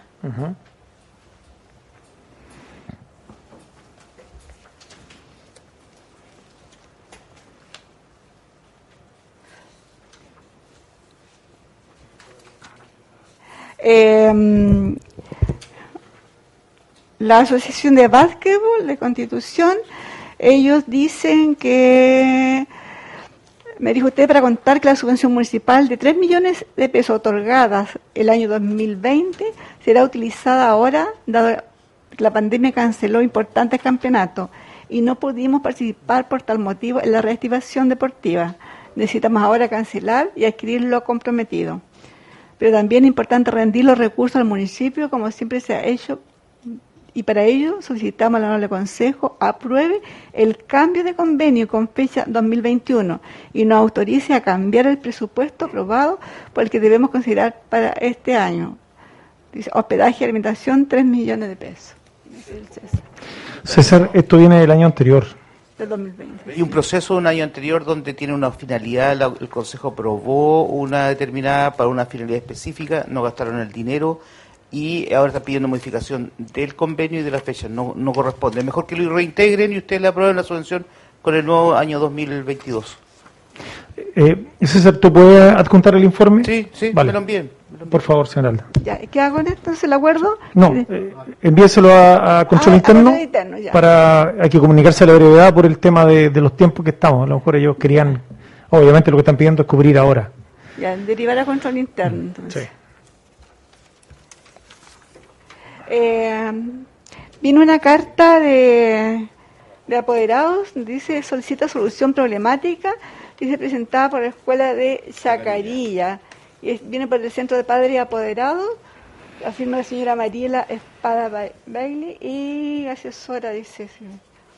Ellos, dice, Centro de Padres Apoderados, la Escuela de Chacarilla tiene a bien dirigirse al Consejo Municipal con el propósito de exponer y solicitar lo que a continuación detallamos. Uno, nuestra intención principal es apoyar en toda instancia al equipo de gestión de nuestra escuela, con la propuesta y deseo de toda nuestra comunidad educativa de contar con un espacio recreativo en el sector del patio número 2 de nuestra escuela, con el propósito de utilizarlo en fines de semana con apertura total y controlada de nuestros niños y niñas que viven en un total hacinamiento en sus hogares, agravado por efecto de la pandemia. En lo específico, ser una escuela abierta a la comunidad. Dos, pero lamentablemente vemos cómo nuestros propósitos se desvanecen y al parecer no se tiene el apoyo que esta iniciativa de innovación educativa pretende, pese a todos los requerimientos que se han pre- presentado y al parecer el sistema burocrático municipal lo atrasa en desmedro de las necesidades que se tienen en estos momentos, pese a la buena disposición de la autoridad comunal y que queda demostrado de la siguiente manera. 2.1, según ordinario 160, solicitó que el departamento de Giornato fuera constante la limpieza de pastizales en la extensa área de nuestra escuela, situación cumplida a media, pese a que se necesita estar presente al menos un día al mes. Ellos dicen no- que no dan abasto a las necesidades requeridas. 2.2, eh, según ordinario eh, número 418 del 23 del día 2019, ordinario 159 del 13 del 11 2020 y ordinario número 126 del 30 del 08 del 2021. A petición nuestra, siempre hemos pedido instalar un tercer proyecto de movilización para favorecer a los estudiantes de diversos sectores que asisten en nuestra escuela, considerando que su nivel de vulnerabilidad, dice, 2021 alcanza el 97%, pero no hemos encontrado la solución a la problemática existente, solo excusas y no soluciones. Nuestros niños son Nuestros niños con alto índice de pobreza de los sectores San Ramón, Puerto Mayillín y Piedra del Lobo deben hacer enormes esfuerzos para llegar a la escuela y muchas veces las condiciones económicas no lo permiten. Recientemente, de la jefa del DAE, según oficio ordinario número 1070, con fecha 19 de octubre de 2021, solo recibimos de ella excusas que avalan el perjuicio a nuestros estudiantes. El 2.3, en entrevista del equipo de gestión escolar con el señor alcalde, también se dio a conocer la intención de que el segundo patio de nuestra escuela se convertiría en un espacio recreativo abierto a la comunidad, situación que aún tenemos pendiente y en trámite. Eh, dos- eh, punto 3.1, reposición del alumbrado multicancia e iluminación del patio. Ahí nombra varios eh, documentos enviados. Sí. 2.3.2, petición de 16 metros de maicillo, carta petición del centro de padre al señor alcalde y carta de petición del director, dice, al señor alcalde, aún sin solución, dice. 2.3.3 petición juego infantiles en desuso. Carta petición del Centro del Padre al alcalde dice el 902 del 2021. 2.3.4 reposición de juego infantil que se desinstaló dice, en el equipo de maestros DAEN y se pidió instalarlo en el lugar patio número 2. Carta del Centro de Padre al DAN el 29 del 09 del 2021, aún sin solución. Es necesario señalar, señores concejales, que nosotros también nos hemos sumado con mucho entusiasmo a dicho proceso y más aún realizaremos una rifa interna para colaborar con implementos menores a utilizar en dicho espacio educativo. En atención, en atención a, lo anteriormente, a anteriormente señalado, solicitamos una respuesta precisa y ágil a nuestras peticiones. Eso en el sentido que ah, la carta. Eh, aquí vamos a tener que eh, dirígelo, señora Alda, por favor, a la administración, porque aquí hay temas de educación también. Hay temas que vienen de varios meses atrás, cuando nosotros no estábamos acá tampoco, entonces para darle, para tratar de darle una solución a todo lo que ellos están solicitando. Eh, y también me dicen de que yo recuerdo que se trató de llevar material a la escuela y no se pudo ingresar. El camión era demasiado grande, hay que buscar un camión más chico para llevar el material. Entonces hay varios temas aquí que, que están, hay como varias solicitudes que apuntan a lo mismo y me parece bien, todos los apoderados quieren, y la comunidad educativa en realidad quieren mejorar el entorno del establecimiento y hay una apuesta que están haciendo el, equipo de profesores, también la comunidad educativa, en abrir la escuela a todo el sector los fines de semana. Entonces, para eso están preparando todo el, entorno de la multicancha que tienen ahí, del pasto, de, los materiales que están pidiendo. Así que vamos ahí a tratar de, de ayudarlo. Concejal. ¿El abrir el, colegio a, un espacio público, eso lo decide el colegio? Claro, junto con el DAEM en este caso. Porque ellos tienen que tomar las medidas para hacerse cargo y responsable de que exista un cuidador y todo lo demás. ¿Administración lo derivamos? Sí. ¿Perdón? Sí. Quiero hacer un, comentario que este tema, el, el Consejo después del aniversario de la Escuela de Chacarilla, yo lo expuse acá. Estuve recorriendo el segundo patio, como ellos lo denominan, con parte de la directiva del Centro de y realmente es una buena iniciativa sobre todo pensando en el entorno. En el entorno eh, hay un barrio bien grande y popular como el barrio Bicentenario, y no tienen muchos espacios también donde hacer recreación y deporte. Y lo que pasa es que generalmente los fines de semana saltan la reja del colegio y juegan eh, eh, futbolito, baby fútbol otro tipo de actividades, pero, pero sanamente. Entonces, en vez de tener el colegio cerrado y que salte la reja, ¿por qué no tener el establecimiento abierto para que puedan entrar sin ningún inconveniente? Y lo otro que solicitaban, eh, bueno, aparte de la tierra para poder eh, arreglar el, terreno, también habían hecho una solicitud respecto al juego, a los juegos de niños que salieron de acá de, la plaza por la construcción del, del teatro querían ver la posibilidad de que esos juegos también se pudiesen instalar allá, que creo que eso fue una solicitud aparte, que no sé si lo hicieron directamente a alcaldía o a través del, del DAE. Pero encuentro que es una buena iniciativa de los apoderados abrir estos espacios públicos de educación a los distintos jóvenes y niños de los, de los sectores. Creo que eh, un camino importante que quizás también se podría imitar en otros eh, centros educacionales. Eso. Sí, ese es el objetivo que está detrás. Solamente un detalle, estos juegos que salieron de acá, nosotros en el recorrido nos hemos encontrado que fueron ofrecidos como en 10, 15 lugares y es un solo juego, ¿no? Entonces, obviamente no, no, no, vamos a alcanzar a llegar a todos lados. ¿No tienen el Cerro Mutrún inicialmente? También, Cerro Mutrún, exactamente. Entonces, yo la verdad que también me he encontrado en varios lados que fueron ofrecidos. Entonces, claro, no fueron tan, pero, pero bueno, también hay que hacer el alcance. Sí, señora Alda. ¿Administración? Sí administración ya. Cada concejal tiene su sector para los juegos. Lo llamo votación. Moneda al aire. Es más rápido. Güey no tiene futuro. De la playa. La, la, Junta de Vecinos eh, Cerro Pelado, ellos están solicitando autorización para realizar carrera la chilena el día 27 de noviembre Dice la cancha Las Catalinas, de propiedad de Francisco Blasio. Esta actividad además se realizaría con venta de alimentos y bebidas alcohólicas.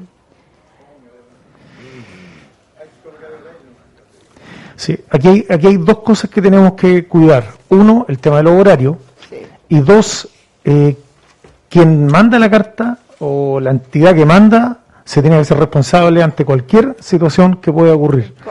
Porque hace un mes atrás ocurrió una situación delicada que, para efectos de, de no generar polémica y que se siga generando la actividad, pasó piola en, en buen chileno. Se, se trató de bien. Entonces hay que aprender de los errores y nosotros en este caso somos corresponsables de este tipo de situaciones. Entonces aquí el tema es bien delicado y por eso, señor Alda, fijemos un horario eh, y al mismo tiempo eh, decirle a las personas que nos están planteando la solicitud que se hagan responsables.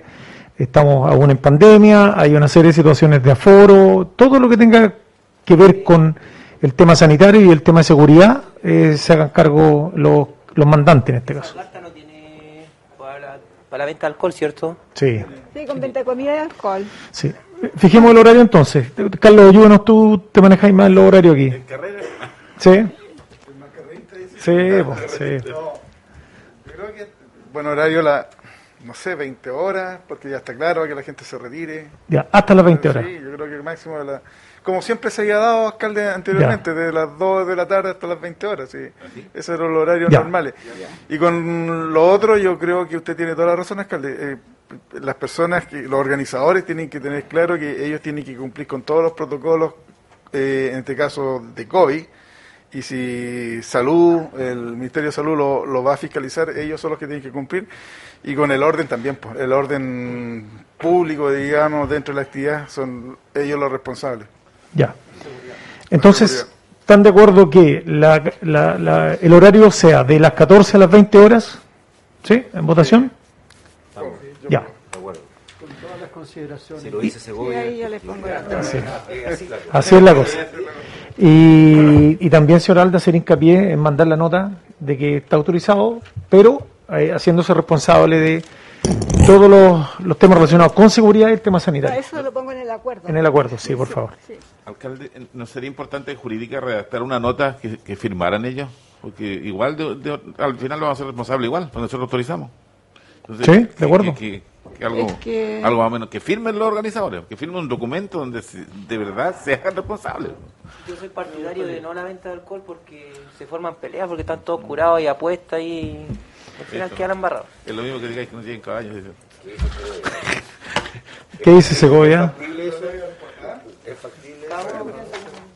Uno tiene que ver ahí su, su, su opinión. ¿Qué opina usted, don Carlos, sobre eso? Eh, La gente iría igual a las carreras, pero lamentablemente hay un gran costo Sí, detrás de estos eventos Es que en el acuerdo tiene que haber gran parte el es parte de nuestras tradiciones, chiquillos. Es parte de nuestras Claro. tradiciones. Claro. Sí, está bien. No, me parece bien la, la moción que hace eh, concejal Rodríguez y, y que vaya adjunto un, un pequeño documento donde ellos se Y eso nos va a servir para todas las, Para todas las las que vienen. Hacer una carta tipo, sí. Claro. Buena acotación, don Richard Rodríguez. No nos dispares. Ya va a llegar esa, ya va a llegar la tuya. ¿Esa carta se la hace jurídica? ¿Sí? Sí, porque tiene que estar una parte de la ley dirá.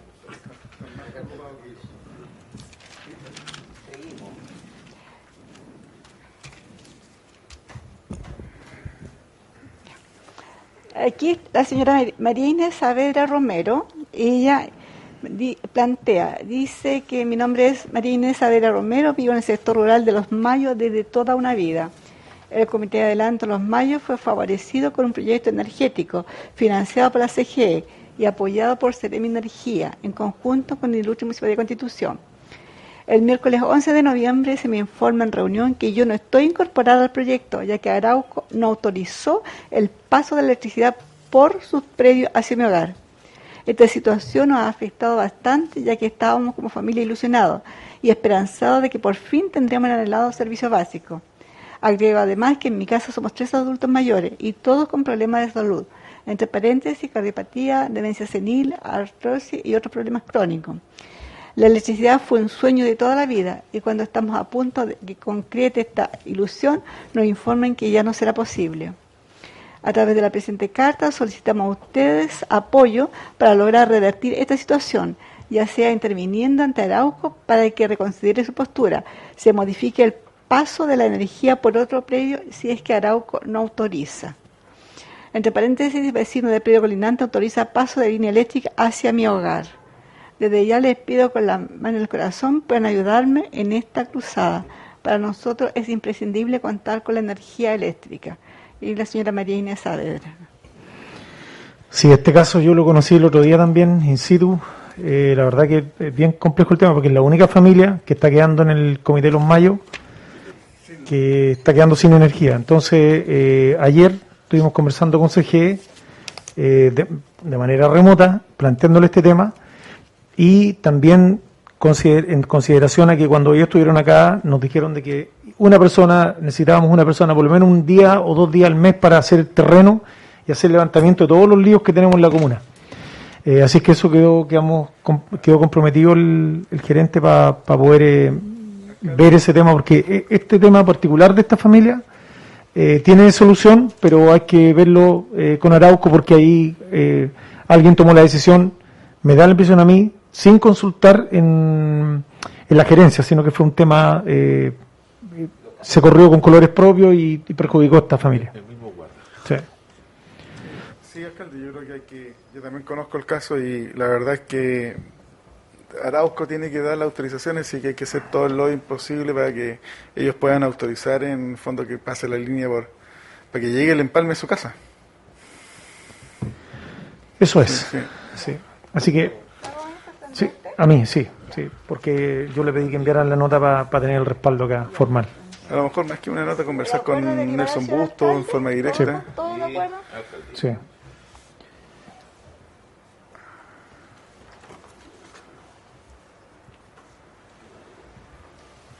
El sindicato de trabajadores independientes, pescadores artesanales, buzos, pescadores y alquileros de pellines, ellos están solicitando una subvención para cumplir los gastos de un wincho de arrastre para las faenas propias del sector. Este instrumento es de gran ayuda para nuestras labores y el costo de 5 millones de pesos. Sí, bueno, aquí están los, está Nelson, que es dirigente. Sí, eh, sería bueno, Nelson, que nos comente si están de acuerdo, señores concejales, para que nos comenten eh, cuál es la situación y, y con tener más detalle el tema. Bueno, buenas tardes a todos. Nelson, diga su nombre, por favor, y ahí nos cuenta y a quién representa. Bueno, mi nombre es Nelson Muñoz, eh, soy un integrante de la directiva de nuestro sindicato, soy el tesorero y la forma que queremos es pedir una, subvención para que lo apoyen en esta herramienta de trabajo que es muy importante pa, para nosotros y la comuna en general, porque da productividad a todas las personas en la caleta y además a nuestros turistas. Así que es una forma para que nuestro reactor eh, se mantenga más en el tiempo. Es necesaria esa herramienta, porque con esa herramienta nosotros podemos tirar un cable hacia adentro donde llegan los botes al varadero y proteger el tractor para que no ande metido en el agua y es muy importante eh, que los cooperen o los ayuden de alguna forma para poder adquirir la herramienta. Nada más que decir. Ya. Gracias, tesorero. Señores concejales, ¿algún, ¿alguna opinión, comentario? Eh, a ver, el... sería importante, ya que está César aquí, que nos aclarara un poco qué es lo que dice la ley orgánica, porque estamos hablando de un sindicato y nosotros no sí. podemos como bueno, consejo bueno, entregarle subvención a sindicatos. Efectivamente, las, las, asociaciones gremiales o sindicatos que tienen otra finalidad, nosotros entregamos subvenciones a organizaciones que sin fines de lucro o sin una actividad gremial. Entidades religiosas también lo, lo señalaba anteriormente, con ciertas excepcionalidades. Yo, yo siento que por vía subvención no, pero siento que a través de fomento productivo o de otra línea de financiamiento podría tener apoyo porque ellos están comprando, mejorando un tractor para mejorar su faena y poder tener mayores re recursos para su organización y para ellos mismos. Entonces, por otra línea, alcalde debería que verlo. Ya. No vía subvención, no corresponde entregar subvención okay. a asociaciones gremiales. Eh, señor Alda, eh, envíeme a mí la, la, solicitud y, señores concejales, vamos a buscar algún mecanismo de, de apoyo eh, para para cumplir con, con la formalidad del y no, y no cometer errores en términos de procedimiento. Sí, presidente. Parece. Sí, adelante. No.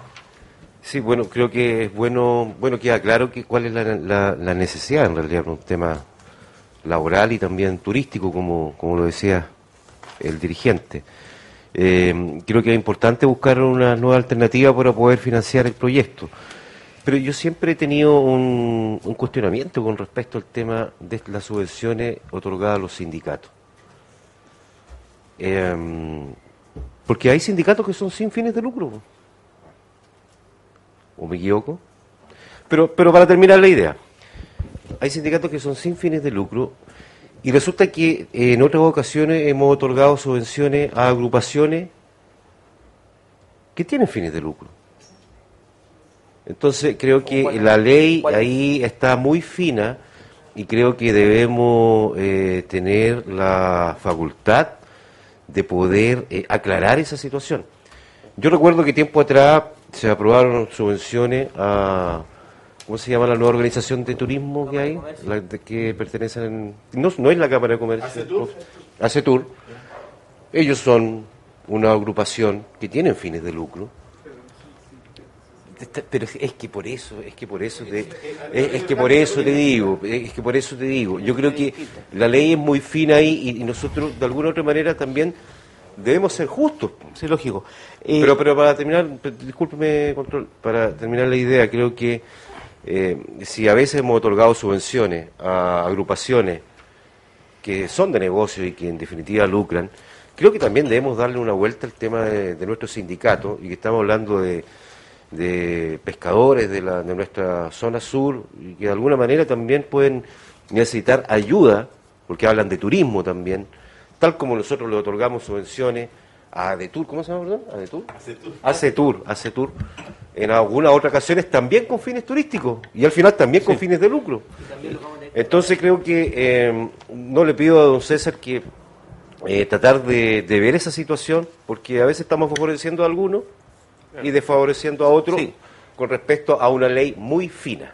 Sí, son dictámenes de, de la Contraloría. Sí, sí, lo tengo claro, Entonces son, son, muy son específicos. el- los dictámenes de Contraloría se pronuncian sobre temas específicos, situaciones Perdón, específicas. a la Cámara de Comercio también se le ha otorgado Sí, subvenciones. se, se- le entregaron cierta oportunidad, pero el Consejo puede aprobar lo que quiera, pero el control lo observa. Yo digo, que ¿por qué tengo dictamen de Contraloría y tengo que cambiar la, la ley? ¿Y qué sucede con una subvención mal entregada? El Consejo va a ser responsable y solidariamente responsable de esos recursos. Por lo tanto, yo no puedo eh, eh, decirle a la gente, sí se puede y darle a todo el mundo. Tengo que poner la normativa y la ley. No, sí, y existen estructuras, son distintas. Por ejemplo, una asociación gremial con una función tiene otras características. Por lo tanto, es importante, si, si se requiere alcalde un informe jurídico más profundo, hagamos la consulta a la Contraloría o, a- o- o- o jurídica interna. Pero tenemos estos dictámenes que hoy día nos complican. No podemos entregar recursos, ¿no es cierto?, eh, a asociaciones gremiales, a entidades religiosas y otros tipos de, de- subvenciones que no corresponden. Porque, por ejemplo, para terminar, pre- presidente, a lo mejor ustedes pueden cambiarse el nombre y no ser un sindicato y ser una agrupación y tendrían derecho a estas subvenciones. Es así de simple. Bien, eh, pero el tema, el tema concreto, vamos a buscar la forma. eh, eh, eh, yo también estoy de acuerdo con César que hay que respetar la normativa para no cometer errores, porque si no, finalmente somos nosotros corresponsables. Pero nos interesa también ayudar y vamos a buscar la forma a través de un programa de productivo y ahí no vamos a tener ningún problema. Así que ahí lo vamos a revisar. ¿Continúo? Sí, continuamos. Ya, el Club Deportivo Kickboxing, ellos están pidiendo una subvención de 500 mil pesos, pero la están solicitando para ahora porque dice que eh, debido a que nuestra institución se encuentran deportistas destacados y es necesario la compra de indumentaria deportiva para competir y dice además que nos encontramos en el desarrollo de nuestro evento el 11 de diciembre en Constitución y es necesario adquirir implementación deportiva adecuada. Eso. El detalle, eh, la solicitud son 500 mil pesos. ¿Eso es? Sí, eso. Ya. Guantes, cabezales. Esto es el 11 de De diciembre. diciembre, para el 11. Ah, sí. César, Eh, eh, escuchemos, pero escuchemos ahí está el, el- nuestro deportista para que nos comente un poquito. Hola, buenas, tardes. Me presento, mi nombre es Felipe Roja, soy sensei segundo dan, deportista destacado a nivel nacional, eh, con nueve años de carrera, donde he tenido varios triunfos para acá para la ciudad, como campeón nacional de boxeo, dos veces vicecampeón, campeón nacional de kickboxing, eh, vicecampeón mundial de kickboxing, y actualmente me encuentro en competencia a nivel nacional. Que el 27, este 27, también le envío otra carta, necesito la estadía allá en Temuco, que disputo la semifinal del Campeonato Nacional de la disciplina. Y el 13 de diciembre tengo también el Nacional de Boxeo. Y se me están juntando las fechas, por eso estamos haciendo ese evento el 11 de diciembre, para reunir fondos y poder cuestearme los viajes para el Nacional de Boxeo, que sería en diciembre. Y para ese evento se necesita indumentaria especial. Y eso es lo que estamos solicitando. Para eso estamos solicitando esos 500 mil pesos. Y además que los mismos equipos que vamos a usar ese día del evento también van a servir para prepararnos como club deportivo, porque no soy solo yo, también tengo otros compañeros, alumnos que también son destacados y también tienen grandes méritos para lograr grandes triunfos para Constitución. Felipe, para aclarar, son dos eventos entonces. Uno en Temuco. Sí, este sábado, 27. Este Sí, sábado. Sí. Y ahí están solicitando eh, es traslado. Sí, traslado, en otra carta. Ya, y, y el 11 de diciembre es la competencia donde requieren lo, el, equipo. Sí, exacto. Sí. Ya. Eh, Bueno, para, concejales. no, para agregar al alcalde. Concejal eh, Michael García. Bueno, eh, yo me acerqué a conocer el club de kickboxing. Él es realmente un deportista muy destacado en la comuna que nunca se le ha valorado lo- los logros que ha tenido en la comuna. Así que es súper importante. Hoy también es, es profesor, tiene una escuela alrededor de 30 alumnos. Y en realidad son indignas las condiciones porque no, no tienen material. Eh, ahora van a realizar el evento y sería y no tienen material para que los peleadores puedan competir. Entonces, eso más que no solicita, yo creo que es un potencial para la comuna. Realmente también llama mucho al turista porque nunca se ha hecho un campeonato de kickboxing aquí y van a venir competidores de alto nivel, así que y es también un deporte súper popular para la comunidad, así que es importante que podamos ayudar eh, y poder valorar el trabajo de este deportista que nos ha representado en tantos lugares y dejando el nombre de Constitución en lo más alto. Eso. Ok. Eh, No, sí, alcalde, bueno, tenemos el reglamento de subvenciones que establece la, la tercera mo- modalidad, una subvención especial. Porque tenemos las, su- las subvenciones normales que tienen fecha de inicio, fecha de término, subvenciones específicas que son al cuerpo bombero, al área y otra institución más, y cae día de esto dentro de las subvenciones eh, especiales. Especiales. Se- señalar que es una eh, es, una institución que eh, se llama Kimbox, tiene personalidad jurídica, que colabora con las funciones mu- municipales. Nosotros entregamos subvenciones a quienes nos ayudan a colaborar con las funciones municipales, como la cultura, el deporte, la recreación, la asistencia social. Esas son nuestras, entregamos subvenciones a ellos. Por eso la, finalidad de las asociaciones gremiales es distinta. No podemos decirle a todo el mundo le entregamos subvención. Ojo con eso porque sería ya eh, entrar eh, en abrir las puertas que no corresponden. Las subvenciones se entregan a las instituciones que colaboran con la función municipal. En este caso, cumple Rix Box, Bosking con eso- esos requisitos que establece la normativa. Gracias, señor Control. Sí, disculpe. Eh, ¿Cuál de los? don Carlos Segovia. Usted el que, gracias. Alcalde, y a través de, no sé, del presupuesto de deporte, a lo mejor se entregarse, el- con- Sí, no, sí se puede. ver, ver la forma en vez de una subvención, a lo mejor más directa, hacer, eh, no entrega a lo mejor de la plata, pero la compra de lo, Sí. de lo que requiere. Necesita rápido para el 11 de Por eso. Carlos. La subvención, sin más. Sí. Bien, eh, concejal Veloso. Creo que, eh, bueno, yo totalmente de acuerdo, por, lo conozco también hace un tiempo y, sé de la actividad y también de cómo ha representado a nuestra ciudad. Ese alcalde sería bueno que este tipo de actividades, tal como con la Escuela de Buceo Cachito Méndez, eh, se informen también al Departamento de Turismo para que la puedan incluir dentro de la programación que viene en, en el verano, eh, para más adelante. Eh, recién hablábamos de enlazar lo que es el turismo con el deporte, creo que es sumamente necesario y creo que este tipo de actividades también nos servirían para fomentar el turismo y visitas de otras personas acá a Constitución. Bien, eh, perdón, concejal Lorenzo. Eh, bueno, eh, sí, escucho.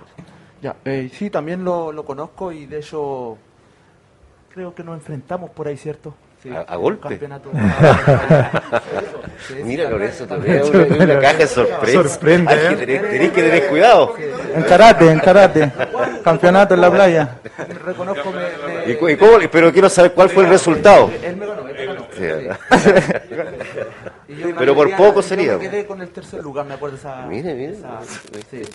Y tú, tú quedaste con el primero, ¿cierto? Sí, claro. Contar que lo conozco y yo creo que un, eh, independiente de eso, que yo también fui, tuve ligado en, en el karate en este caso, acá es kickboxer, es más, son competencias más mixtas y, y entre otras cosas, conozco algo de, de eso y entonces es importante darle el apoyo a estos deportistas. Todos sabemos que es una gran instancia para sacar a nuestros jóvenes de cualquier eh, eh, anomalía que se les puede dar, como por ejemplo, muchos están cayendo en la drogadicción, muchos están cayendo en el alcoholismo y entre otras cosas. Entonces hay que darle un espacio y el apoyo para que ellos puedan hacer este bonito deporte, que nos puedan representar a la vez, porque también es un deportista de alta categoría y ha tenido grandes logros y donde no ha sido reconocido y nosotros como municipalidad debiésemos apoyar sobre todo, ante todo esto. Muy bien. ¿Puedo agregar una última cosita? Eh, alcalde, ahora que estamos tocando el tema, eh, sería importante, nosotros, usted sabe también que muchas escuelas deportivas nunca funcionaron, nunca crearon los deportistas, pero sí hay que darle la oportunidad a estos jóvenes. Este joven trabaja todo el día en un aserradero y después se va a entrenar y a enseñar a los niños, totalmente gratis. Entonces, muchas veces habían escuelas deportivas que nunca funcionaron, que se le pagaron a profesores que nunca hicieron las cosas. Entonces, hay que darle oportunidad a estos jóvenes que realmente están haciendo la pega y la hacen por amor al arte. Así que es importante eso y se le pueda dar una oportunidad para poder tener una escuela municipal de kickboxing aquí en la comuna. Conocemos a Felipe hace muchos años, así que está bien y a puro esfuerzo, pura ñeque, como muchos deportistas de la comuna y del país salen adelante, así que ahí vamos a apoyar, eh, Felipe. Vamos a derivar el tema para que cuente con el apoyo. Gracias. Nosotros vamos a preparar a Lorenzo para el campeonato. No. Se viene la revancha, ¿no? Salí de la- de la Sí. pista ya. Se viene la revancha, ¿no? Me retiré de Ah, Vamos por Lorenzo. Ni, ni debatir con Lorenzo queda, ¿no? Vendería No, entrada. igual. Tengo paciencia. Descubrimos eso. Bien, continuemos, señor Alda. Sí, aprobado, sí. Sí.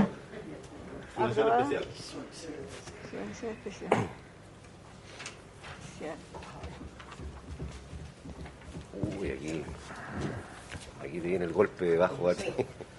Ya, alcalde, señor Fabián Pérez y honorable Consejo Municipal. El día de hoy me dirijo a ustedes para plantearle una situación en particular que ocurrió en la sesión de Consejo Municipal que se llevó a cabo el día 9 de noviembre del presente año y donde el concejal Carlos Segovia Letelier realizó una grave acusación en contra del Liceo Técnico Profesional de Putú y en específico de mi persona como directora subrogante de este establecimiento. Paso a citar textual, pero hay un problema de, de liderazgo ahí, alcalde. Y yo creo que a lo mejor usted tiene la facultad, no sé, para cambiar a la directora, porque ya, ya dice, ya hay, se escucha y se sabe que hay algunos problemas de convivencia y otras cosas más que están ocurriendo en el colegio. Entonces yo creo que es bueno que lo analicen, lo vean y ustedes como administradores tomen las determinaciones correspondientes para mejor, ya que nos vamos a ver enfrentados a nuevos juicios, a más problemas laborales en el colegio. En base a las palabras anteriormente citadas y que tienen relación con lo que plantea el concejal Carlos Segovia el Telier, es que a través de esta carta solicito al Consejo Municipal pueda leerla y analizarla, y así como también invito al señor concejal Carlos Segovia Letelier a respaldar sus palabras y demostrar con evidencia y hechos sobre lo que hay, se escucha y se sabe de los problemas de convivencia y otras cosas más que él menciona estarían sucediendo en el Liceo de Putú. Creo firmemente que las palabras son un gran medio para denunciar las injusticias y luchar por lo que creemos justo, pero también muchas veces se utilizan de manera ligera, haciendo juicios de opinión sin siquiera conocer la realidad.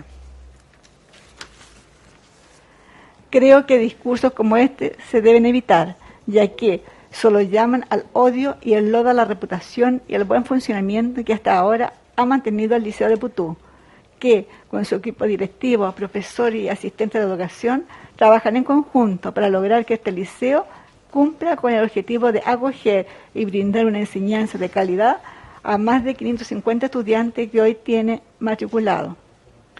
Por eso es que reitero mi invitación al señor concejal Carlos Segovia de Telier al respaldar sus dichos con evidencia o pedir las disculpas públicas pertinentes, en este caso, a toda la comunidad educativa del Liceo Técnico Profesional de Putú, que han visto cómo se vuelve a desacreditar y ensuciar con palabras infundadas el establecimiento educacional donde se desempeñan sus funciones. Y en particular, firma María Fuensalida Alvarado, directora subrogante del Liceo Técnico Putú, Pía Barra Enrique, representante de los profesores, María José Murgas, inspectora general, Luis Muñoz Canales, orientador, Cecilia Núñez, dice encargada de currículum, Pamela González, coordinadora, y Alejandra Quitanilla Sepúlveda, UTP en enseñanza básica.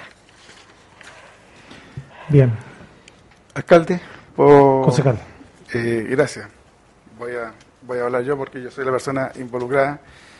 Eh, primero, que lamentable que el equipo técnico y la, y la directora y su equipo que firmaron la carta no estén acá para, para haberla aclarado en forma presencial.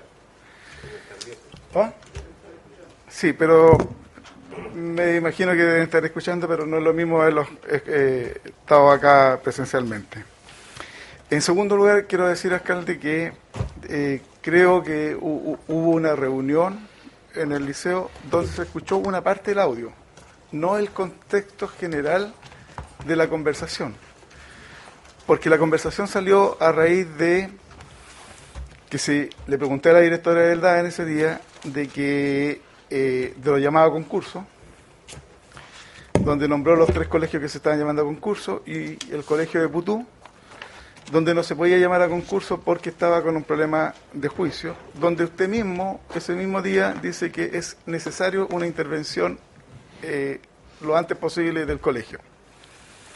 A raíz de eso salieron, eh, hablé yo, y yo lo que le dije que si se requiere una intervención o un cambio de directiva, usted tenía la facultad porque la directora es una eh, directora interina, por lo tanto, el alcalde perfectamente usted tiene la facultad para, eh, si se requiere, eh, cambiarla. Ahora, con el tema de, la de convivencia, yo he conversado con funcionarios, ellos han acercado, algunos funcionarios, que no voy a dar nombre por guardar la integridad de ellos, por resguardarla para que no nos esto corsa se corta aquí y lo único que le dije, me contaron algunas situaciones que estaban ocurriendo, que habían conductos regulares y que la formalizaran si el caso sentían así. Así que eh, eso es, la, es lo, lo, que pasó. Ahora, si ellos se encuentran molestos, dolidos, yo no tengo ningún problema conversarlo en el colegio, donde sea, eh, porque no hice palabra ni acusaciones sin fundamento, sin nada, sino que yo creo que es bueno porque tomaron una parte del, del texto y no el texto completo. Entonces, eh, y esa es la información que se le entregó al, al colegio en sí.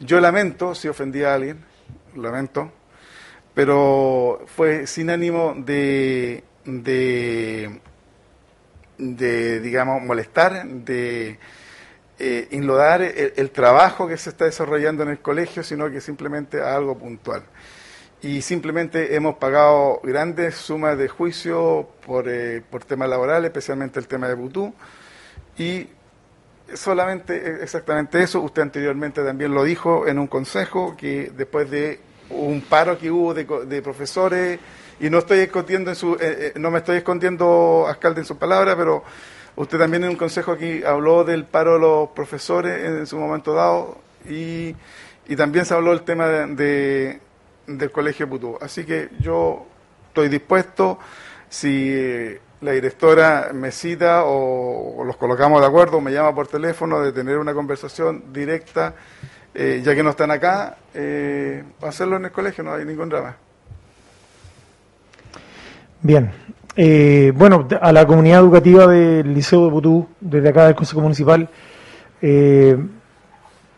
necesitamos todos y todas que las entidades educativas eh, avancen en un clima organizacional lo más eh, tranquilo posible y me parece que es bueno también que nosotros desde este espacio aprendamos de que de repente en, en este tipo de situaciones de educación, de salud, otros temas que son más técnicos, es bueno eh, hacer las visitas a los respectivos establecimientos. Yo creo que eso hace bien y es mejor aclararlos ahí y no vía pública, porque vía pública la verdad que se descontextualiza todo eh, y muchas veces se cae en el juicio subjetivo eh, y no en la parte objetiva. Entonces, pedirle a la, a la comunidad educativa eh, también eh, creo que sería bueno.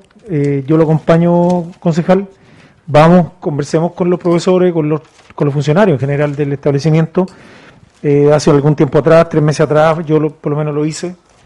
Eh, y, y es bastante sano, es bueno, porque ahí las cosas se aclaran directamente y no tenemos que andar después dando explicaciones. Entonces, pedirle desde este espacio eh, nuestras disculpas si es que dejamos herido a alguien de la comunidad educativa, no es nuestra intención, y claramente en el espacio del liceo eh, de Putú, que la verdad que ha tenido bastantes complejidades, no por, no por los profesores, no por lo- sino por, por entes externos que han llegado a la conducción del liceo, que nos han generado muchos problemas, que hemos tenido que asumir como comuna, y que es bueno que a través del diálogo podamos avanzar. Creo que eso es lo que nos interesa a todos y no quedarnos enredados en estos temas. Así que, eh, concejal, vamos a ponernos de acuerdo y vamos, Sí, vamos a visitar allá el, el establecimiento. Sí, eh, solamente aclarar a una alcalde algo más, que después conversé con la directora del DAEN, y me dice que a raíz del, del paro que tuvieron ellos de profesores, por, por todo el tema que todos sabíamos, que ahora están trabajando más en equipo, eh, y eso es bueno, en el fondo eso es lo que, lo que uno y, el Consejo sí, eh, siempre ha dicho, que eh, tienen que trabajar tanto los la parte directiva con todos sus funcionarios en equipo para el buen funcionamiento y la buena educación del- de cada colegio. Eso no es alcalde. Muy bien. Eh, antes de pasar a puntos varios, ¿sí? Vamos a hacer puntos varios, incidentes, ¿no? Sí, tenemos. Yo tengo un punto vario sumamente importante, alcalde. Por- Sí, sí. ¿Qué dice el reglamento? El reglamento que dice... Es bueno, el buen reglamento dice que son dos horas y, y como máximo una hora Una más. hora más. Alcalde, Ya, entonces, pero lo podemos conversar incluso a lo mejor fuera, Título quinto, fuera de artículo 20. eh, sí, eh, Richard, pero eh, eh, si quiere lo podemos conversar Conversémoslo fuera, fuera de... fuera de- Sí, solo do- dos temas. Uno, el fin de semana se habilita el paso que está para la zona sur, que ha causado harto problema. Ya. El Se habilita la el- el carretera. que le pregunté yo a los bueno Nelson. Busto. Claro, se habilita a partir sábado domingo va a estar ok. Ah, ya, qué bueno. ¿Ya? Ya está bien. Estamos, estamos claros, ¿cierto? Viñales. Sí. Afuera de la, de la empresa. De la empresa. Ah. Y lo segundo, hoy día a las eh, a las 6 de la tarde, chuta, ahí quedé, quedé mal con, con el horario. Eh, hoy día nos visita una delegación de la Academia Diplomática de Chile. ¿Ya? Esto, este es un acto que se va a hacer aquí en el Centro Cultural para que estén todos cordialmente invitados. Es un acto de, de bienvenida, ellos están haciendo una gira, están, sí, están de paso por A las Constitución. seis, 16, 18 horas. Sí. Uf. Déjeme, o al tiro lo... ¿Eso va a quedar en acta? Sí, dejémoslo acta porque igual es una visita... No, 17 horas Centro Cultural. Sí. 17 horas, ¿ya? Eso. Bien, siendo la una con 40 minutos aproximadamente, damos por terminado este larguísimo Consejo Municipal. Lamentable que no alcanzamos los puntos varios. Pero dejémoslo Incidente. para incidente. Es que van a quedar- alcalde, Incidente. incidente. Ya, No, fuera, no, aquí es incidente. No, no, es eh, que, mira, yo quería poner, dame un segundito nomás. Sí. La verdad es que nosotros eh, hemos eh, aprobado eh, ordenanza para la feria. Hemos eh, aprobado ordenanza, entonces, si no vamos a respetar nuestro reglamento, también nos podemos pisar la cola. Ta- Pero no, usted- pero que, acuérdate que se está todo filtrando. Bueno, si usted no quiere que la comunidad sepa. y No, no, no. No, no, no, no es nada que eso. No, no lo llega a ese Pero no, extremo, no sea tan así, tan estricto con No, es que, es que si estamos dictando normas, no soy estricto, si estamos dictando normas tenemos que respetar nuestras normas. Porque la única forma de, eso, de pero poder depende de la- exigir depende es de la voluntad respetar. del Consejo. Depende de la voluntad del Consejo. eh, Ra- Richard, Richard, Richard,